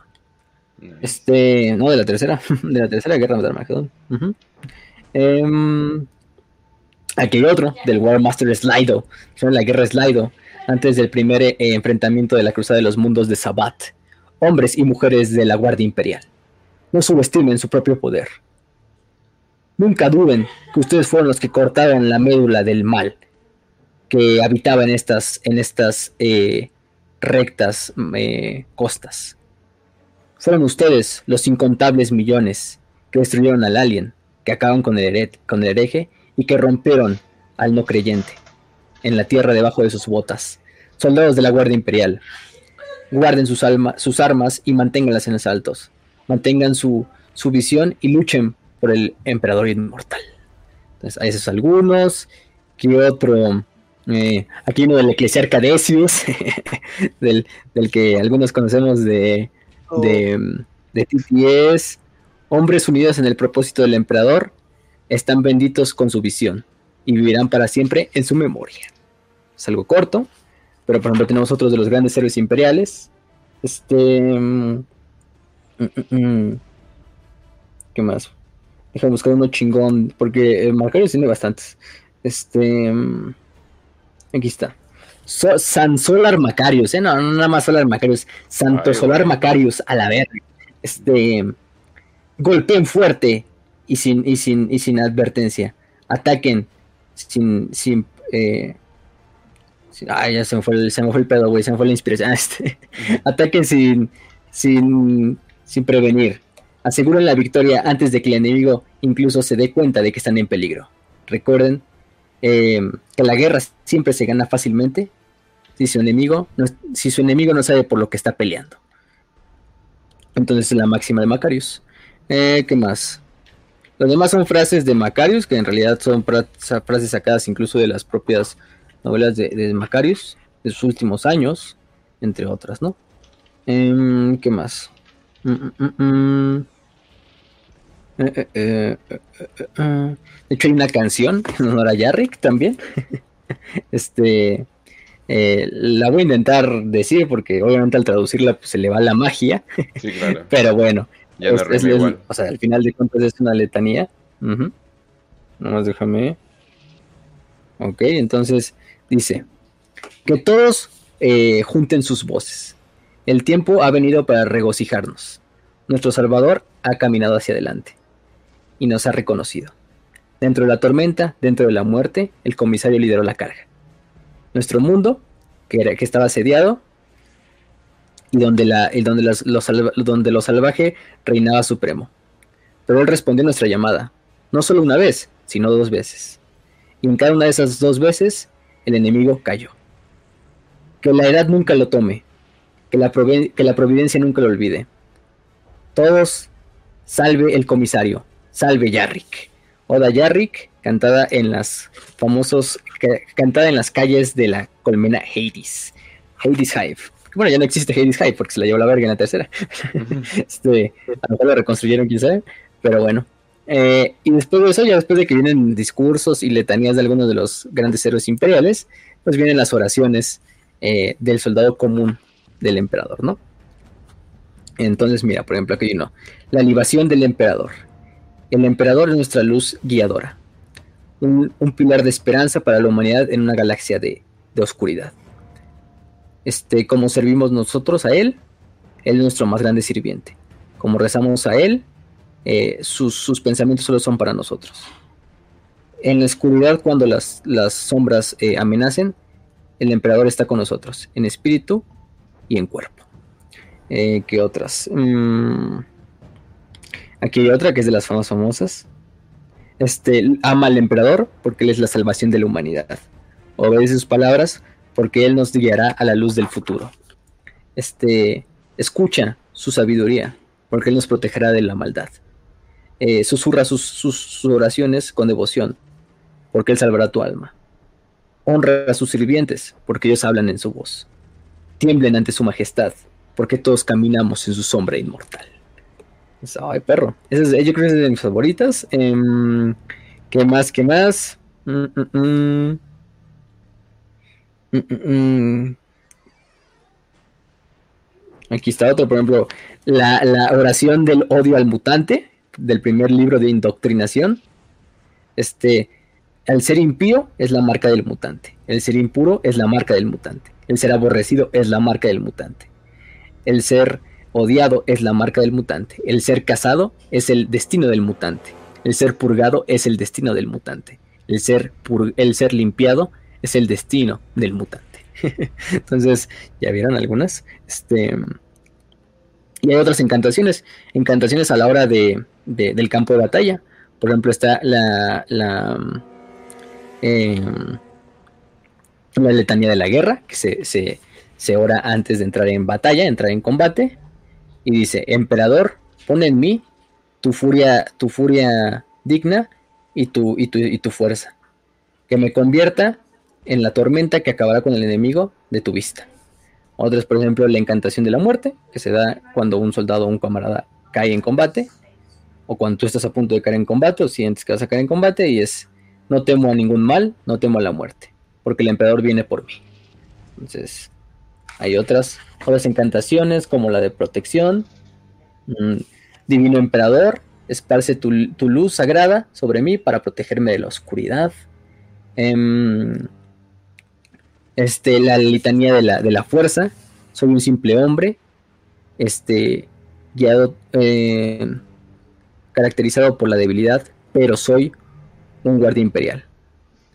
Eh, donde hay debilidad, hay muerte. Acabaré con mi debilidad, la destrozaré con el peso de mi orgullo. Entonces, bueno, yo creo que con esas podemos terminar. Son bastantes. La verdad es que no esperaba que hubiera tantas litanías. Eh, hay unas muy buenas. Luego les mando fotos. Bueno, yo, yo creo que voy a. este, bueno, creo que unos compañeros van a hacer el favor de, pasarnos el libro, claro que sí. El WPP Biblioteca. Y por lo general ahí van a venir todas las litanías para que las puedan leer una por una. Obviamente están en inglés porque el libro obviamente no está sacado en español. Pero, pero yo creo que con eso podemos terminar el manual de la Infantería Imperial. Un manual que nos respondió muchas cosas acerca de la Guardia nos respondió bastantes dudas de cómo se manejaban internamente, de cómo, desde cosas tan básicas como qué come un guardia imperial, cómo caga un guardia imperial, cómo arregla sus armas un guardia imperial, cuántos calcetines tiene, cómo arreglar una fractura, cómo cuidar un, disparo por arma, cómo, detectar, la cobardía, vehículos orcos, cómo detectar la cobardía, cómo conocer eh, la mente del seno y también del hereje y entenderlo para destruirlo, ¿no? Porque obviamente eso no se le puede entender sino solo destruir. Entonces, yo creo que con eso podemos terminar el capítulo de hoy. Y no sé si queda algo más que decir. Mm, Literalmente, eh, yo creo que este episodio viene mucho para los que preguntan cosas demasiado detalladas, así de que, ¿cuánto come el día? O sea, es, literalmente es ¿cuánto come el día? Ah, pues aquí está. Sí, ¿eh? literalmente. Y, y, está muy, muy chido, güey.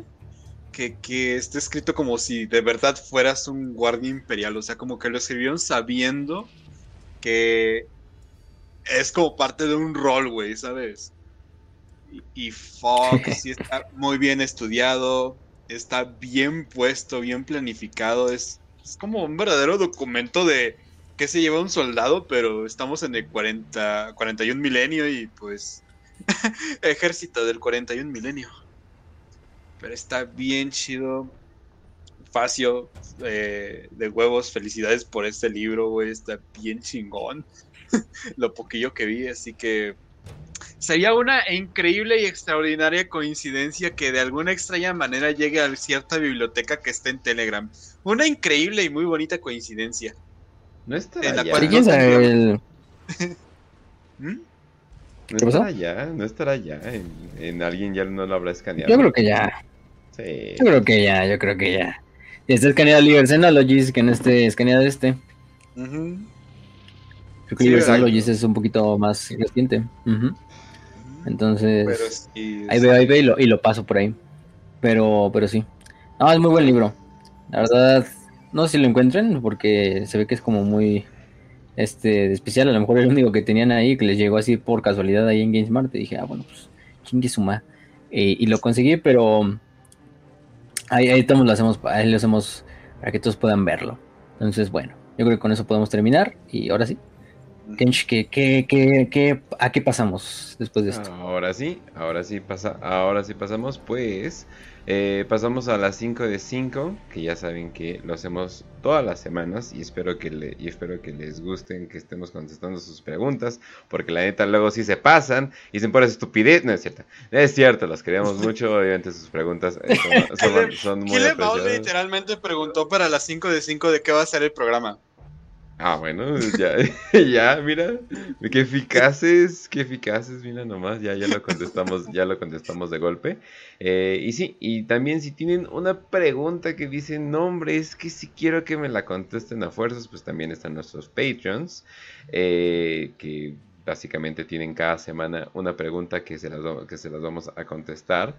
Eh, y de hecho nos llegó una pregunta, nada más. Sabe que ya tenemos un número bastante decente de, de patrons, que pregunta si la guardia meneterita, o meneterita más bien, eh, que si sigue eh, siendo canon. Y es una guardia que se supone que es como... O sea, tienen como que decoraciones de piratas y, y cosas por el estilo. O sea, la neta sí están como que medio chistositos en, ese aspecto. Eh, pero sí, no hay nada, o sea, no hay nada que diga que no sigan siendo canon. El problema es que no tienen absolutamente nada, así, nada, nada de canon. Eh, literalmente tienen dos párrafos de canon y tienen alrededor de cuatro modelos. Entonces no hay nada que diga que no son canons. Eh, bueno, no es que, ah, quién sabe cómo, cómo, cómo describirlos, pero... Están cagados porque... Es que según están basados en la Guardia Civil Española, le dicen la Benemérita, por eso es la oh. aquí, ¿no? Ah, Entonces, ajá. De hecho, el líder, el, el líder del, del, este del capítulo del región se llama el Capitán Ramírez. Ramírez, Ramírez. El Capitán Ramírez. Ramírez. Ramírez. El, luego, luego, el teniente Cascorro y el sargento Jiménez. Entonces, oh, no. y salía una White Dwarf. Oh, no. Salía una White Dwarf que salía en una White Dwarf viejísima y este um, este, ¿cómo se llama? pero creo que solo en la edición española de esa White Dwarf, bueno, los pintaron unos españoles eh, y ellos le hicieron como el trasfondo. Pero yo qué sé, no, no es canon, o sea, sí, sí en una White Dwarf, pero como que fue hace un chingo y la White Dwarf 53, imagínense. Pero sí, así de Ramírez, Ramírez. y eran del planeta Cariba, que era un planeta agrícola. Este. Que de hecho lo usaron durante la Guardia Imperial, durante la Gran Cruzada. Eh, y todo eso, ¿no? Y lo, echaron en la campaña de Vélez Inchon, una de las misiones en las cuales participó contra, para liberar el planeta de una invasión orca. Em, pero sí, ahí está el capitán, el capitán Ramírez. Era cuando el canon definitivamente era más libre en ese tiempo. eso es, pues todo, lo que podemos decir. Fíjate que, y esto es lo, mismo que pasó con los, con los squads o, o con otros capítulos por ahí, Mientras Games Workshop diga directamente que no es canon, todo sigue siendo canon, güey. O sea, es lo bonito de 40k que pues es tan difuso el pinche universo que... Ah, sí, ¿y qué crees? Hice un capítulo de Space Marines que, que se visten de naranja y se llaman los zorros tácticos. Ah, pues también ya son canos. Bien, a la verga, también ya son canos. Sí, como. Entonces, sí, güey. Ok, ok. Si, en tu corazón son canon, sí. Pues técnicamente. Pero sí. Eh, y vámonos a la pregunta de Kilemol. 5 de 5. Aparte de ser los evangelistas del emperador, ¿los portadores de la palabra tenían algún área de especialización en el combate?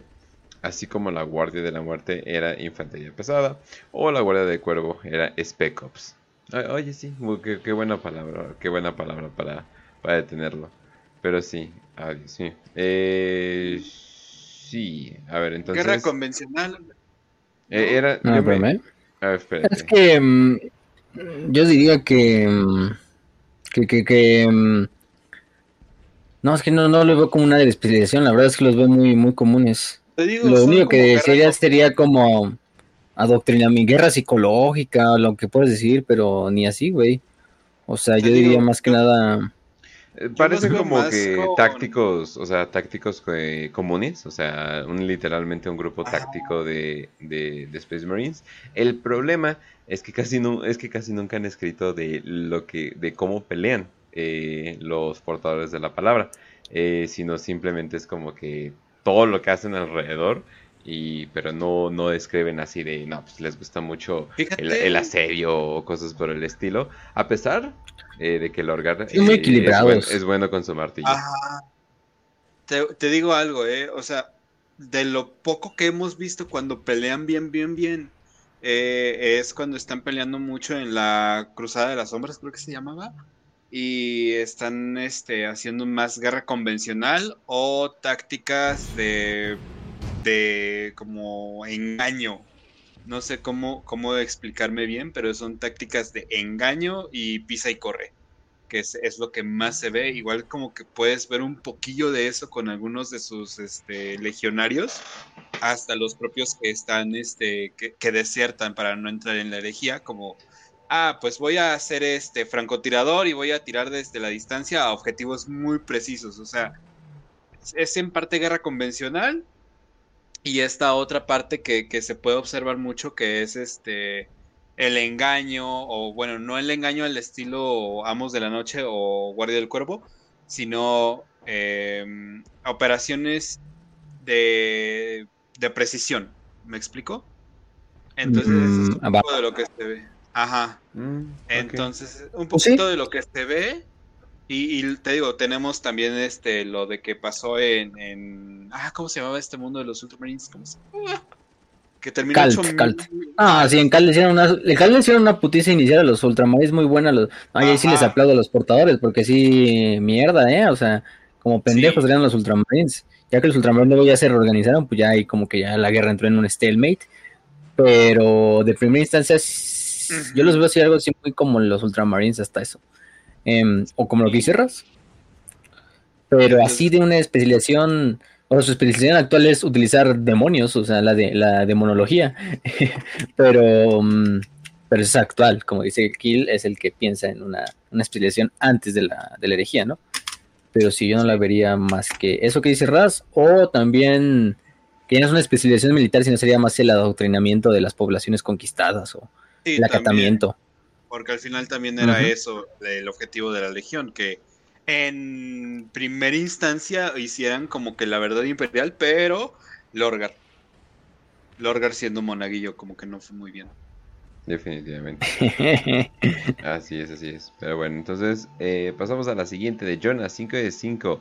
Arik Tanaris de los Guerreros Trueno sigue vivo, aún en el milenio, a un milenio 40 y qué planes que creen que tienen para él. Yo la neta no siento que tengan ningún plan aparte de una mención de vez en cuando, pero, pero sí, o sea, sí, los guerreros no fueron purgados por necesidad o el emperador siendo un culero, como ya lo hemos visto en varias situaciones, eh, pero sí, o sea, no, yo no creo que haya como que este gran plan ni nada por el estilo, así de, oh, es el verdadero rey amarillo, no, no, no, la verdad yo no le veo como muchos planes, pero esa es mi opinión. Sí, lo mismo. Por dos. Concuerdo, concuerdo. Va a terminar pero, en la galería de Tracy. Es que el cabrón. Es que el cabrón, me acuerdo que sale en otra novela después, ¿no? No, no, sé si es Arik Taranis o es. No, no es Arik Taranis, es otro cabrón. Eh... Oh, sí. Ah, sale en la de Outcast Death, que es la novela esa de. No, sí, es Arik Taranis, ya me acordé. Eh...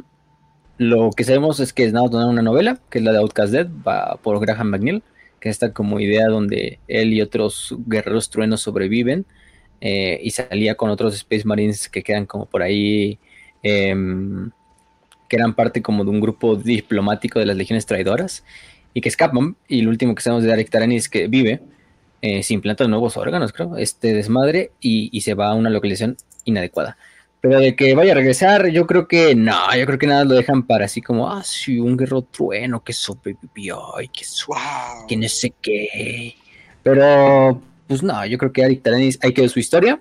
Yo no creo que, que vaya a regresar en el 1940. Ya estaría, bueno, estaría interesante, ¿eh? o sea, tampoco me, me, me, disgustaría la idea de ver un guerrero trueno en el 1941. Pero yo creo que no creo que haya vivido tanto tampoco, ¿eh? es el pedo. O sea, sí es un guerrero trueno, se metió nuevos implantes, era el líder de los guerreros trueno, pero se me hace medio raro. Quién sabe, no, no sabremos. Pero yo digo que, que no, no creo que regrese. Tal vez una mencioncita por ahí. Eh, estaría como que cute, ¿no? Y así de un güey todo mamado, llegó. Igual, no sé. Ya saben cómo son esas cosillas. Pero bueno, entonces vamos a la siguiente. De Ramarra Nil dice 5 de 5. Que hará Gilliman cuando se encuentre con Corvus Corax hecho casi un demonio? Que sí, literalmente está el meme, ¿no? De que Corvus Corax así de hablando en, en, pinches... Eh, ajá, letras que no se entienden ni nada. Pero Eh, pero sí, o sea, eh, definitivamente es como que Gilliman de por sí le ah. tocó el golpe de que la religión ya toma un aspecto muy importante y ahora que Corvus Corax eh, pues básicamente tiene como que una forma de demonio, pero no tanto como un primarca demonio.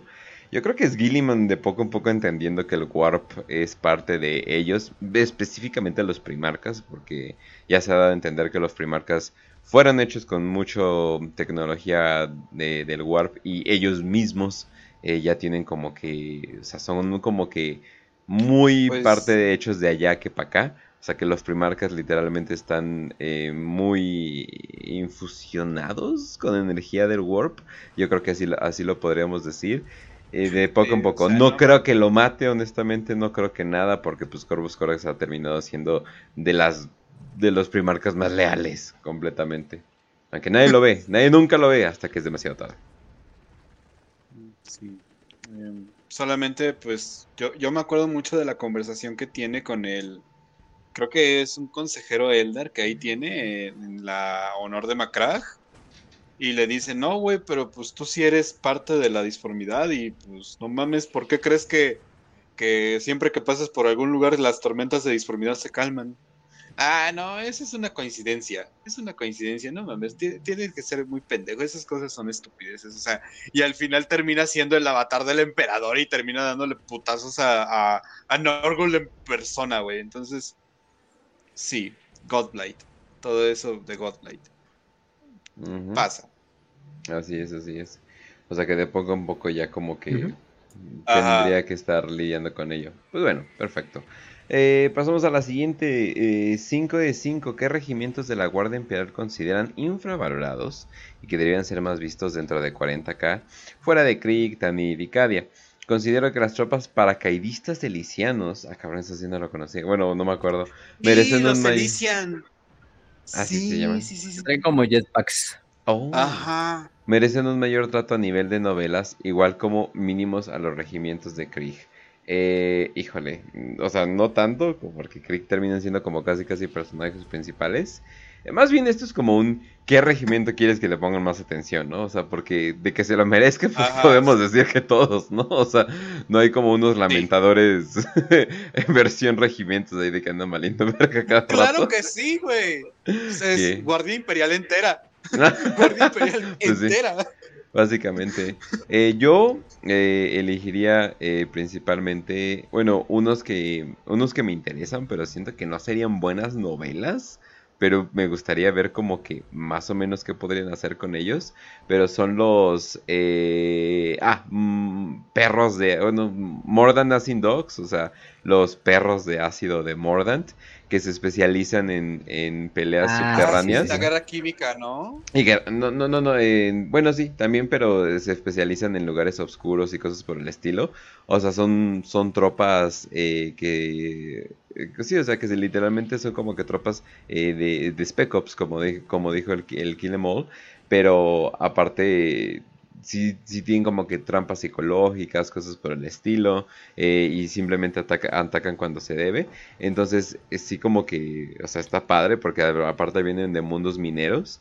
Y pues los mundos mineros como que en las novelas sí es como que a veces los tocan, a veces no, pero como que nunca dicen, oye, eh, o, hablan de la gente, ¿no? O sea, de que la gente está como que, no, pues es gente, como que un, tipo de gente especial, eh, pero no hablan de, no manches, esto te puede hacer como que tan resistente como crecer en el desierto o en la nieve o cosas por el estilo, ¿no? O te debe de hacer muy bueno eh, en este tipo de guerra. No tengo idea cómo haces un libro de eso, o sea, o, tal vez lo sacas de ese planeta o algo por el estilo y los pones en un lugar nuevo y es como que se tienen que adaptar más o menos ahí me imagino, pero esa sería mi elección. Mm, yo, bueno, tú, Ras, ¿ya, ya, dijiste? Yo, la neta, eh, los tiradores de Yopal, porque no mames, son, están usando auto, sí, güey, o sea, están bien jodidos, pero son muy buenos tiradores y con rifles de pura bala se chingan todo lo que encuentran. Y si no, la neta, güey, pinche, este, pinche Valhalla o Postroya, uno de esos dos que son como pinche estética rusa, güey, pinche desmadre. O, mm, está chingón. Sí, sí, sí, y pues los atilanos, güey. Los jinetes de Atila que apestan, güey. está bien chido. No mames. todo ese concepto de, de regimientos jodidos, güey, está bien chido. Ajá. Mira, yo creo que Talarn está muy subestimado. Me gusta Talarn. No he visto muchas este, novelas del Talarn, eso sí. Eh, los Genisa, los Macabianos, yo creo que otra de las icónicas. Los oh. orcos, los cazadores de orcos de Armagedón. Y bueno, también entraría la Legión de Amarilla, la Legión Amarilla, la Legión de Acero de Armagedón. este. Eh, y a las arañas de Necromunda. Yo creo que esos serían oh. los que meteré. Sí, más, más cosas en Necromundo. sí, más, más, nos vale. Pero bueno, eh, muy bien. Entonces pasamos a... Ah, sí, todavía hay una más. 5 eh, de 5 de Diego. Si tiene constancia de batallones que tengan mejor sinergia entre ellos. Por ejemplo, los cadianos con los bostroyanos. Ah, caray. Ah, yo digo que los cadianos como que sí se podrían llevar un poquito de todo tan pinches militares que son, no sé, yo creo que nada más se llevarían mal con algunos fresas o algo por el estilo. Eh, híjole, mejor sinergia. No sé. Cualquiera que no sea solo sinergia.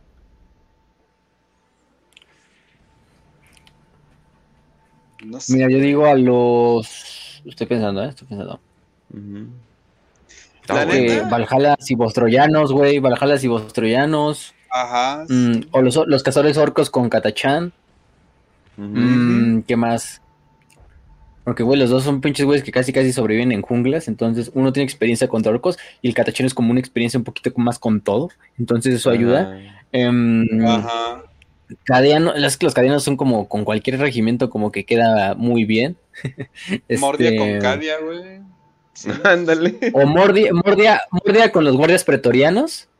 Ah, que son los estos, la, la Praetorian Guard, que igual los dos, los dos regimientos son súper disciplinados, todo este desmadre, súper así de que les importa el uniforme, pero de que no son bien en este ah. pedo. Eh, los primeros de Tanit con los Dragoons, con los Vitrion Dragoons. Ah, que de hecho eso salen en la primera novela, estás en ahí una pinche campaña ahí conjunta, ¿no? Los dos. Este, mm, ¿qué más? ¿Qué más? Yo creo que esos. Yo creo que son bastantitos. Y Creed con absolutamente em. nadie. porque Porque esos sí, porque no mames. sí, esos güeyes déjalos solitos. Sí, sí, sí. Eh, sí, de hecho, agarraron, agarraron buenas energías. Perfecto.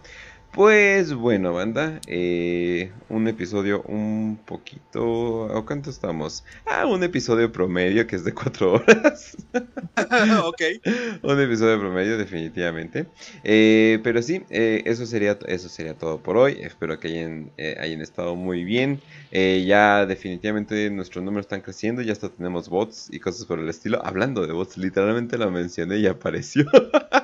pero bueno, muchas gracias a Morador del Abismo que estuvo todo este tiempo borrando los mensajes eh, del bot, porque no sé por qué, pero no lo podemos banear. Eh, algún tipo de magia de bot. Con varias eh, cuentas. Sí, eso, es también, eso es también lo que creo. Pero pues bueno, ahí lo reportamos y ya, no, no, no creo que haya tanto problema. Pero pues bueno, entonces ya saben que nos pueden encontrar principalmente en YouTube, en Spotify y en iBooks, que es, es como que los lugares principales. pero si quieren estar en nuestras comunidades, tenemos un canal eh, que es el de Warhammer para aprietos. De hecho, ya si nos buscan así ya lo encuentran. Eh, y de ahí los lleva al grupo, que son dos diferentes lugares. Uno lo usamos como para anuncios y otro lo usamos ya bien, bien para que todo, todos puedan hablar, ¿no? De hecho, grupos muy activos eh, que, que, salieron y ahí pueden platicar. Muchas gracias a nuestro patrocinador, Malius 3D, que es eh, que, así, últimamente, eh, a ver, vamos a ver unas fotitos. Tiene una inmundicia de Nurgle, que literalmente hasta partes privadas tiene, 1060 eh, con base, para que se den una idea. Eh, también tiene el Triunfo de Santa Catarina, el modelo completo a 680, que es, no manches, nada que ver. Eh, y hasta cositas como, por ejemplo, un squad de 10 de Krieg para Kill Team a 265, más o menos para que se den una idea de los precios. Entonces, eh, ya saben, ahí, pueden estar, ahí pueden estar checándolos. Y si obviamente tienen envíos a, a, pues, a, toda la República, Latinoamérica, y no sé, ahora sí que todo depende de cómo sea. Ok, y también si nos quieren apoyar, eh, nos pueden apoyar en Patreon. Tienen la ventaja de la pregunta semanal, la cápsula, la cápsula mensual. Tenemos muchos temas, de hecho, ahí en la última reunión IRL que tuvimos apuntamos muchos temas, pero de todas formas, si tú quieres tu tema, eh, se te puede dar. Y ya, eso, así que eso sería todo, Raz. Sí, pues bueno, ya saben, eh, pueden seguirnos a nosotros en en el canal Telegram, por favor, chequenlo. Ahí metemos de repente memes, eh, datos, cosas, avisos de los eh, de cosas que vamos a hacer, de cosas que estamos sacando. Y es más fácil que se enteren de todo lo que estamos haciendo por Telegram. Eh, por lo demás, ya saben, a mí me pueden encontrar fácilmente si quieren convivir, compartir algo o eh, decirme, hey, mira mis, miniaturas, o hey, mira este meme. Eh, fácilmente me pueden encontrar a mí, tanto en el canal de Telegram como en este en Twitter, como arroba podcastras. Eh, también pueden seguir a Facio o a Kench, que, arroba Kench1611, arroba Facio-WPP. Y pues ya saben, banda, los queremos mucho. Espero que hayan disfrutado mucho el episodio. Y pues de mi parte solamente les digo que el emperador protege. Y que chinguen a su madre los Eldar, malditos senos asquerosos, traicioneros, idiotas e inútiles. No merecen, no merecen la piedad, la piedad de un guardia imperial. Siéntanse orgullosos de ser humanos. A huevo. Exactamente. Entonces, bueno, ahora sin nada más que decir, pues ya saben dónde nos pueden encontrar, gente. Este sábado, bueno, este fin de semana, nos decimos el sábado, el domingo todavía, hacemos el club de lectura de la última novela de los Amos de la Noche, de eh, Acechante en el Vacío, ya para acabar con esta saga y todos llorar en conjunto en la llamada, bueno, muchos, este, ya se nos pueden encontrar. Recuerden que si se unen al Patreon, eh, pueden ser eh, parte de esta comunidad todavía más grande, más específica, pueden tener acceso a cápsulas, a los fondos de pantalla que hace este, el buen Boy, que le enviamos un saludo, entre otras cosas, a sus preguntas, a sus cápsulas específicas. Y bueno, eh, también vayan a, visitar a Malius 3D, que es nuestro patrocinador. Tiene un chingo de miniaturas, hay unas muy buenas, como ese escuadrón de guardianes de Krieg, hacía como de 10, de 10 Kriegs a 265 pesos, o ese Contemptor Dreadnought que servía mucho para jugar este ahorita Horus Heresy con las nuevas reglas de Los Ángeles Oscuros en 250. Entonces, bueno, hay un chingo de miniaturas que pueden ir ahí a ver y, estén en contacto. Envíenle DM por, por, ya sea por Facebook, por Telegram, por donde ustedes gusten y, ahí nos estamos viendo. Entonces, ahora sí, eh, sin nada más que decir, deseamos salud y victoria y que el martillo del emperador, la Guardia Imperial, nos acompañe.